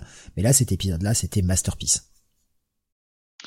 Enfin, euh, j'ai l'impression qu'il est quand même, euh, il a l'air quand même d'être attaché à Daredevil, quoi. Euh, il considère que c'est un peu le, le, pas le personnage sacré de l'univers Marvel, mais vraiment celui qui, comment il explique? Qui euh, je sais pas un qui disons que c'est un honneur quoi de l'écrire en fait. Comme tu vois? Hmm. il, il le dit comme ça quoi que c'est vraiment un perso un perso à part. Du fait justement de toutes les personnes avant euh, qui euh, ont écrit des runs euh, des runs exceptionnels dessus quoi. D'ailleurs je crois qu'il dit que son run préféré c'est même je crois celui d'Annocenti quoi euh, donc, euh, donc voilà. Euh, moi, je pense qu'il est attaché au perso, qui lui laisse pas mal de liberté, plus de liberté aussi, parce que c'est quand même toujours plus facile malgré tout d'écrire Daredevil, qui reste un personnage assez urbain, que tu vois vraiment des, des persos plus à super pouvoir, même quelqu'un comme Iron Man. tu te creuses, t'as as moins à te creuser la tête, hein, mine de rien, quand t'écris Batman que quand t'écris Superman, hein, dans l'absolu. Oui, bien sûr. Donc ça, ça l'aide aussi quand même un peu à ses, pour pour pour pour écrire ses intrigues quoi. Donc je sais pas. Moi tant qu'il veut, il reste autant de temps qu'il veut sur sur sur Daredevil. Hein. Le plus longtemps possible s'il veut, il y a pas de problème. qui continue aussi d'écrire Electra. Enfin voilà. Ben, c'est ce que disait euh, Graf. Hein, Zarski peut écrire Electra Forever s'il vous plaît. C'est marrant parce qu'il disait qu'au départ c'était un perso qu'il n'avait pas forcément envie de de développer dans dans dans son run et puis finalement euh, ça a cliqué euh, hmm. ça a cliqué d'un coup et notamment avec euh, bah Electra qui remplace Dédé et là d'un coup pouf il dit c'est comme c'est comme s'il pouvait plus s'en passer quoi. Et ça a l'air d'être un scénariste aussi voilà qui, a l'air d'avoir la tête sur les épaules dans ce Q&A notamment. c'est trouvable sur Reddit, hein, vous pouvez aller le lire très facilement. Il expliquait qu'un des personnages qu'il adorait mais parce qu'on lui a posé la question quel personnage tu, tu adores mais euh, que tu n'as jamais écrit ou que tu ne souhaites pas écrire. Et le mec disait qu'il adorait Flash et qu'il aurait aimé euh, écrire Flash. Seul problème c'est qu'il n'arrive pas à trouver d'histoire intéressante à écrire sur Flash, donc bah il s'est jamais euh, il s'est jamais lancé. Et c'est aussi, je pense, une preuve de, de maturité une preuve de talent de savoir reconnaître quand on n'a rien à dire et de pas écrire un truc alors qu'on n'a rien à dire dessus. Hein, Tanyan? Excusez-moi, c'est sorti tout il A, il a pas l'air très chaud non plus pour. Euh, il semble pas chaud pour écrire la franchise X, hein, par contre. Ouais. Et pourquoi pas? Étonnamment. Non, ouais, euh, pourquoi pas. Hein. en fait, il veut pas le dire, mais son rêve, c'est de d'écrire Squirrel Girl. Et c'est. Oh putain. C'était pas lui qui l'avait écrit? Ah bah peut-être en plus. Chip Darsky écrivait Squirrel Girl? Ah peut-être. Je, sais plus. je sais plus si c'est lui ou pas. Je sais qu'il avait fait euh, Howard the Duck. Ouais, Howard personnage un peu décalé. Euh, je, je, je, vérifie pour euh, Squirrel Girl, je vais vous dire ça tout de suite. Euh, qui, qui, qui sont les Snorkies? Qui, qui, qui, mais qui... C'est un certain North. Euh, je sais plus, Colin North, peut-être. Euh, l'inspecteur Ryan, North Ryan North. Ryan North. Pardon. Oui, d'ailleurs, où est l'inspecteur North? J'espère qu'on le reverra. Là. Oh, il y a ah, des bah chances. Oui. Il y a de fortes chances. Oui. Ouais. Euh, Beaumasque nous disait, il reste du moment qu'il fait une confrontation Matt Kirsten, faut mettre les choses au clair. C'est un message que j'avais raté, tu as bien fait de le reposter, Beaumasque, je l'avais vu, j'étais passé, euh, j'étais passé dessus, je l'avais. Bah oui, non mais de toute façon, euh, il y aura forcément une confrontation avec Kirsten, avec Foggy, oui, ça c'est sûr. Une confrontation Kirsten-Mindy. Hein et je pense que avec, enfin, le mariage avec Tifo Marie, le, entre Tifo Marie et de Kingpin, la manière un peu abrupte dont ça s'est fait, mon avis, euh, il y a là aussi il y a un truc qui va qui va développer quoi. Alexa qui aimerait aussi qu'il écrive des ninjas volants, mais on veut tous le retour des ninjas volants. Bah surtout les prêtres, surtout les prêtres. Bah, faut qu'ils bah, reviennent. faut que ces ordres reviennent. Non mais c'est ça, les ninjas, on s'en fout ninjas. Non, nous ce qu'on veut c'est les prêtres volants. que les prêtres ninjas volants. Si nous met des ninjas volants, peut-être qu'on va avoir une confrontation ninja volant contre prêtre volant. Non, parce que là après t'ouvres la porte avec le retour de la bête, hein, cette espèce d'immondice euh, de puvert là. C'est peut-être ça qui va euh. nous sauver de Devil's Reign. Peut-être que la bête va revenir faire un gros prout. Et voilà, fin du run. Non, le Kaïd va encore finir cul nu. Euh, c'est le maire de New York, un peu de décence quand même. Hein, laissons-lui un peu de la dignité. Il en a besoin. Il faut qu'il se fasse réélire. Hein, je vous le rappelle. Alexin qui nous dit Ninja Civil War. ça ferait une bonne affiche de campagne, ça. Son cul, hein, c'est marqué euh, le super héros, j'en ai plein le cul. c'est très bon ça. Avec une petite figurine, tu sais, placée entre l'arrêt de ses fesses. Elle a intérêt à être grosse, hein, la figurine alors, hein, parce que l'arrêt de la fesse, l'arrêt des fesses du caïd. Non, mais vraiment, hormis moi les critiques que j'ai évoquées tout à l'heure, pour le moment, c'est bon, c'est solide, c'est c'est dans le ton de ce qu'on avait jusqu'à présent. Ouais. Ça me va tout à fait. Ça me va tout à fait, pardon. Non mais puis c'est casse-gueule Toujours un, event, enfin je veux dire un, event comme ça avec euh, tous ces super-héros Marvel. Bon, euh, pour un, un auteur surtout en plus qui, qui écrit un titre plutôt euh, terre à terre entre guillemets sur Daredevil, plutôt plutôt urbain, plutôt avec du développement de personnages. Là, tout de suite, il faut ressortir toute la ménagerie de, de l'univers Marvel. Ça devient eh, c'est pas facile quoi. En espérant que ça finisse pas euh, comme euh, en, en autre boudin comme euh, euh merde Shadowland. Mais bon. Oui. Oui. Après. Quelle tristesse. C'est aussi l'avantage, c'est un peu plus confidentiel Daredevil. Donc, cet event Devil's Reign peut lui permettre de s'amuser avec certains persos qu'il n'aurait pas forcément eu la chance de pouvoir écrire facilement. Euh, bah, comme vous voyez sur la cover, hein, du coup c'est pas un spoil, hein, ils sont sur la cover, ils sont dans le bouquin, euh, comme Captain America, comme Iron Man qu'on n'aurait pas forcément laissé écrire. Euh, il peut peut-être pouvoir aussi s'amuser un peu, les écrire un peu, voilà, et jouer avec sans trop trop de conséquences, même si on a envie qu'un event Marvel ait des conséquences, mais sans trop de conséquences et euh, bah, se faire plaisir aussi. Je sais plus qui nous disait tout à l'heure, euh, j'arrive pas à retrouver le message, mais euh, quelqu'un nous disait que ah bah voilà c'est grave qui nous disait j'aimerais bien le revoir à nouveau sur les FF. Pourquoi pas après Dan Slott? Pourquoi pas? Moi, je pensais, euh, en fait, tout, tout, tout, tout bêtement, il y a, il y a plusieurs numéros de ça, que Colnor allait se lancer justement à la, euh, comment dire, pour dans, dans, à la mairie, quoi. À la mairie? Ah, bah, non, certain. Dans la course. le, le, personnage, le personnage. Je pensais qu'il allait abandonner les flics et. Euh... Mais je, je, suis pas certain. Pour moi, le personnage a l'air d'être tellement, de tellement détester la bureaucratie, tout ça. Être maire, ce serait, euh, ce serait la pire, euh, la pire chose pour lui, quoi. C'est, euh, c'est la fin de The Shield, quoi. Ouais, ouais, ouais, mais en même temps, euh, c'est un homme d'action en plus, le mec. Il veut, il veut, il, veut prendre les choses en main, quoi. un bureaucrate, bon. Mais justement, Graf nous dit, le perso qui se lance à la mairie dans celui-là est beaucoup plus logique. Ça aussi, pitié, il faut que ce soit une idée qui aille au bout. J'adorerais voir ça. J'adorerais voir cette idée. Le, celui qui se présente face à Wilson Fisk dans ce numéro et on vous révèle pas qui c'est. J'adorerais voir cette idée aller au bout.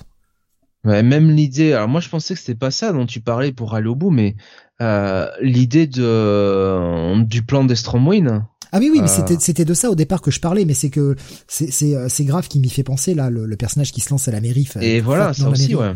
Ah, mais moi, cette idée-là, je la veux, quoi. Ah, j'ai envie de voir ce que ça pourrait donner. Peut-être que ça donnera rien, peut-être que ce sera nul à chier, mais je trouve que ça irait bien avec le personnage. Et puis c'est un personnage qui stagne un peu quand même depuis des années. Euh, ça lui donnerait un voilà un coup de fouet quoi. Et limite tu vois, je me demande. Alors ça n'aurait pas correspond, ça, aurait été un peu out of character, mais euh, si euh, ça avait été euh, non pas ce personnage-là qui avait euh, qui s'était présenté, mais disons son son meilleur ami dans dans dans l'univers Marvel, si tu vois qui je veux dire. Enfin, en tout cas, l'autre personnage auquel on l'associe beaucoup dans l'univers Marvel qu'on voit dans dans cet épisode des Reign là. Ouais, ouais. Alors je sais pas ce que ça pourrait donner. Je pense que là, l'idée est plus casse-gueule. Elle pourrait être intéressante à exploiter, mais elle est peut-être un peu plus casse-gueule. Elle est, plus casse-gueule, ouais, effectivement. Je pense qu'il a choisi le bon, mais euh, je sais pas. même moi, là, je vois plus euh, de qui vous parlez, là, force. Bah, on peut pas le dire parce que sinon. Euh, non, mais vous pouvez me le mettre par écrit. C'est ce que je suis en train de faire en, ce moment même. Voilà, hein, comme ça, si c'est de quoi je parle. Et ah oui, d'accord. ok. Voilà, je, on peut pas le révéler parce que c'est spoil, mais. Enfin bon, Franchement, l'épisode, l'épisode est bien. Hein, euh, l'épisode est vraiment bien. C'est pour ça aussi qu'on l'a mis à la fin parce qu'on savait qu'on pourrait euh, se lâcher un peu euh, sans forcément les spoiler. On va peut-être pas faire une spoiler zone pour le moment, ça mérite peut-être pas encore, mais mais ouais, au moins en le mettant à la fin, on sait qu'on peut qu'on peut prendre notre temps. C'est la fin de l'émission, on prend le temps qu'on veut pour traiter de cet épisode-là. Est-ce que vous voulez rajouter des choses peut-être Il y avait quelqu'un qui disait aussi pas assez d'Electra dans ce numéro. Après, elle va avoir son titre, donc Ouais, un peu plus en retrait dans ce numéro, c'est pas plus mal, quoi. Très franchement, euh, est-ce qu'il y a besoin d'avoir Electra dans tous les épisodes? Non, j'allais, oui, mais surtout j'allais dire, enfin, il y a, y a pas beaucoup de Daredevil non plus dans l'absolu, hein. Grave te dit oui, Bunny, oui, il y a besoin. Electra va faire une Monica Lewinsky. Ah, avec le Kaïd. Ah. Ouais, ça serait plutôt euh, Typhoïde du coup pas assez de typhoïde dans ce numéro. À quoi que typhoïde est Hillary, du coup, Hillary Clinton. Ah oui. Ouais, de toute façon, euh, on va, on va peut-être aller vers un nouvel affrontement entre les deux. Cette fois-ci, il y en a une qui sera pas symbiotisée. Je sais pas, moi, je, enfin, je trouve ça toujours étonnant qu'un auteur comme Chivzarsky, euh, dans un numéro, nous ait quand même mis un typhoïde avec quand même un costume euh, de Daredevil, quoi. Tu vois? Enfin, je sais pas, quoi. Ouais, ouais, mais je, il est, il a jamais trop, euh, comment dirais-je, euh, euh, développé le, le, pourquoi du comment, mais c'est pas le genre de mec qui met des détails comme ça par hasard, quoi. le, pourquoi du comment, il l'a plus ou moins abordé. il a quand Daredevil est venu la sauver, qu'elle était toujours plus ou moins amoureuse de lui quelque part. Donc quand tu la voyais avec ce costume, c'était un moyen de se rapprocher de lui. Après, c'était peut-être juste du fan service. Et j'ai peur que ça ne reste que du fan service. Donc j'espère qu'il réexploitera l'idée. Peur Ouais, je sais pas. Je pense pas que, enfin, enfin, si c'était que du fan service, son truc avec euh, Typhoid Marie, je pense qu'il aurait euh, entre guillemets éjecté depuis longtemps, quoi, tu vois.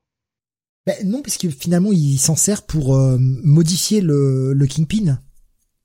Ouais, c'est ce que je te dis, c'est-à-dire qu'il va, si elle est là, c'est qu'elle a un rôle à jouer majeur dans le futur, quoi. Et je sais pas. Moi, je me demande si le rôle à jouer ne l'a pas déjà fait, en fait. Moi, je pense qu'elle va la faire à l'envers au Kingpin.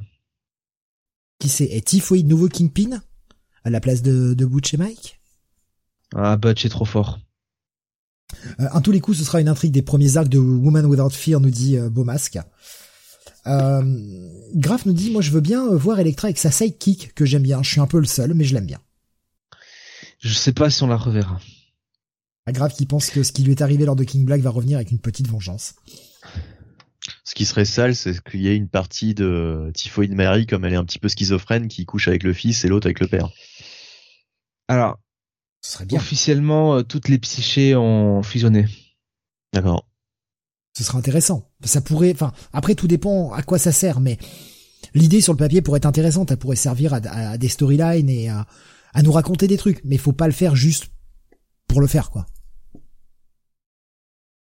Typhoïde Marie égale Carla Bruni, nous dit Beau Masque. Oh. Bah écoute, euh, c'est bien pour Typhoïde, hein, parce que Carla Bruni, euh, c'est pas la plus moche, hein. Enfin, ça fait, de, de, Sarkozy le caïd, euh, je trouve que c'est pauvre caïd, quoi. Hein. C'est quand même la, une seule comparaison. quand même, Nico, il est pas mal, hein, franchement. Quand il fait son petit jogging là, comme ça, avec ses 80 agents de sécurité autour de lui, là. Non, il n'a pas la présence du caïd, même cul nu, hein c'est le Kingpin, quoi. Il, est intouchable, qu'est-ce que tu veux? Sauf Partifoid. Ou les Stromwin. Alors, il y a une réflexion quand même d'Alexin. Le caïd, c'est Hollande. Franchement, si le caïd, c'était Hollande, euh, Matt Murdock pourrait dormir tranquille. Hein. Oh, il se bah passerait rien dans la ville. Hein. Bah, le mec, il a pas vu que Macron. Ça ferait dix ans que le mec, euh, le mec ne ferait rien. Tu vois, il laisserait, euh, il laisserait les super héros tranquilles. Enfin voilà, il se passerait rien, quoi. Le mec, il avait prévu de, il avait tout prévu pour annoncer sa sa recandidature euh, et puis euh, au final, euh, il a dû se retrouver à faire une allocution pour dire non en fait, je passe mon tour. Eh ben, hein, eh, eh, eh ben alors? Mais qu'est-ce qui s'est passé? Non, là c'est pas, c'est pas, ah bah oui là, c'est plus même. On est pas bien là. Ah là, là la référence que. Oh salut à tous, c'est Hollande. Euh, à quand un album Summer euh, Sweets euh, Les Républicains nous dit Baboussa? non, non, pitié, non, non, non, non, non, non, non, non, non, non. Ah, je, on veut pas les voir en maillot de bain, on veut pas tout ça. Non, non, merci, ça, ça va. Enfin bon, on, va peut-être conclure sur ce Devil's Reign avant que vous ayez encore des choses à rajouter. De toute façon, on peut prendre le temps. On est déjà à 3h30. Bon, maintenant, non, 10 minutes de plus ou de moins, ça changera pas grand-chose. Non, justement. On, a besoin de passer aux notes. Je suis après émission. Un gros bail. Oui. Non, un gros bail, oui. Eh bien, je mettrai un check-it. ah ouais? Ah ouais, moi je mettrai un check-it parce que euh, parce que je, je, trouve que globalement cette intrigue, euh, j'ai l'impression que c'est une parodie de d'event Marvel. C'est-à-dire il y a tous les clichés des events Marvel depuis des années. Ça me fait penser à plein de choses. Ça me fait penser à Civil War, puis même les sous-intrigues en fait qu'on peut pas révéler dont vous avez euh, dont vous avez parlé, euh, même les sous-intrigues, j'ai l'impression d'avoir déjà vu ça comme sous-intrigue. En fait, je, je sais pas, j'ai l'impression d'avoir déjà lu tout ça en fait. Alors c'est bien, mais c'est pas suffisant. Je sais pas, c'est c'est euh, j'aurais espéré autre chose quoi en fait. Je je savais pas à quoi m'attendre avec Devil's Reign. Le titre était assez énigmatique bah voilà, j'ai vu et euh, je, je, trouve ça, euh, je trouve ça bien. Donc check it. mais je suis pas je suis pas bluffé quoi en fait. Je, je, je préférais Zdarsky sur la, la, la, série principale pour le moment Devil's Reign ouais je, je sais pas. Grave qui te dit mais Bunny ça ne fait que commencer attends un peu. Alexa qui te dit mais c'est ta vie vu que tu es le caïd et, et Grave qui rajoute hein, ça va aller autre part j'en suis sûr. Justement je, je fais mais bon voilà c'est check it et puis c'est tout enfin, c'est tout c'est tout check it euh, et finalement, quel serait, si vous en aviez un, pour, euh, pour résumer, pour conclure cette émission, euh, votre coup de cœur de la semaine? Moi, je vais le dire clairement, ce qui m'a le plus surpris, ce qui m'a le plus bluffé. Alors, Devil's Reign était bien. Il y a quelques critiques que j'ai émises et ça aurait pu remporter le coup de cœur, mais ce qui m'a le plus bluffé, le truc que, je m'attendais pas, le petit coup de pied dans les couilles que j'ai pris, bah, c'est The Crimson Cage. Moi, c'est entre Crimson Cage et Devil's Reign. Euh je mettrais Crimson Cage parce que effectivement, je m'attendais quand même à ce que à ce que Devil's Reign soit soit ce que c'est et que surtout euh, Chibzarsky écrive cela euh, dans la continuité de Daredevil. Mais ouais, Crimson Cage, c'est euh, ça a vraiment été une, une, sacrée découverte. Donc coup de cœur moi aussi pour Crimson Cage.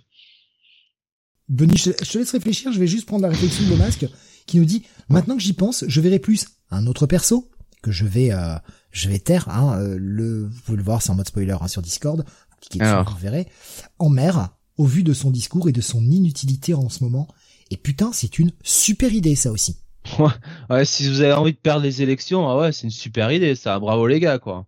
Ah non, mais, ça, ça redonnerait un coup de jeune au personnage, ce serait vraiment pas mal. Ça le rendrait Et on paye comment la campagne, là? On fait comment, là? On va pas les rembourser, hein, les 5%, hein Non, franchement, euh, moi, ça me, ça, c'est une idée qui me plairait bien. Je, je valide ton idée, Pomasque. Non, franchement, ouais, ce serait, euh, ce serait, euh, ce serait pas mal. Effectivement, ça donnerait un, ça aurait donné un, un, un, un coup de fouet au personnage. Après, c'est vrai que le personnage qui a été, qui a été choisi pour, pour se présenter, j'avoue quand même que. Malgré tout, on, on ferait on ferait tu sais un peu l'antithèse de ce qui a été le Kate comme on a souvent tu sais une espèce d'alternance entre les parties euh, avec euh, un mec qui va être euh, très à droite puis d'un seul coup les gens en ont marre ils veulent changer ils vont aller plus à gauche etc bah là on serait à l'antithèse du Kate quoi. En tant que maire. Bah, surtout pour le coup pour reprendre une expression chère à, à un ex grand immense premier ministre euh, qui faisait du bon café et du karaté, euh, c'est vraiment euh, le New York d'en bas là pour le coup. Oh putain. enfin bon, voilà, c'était pardon, je, je, prenais cette réflexion. Alors Bonnie, du coup, as-tu pu penser à quel serait ton coup de cœur cette semaine Si tu en as, et tu peux ne pas en avoir? Bah, en tout cas, je dirais pas ouais que c'est un coup de cœur. Je dirais que c'est ma plus grosse surprise. C'est vraiment Crimson Cage voilà, je mettrais ça comme plus grosse surprise. Coup de cœur, euh, coup de cœur. Euh, j'ai pas de mauvaise lecture cette semaine, mais j'ai pas vraiment de coup de cœur, euh, de coup de cœur absolu quoi. Il y a rien qui, qui qui, va vraiment se dégager cette semaine.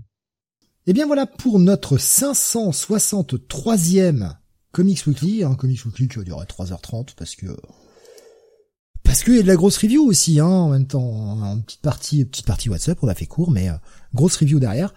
15 titres et puis c'était pas les, les plus gentils. Euh, la semaine prochaine c'est pareil, il y a du gros hein, qui arrive. Euh, je crois qu'il y a Nightwing la semaine prochaine, il y a le Hulk, oh oui. euh, voilà, qui euh, qui qui va être pas mal. ce sera, on vous confirmera ça vraisemblablement le dernier Comics Weekly de l'année, la semaine prochaine.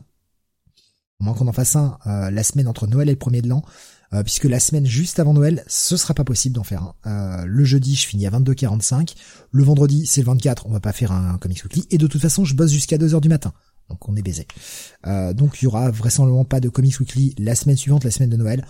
On verra, on discute en interne, savoir si on en fait un, si ça vaut le coup, le 30 puisque ça se tendra un jeudi, hein, le, 30, le 30 décembre, ou pas, de toute façon, on vous tiendra informé.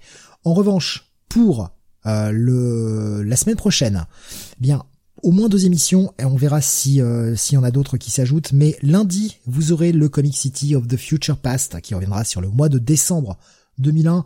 Puis euh, on profitera peut-être pour faire un tout petit bilan rapide hein, de l'année 2001 dans son ensemble. Et euh, bah, jeudi, le Comics Weekly pour le Freak City, c'est un peu en stand-by pour le moment. L'heure est pas mal débordée, donc On va voir si on peut faire revenir l'émission avant le début du mois de janvier. Je vous garantis rien encore une fois. je vous annonce tout ça dès que j'en sais plus. C'est un peu les galères de planning en ce moment, on essaie de faire au mieux, et puis j'essaie de vous sortir, pareil, euh, toujours euh, les émissions en retard, en replay, en MP3, pour ceux qui préfèrent les versions MP3. Euh, j'essaie de combler un peu ces retards. Bon là, j'ai rien pu sortir aujourd'hui malheureusement, mais voilà, demain vous aurez une émission. Et tout ceci arrivera également, puisque je sais que vous l'attendez, ça arrivera très bientôt disponible sur Spotify, sur Deezer, enfin sur les applications, les applications d'écoute sur vos téléphones, et pas que d'ailleurs, hein, sur le PC aussi. Euh, voilà, pour ceux qui le veulent, euh, bientôt. Bientôt, dès que j'aurai euh, rattrapé un peu plus le retard pour éviter d'avoir des, des posts chaque jour et que ce soit noyé, tout simplement. Non mais tu continues quand même de bien déjà de bien publier quand même un, paquet d'émissions quoi. Ouais, j'essaie d'en sortir une par jour ou presque, euh, qui est au moins quasiment un article tous les jours sur le site, que c'est pas les, les, les, guides de Sam, il y a des podcasts.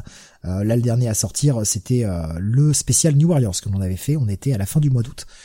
Euh, j'ai pas mal rattrapé hein, quand même les émissions, euh, parce qu'on on a atteint plus de 70 en retard.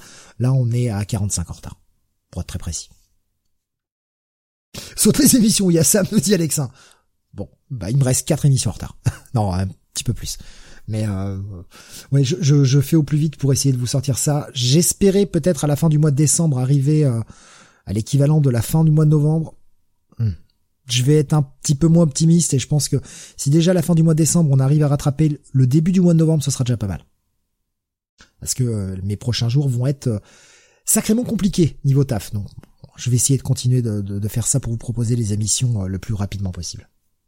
Euh, faut faire faut faire bosser un peu cette feignasse absentéiste de Sam, le pauvre qui qui en chie à son boulot, on lui envoie eh on lui, envoie plein d'ondes positives et euh, on espère qu'il va pouvoir euh, revenir un petit peu reposer et surtout qu'il aura sa dernière semaine de décembre qu'il espérait poser en congé. J'espère pour lui qu'il pourra l'obtenir, hein, ça lui fera du bien. Normalement, il devrait revenir euh, en janvier un peu plus un peu plus facilement. On vous fait des gros bisous, on vous remercie de nous avoir suivis jusque très tard. bon, bien sûr, hein, comme d'habitude, l'émission sur YouTube juste après la diffusion pour ceux qui ont raté des morceaux, qui veulent la réécouter. et puis, et puis bah voilà, hein, lundi, euh, Future Past, jeudi euh, Comics Weekly. Et puis le reste, euh, je vous fais une annonce sur le Discord le plus rapidement possible. Voilà, ben salut à tous. Allez, au revoir. Filez, il n'y a plus rien à entendre. Je vais déposer une pêche. au revoir.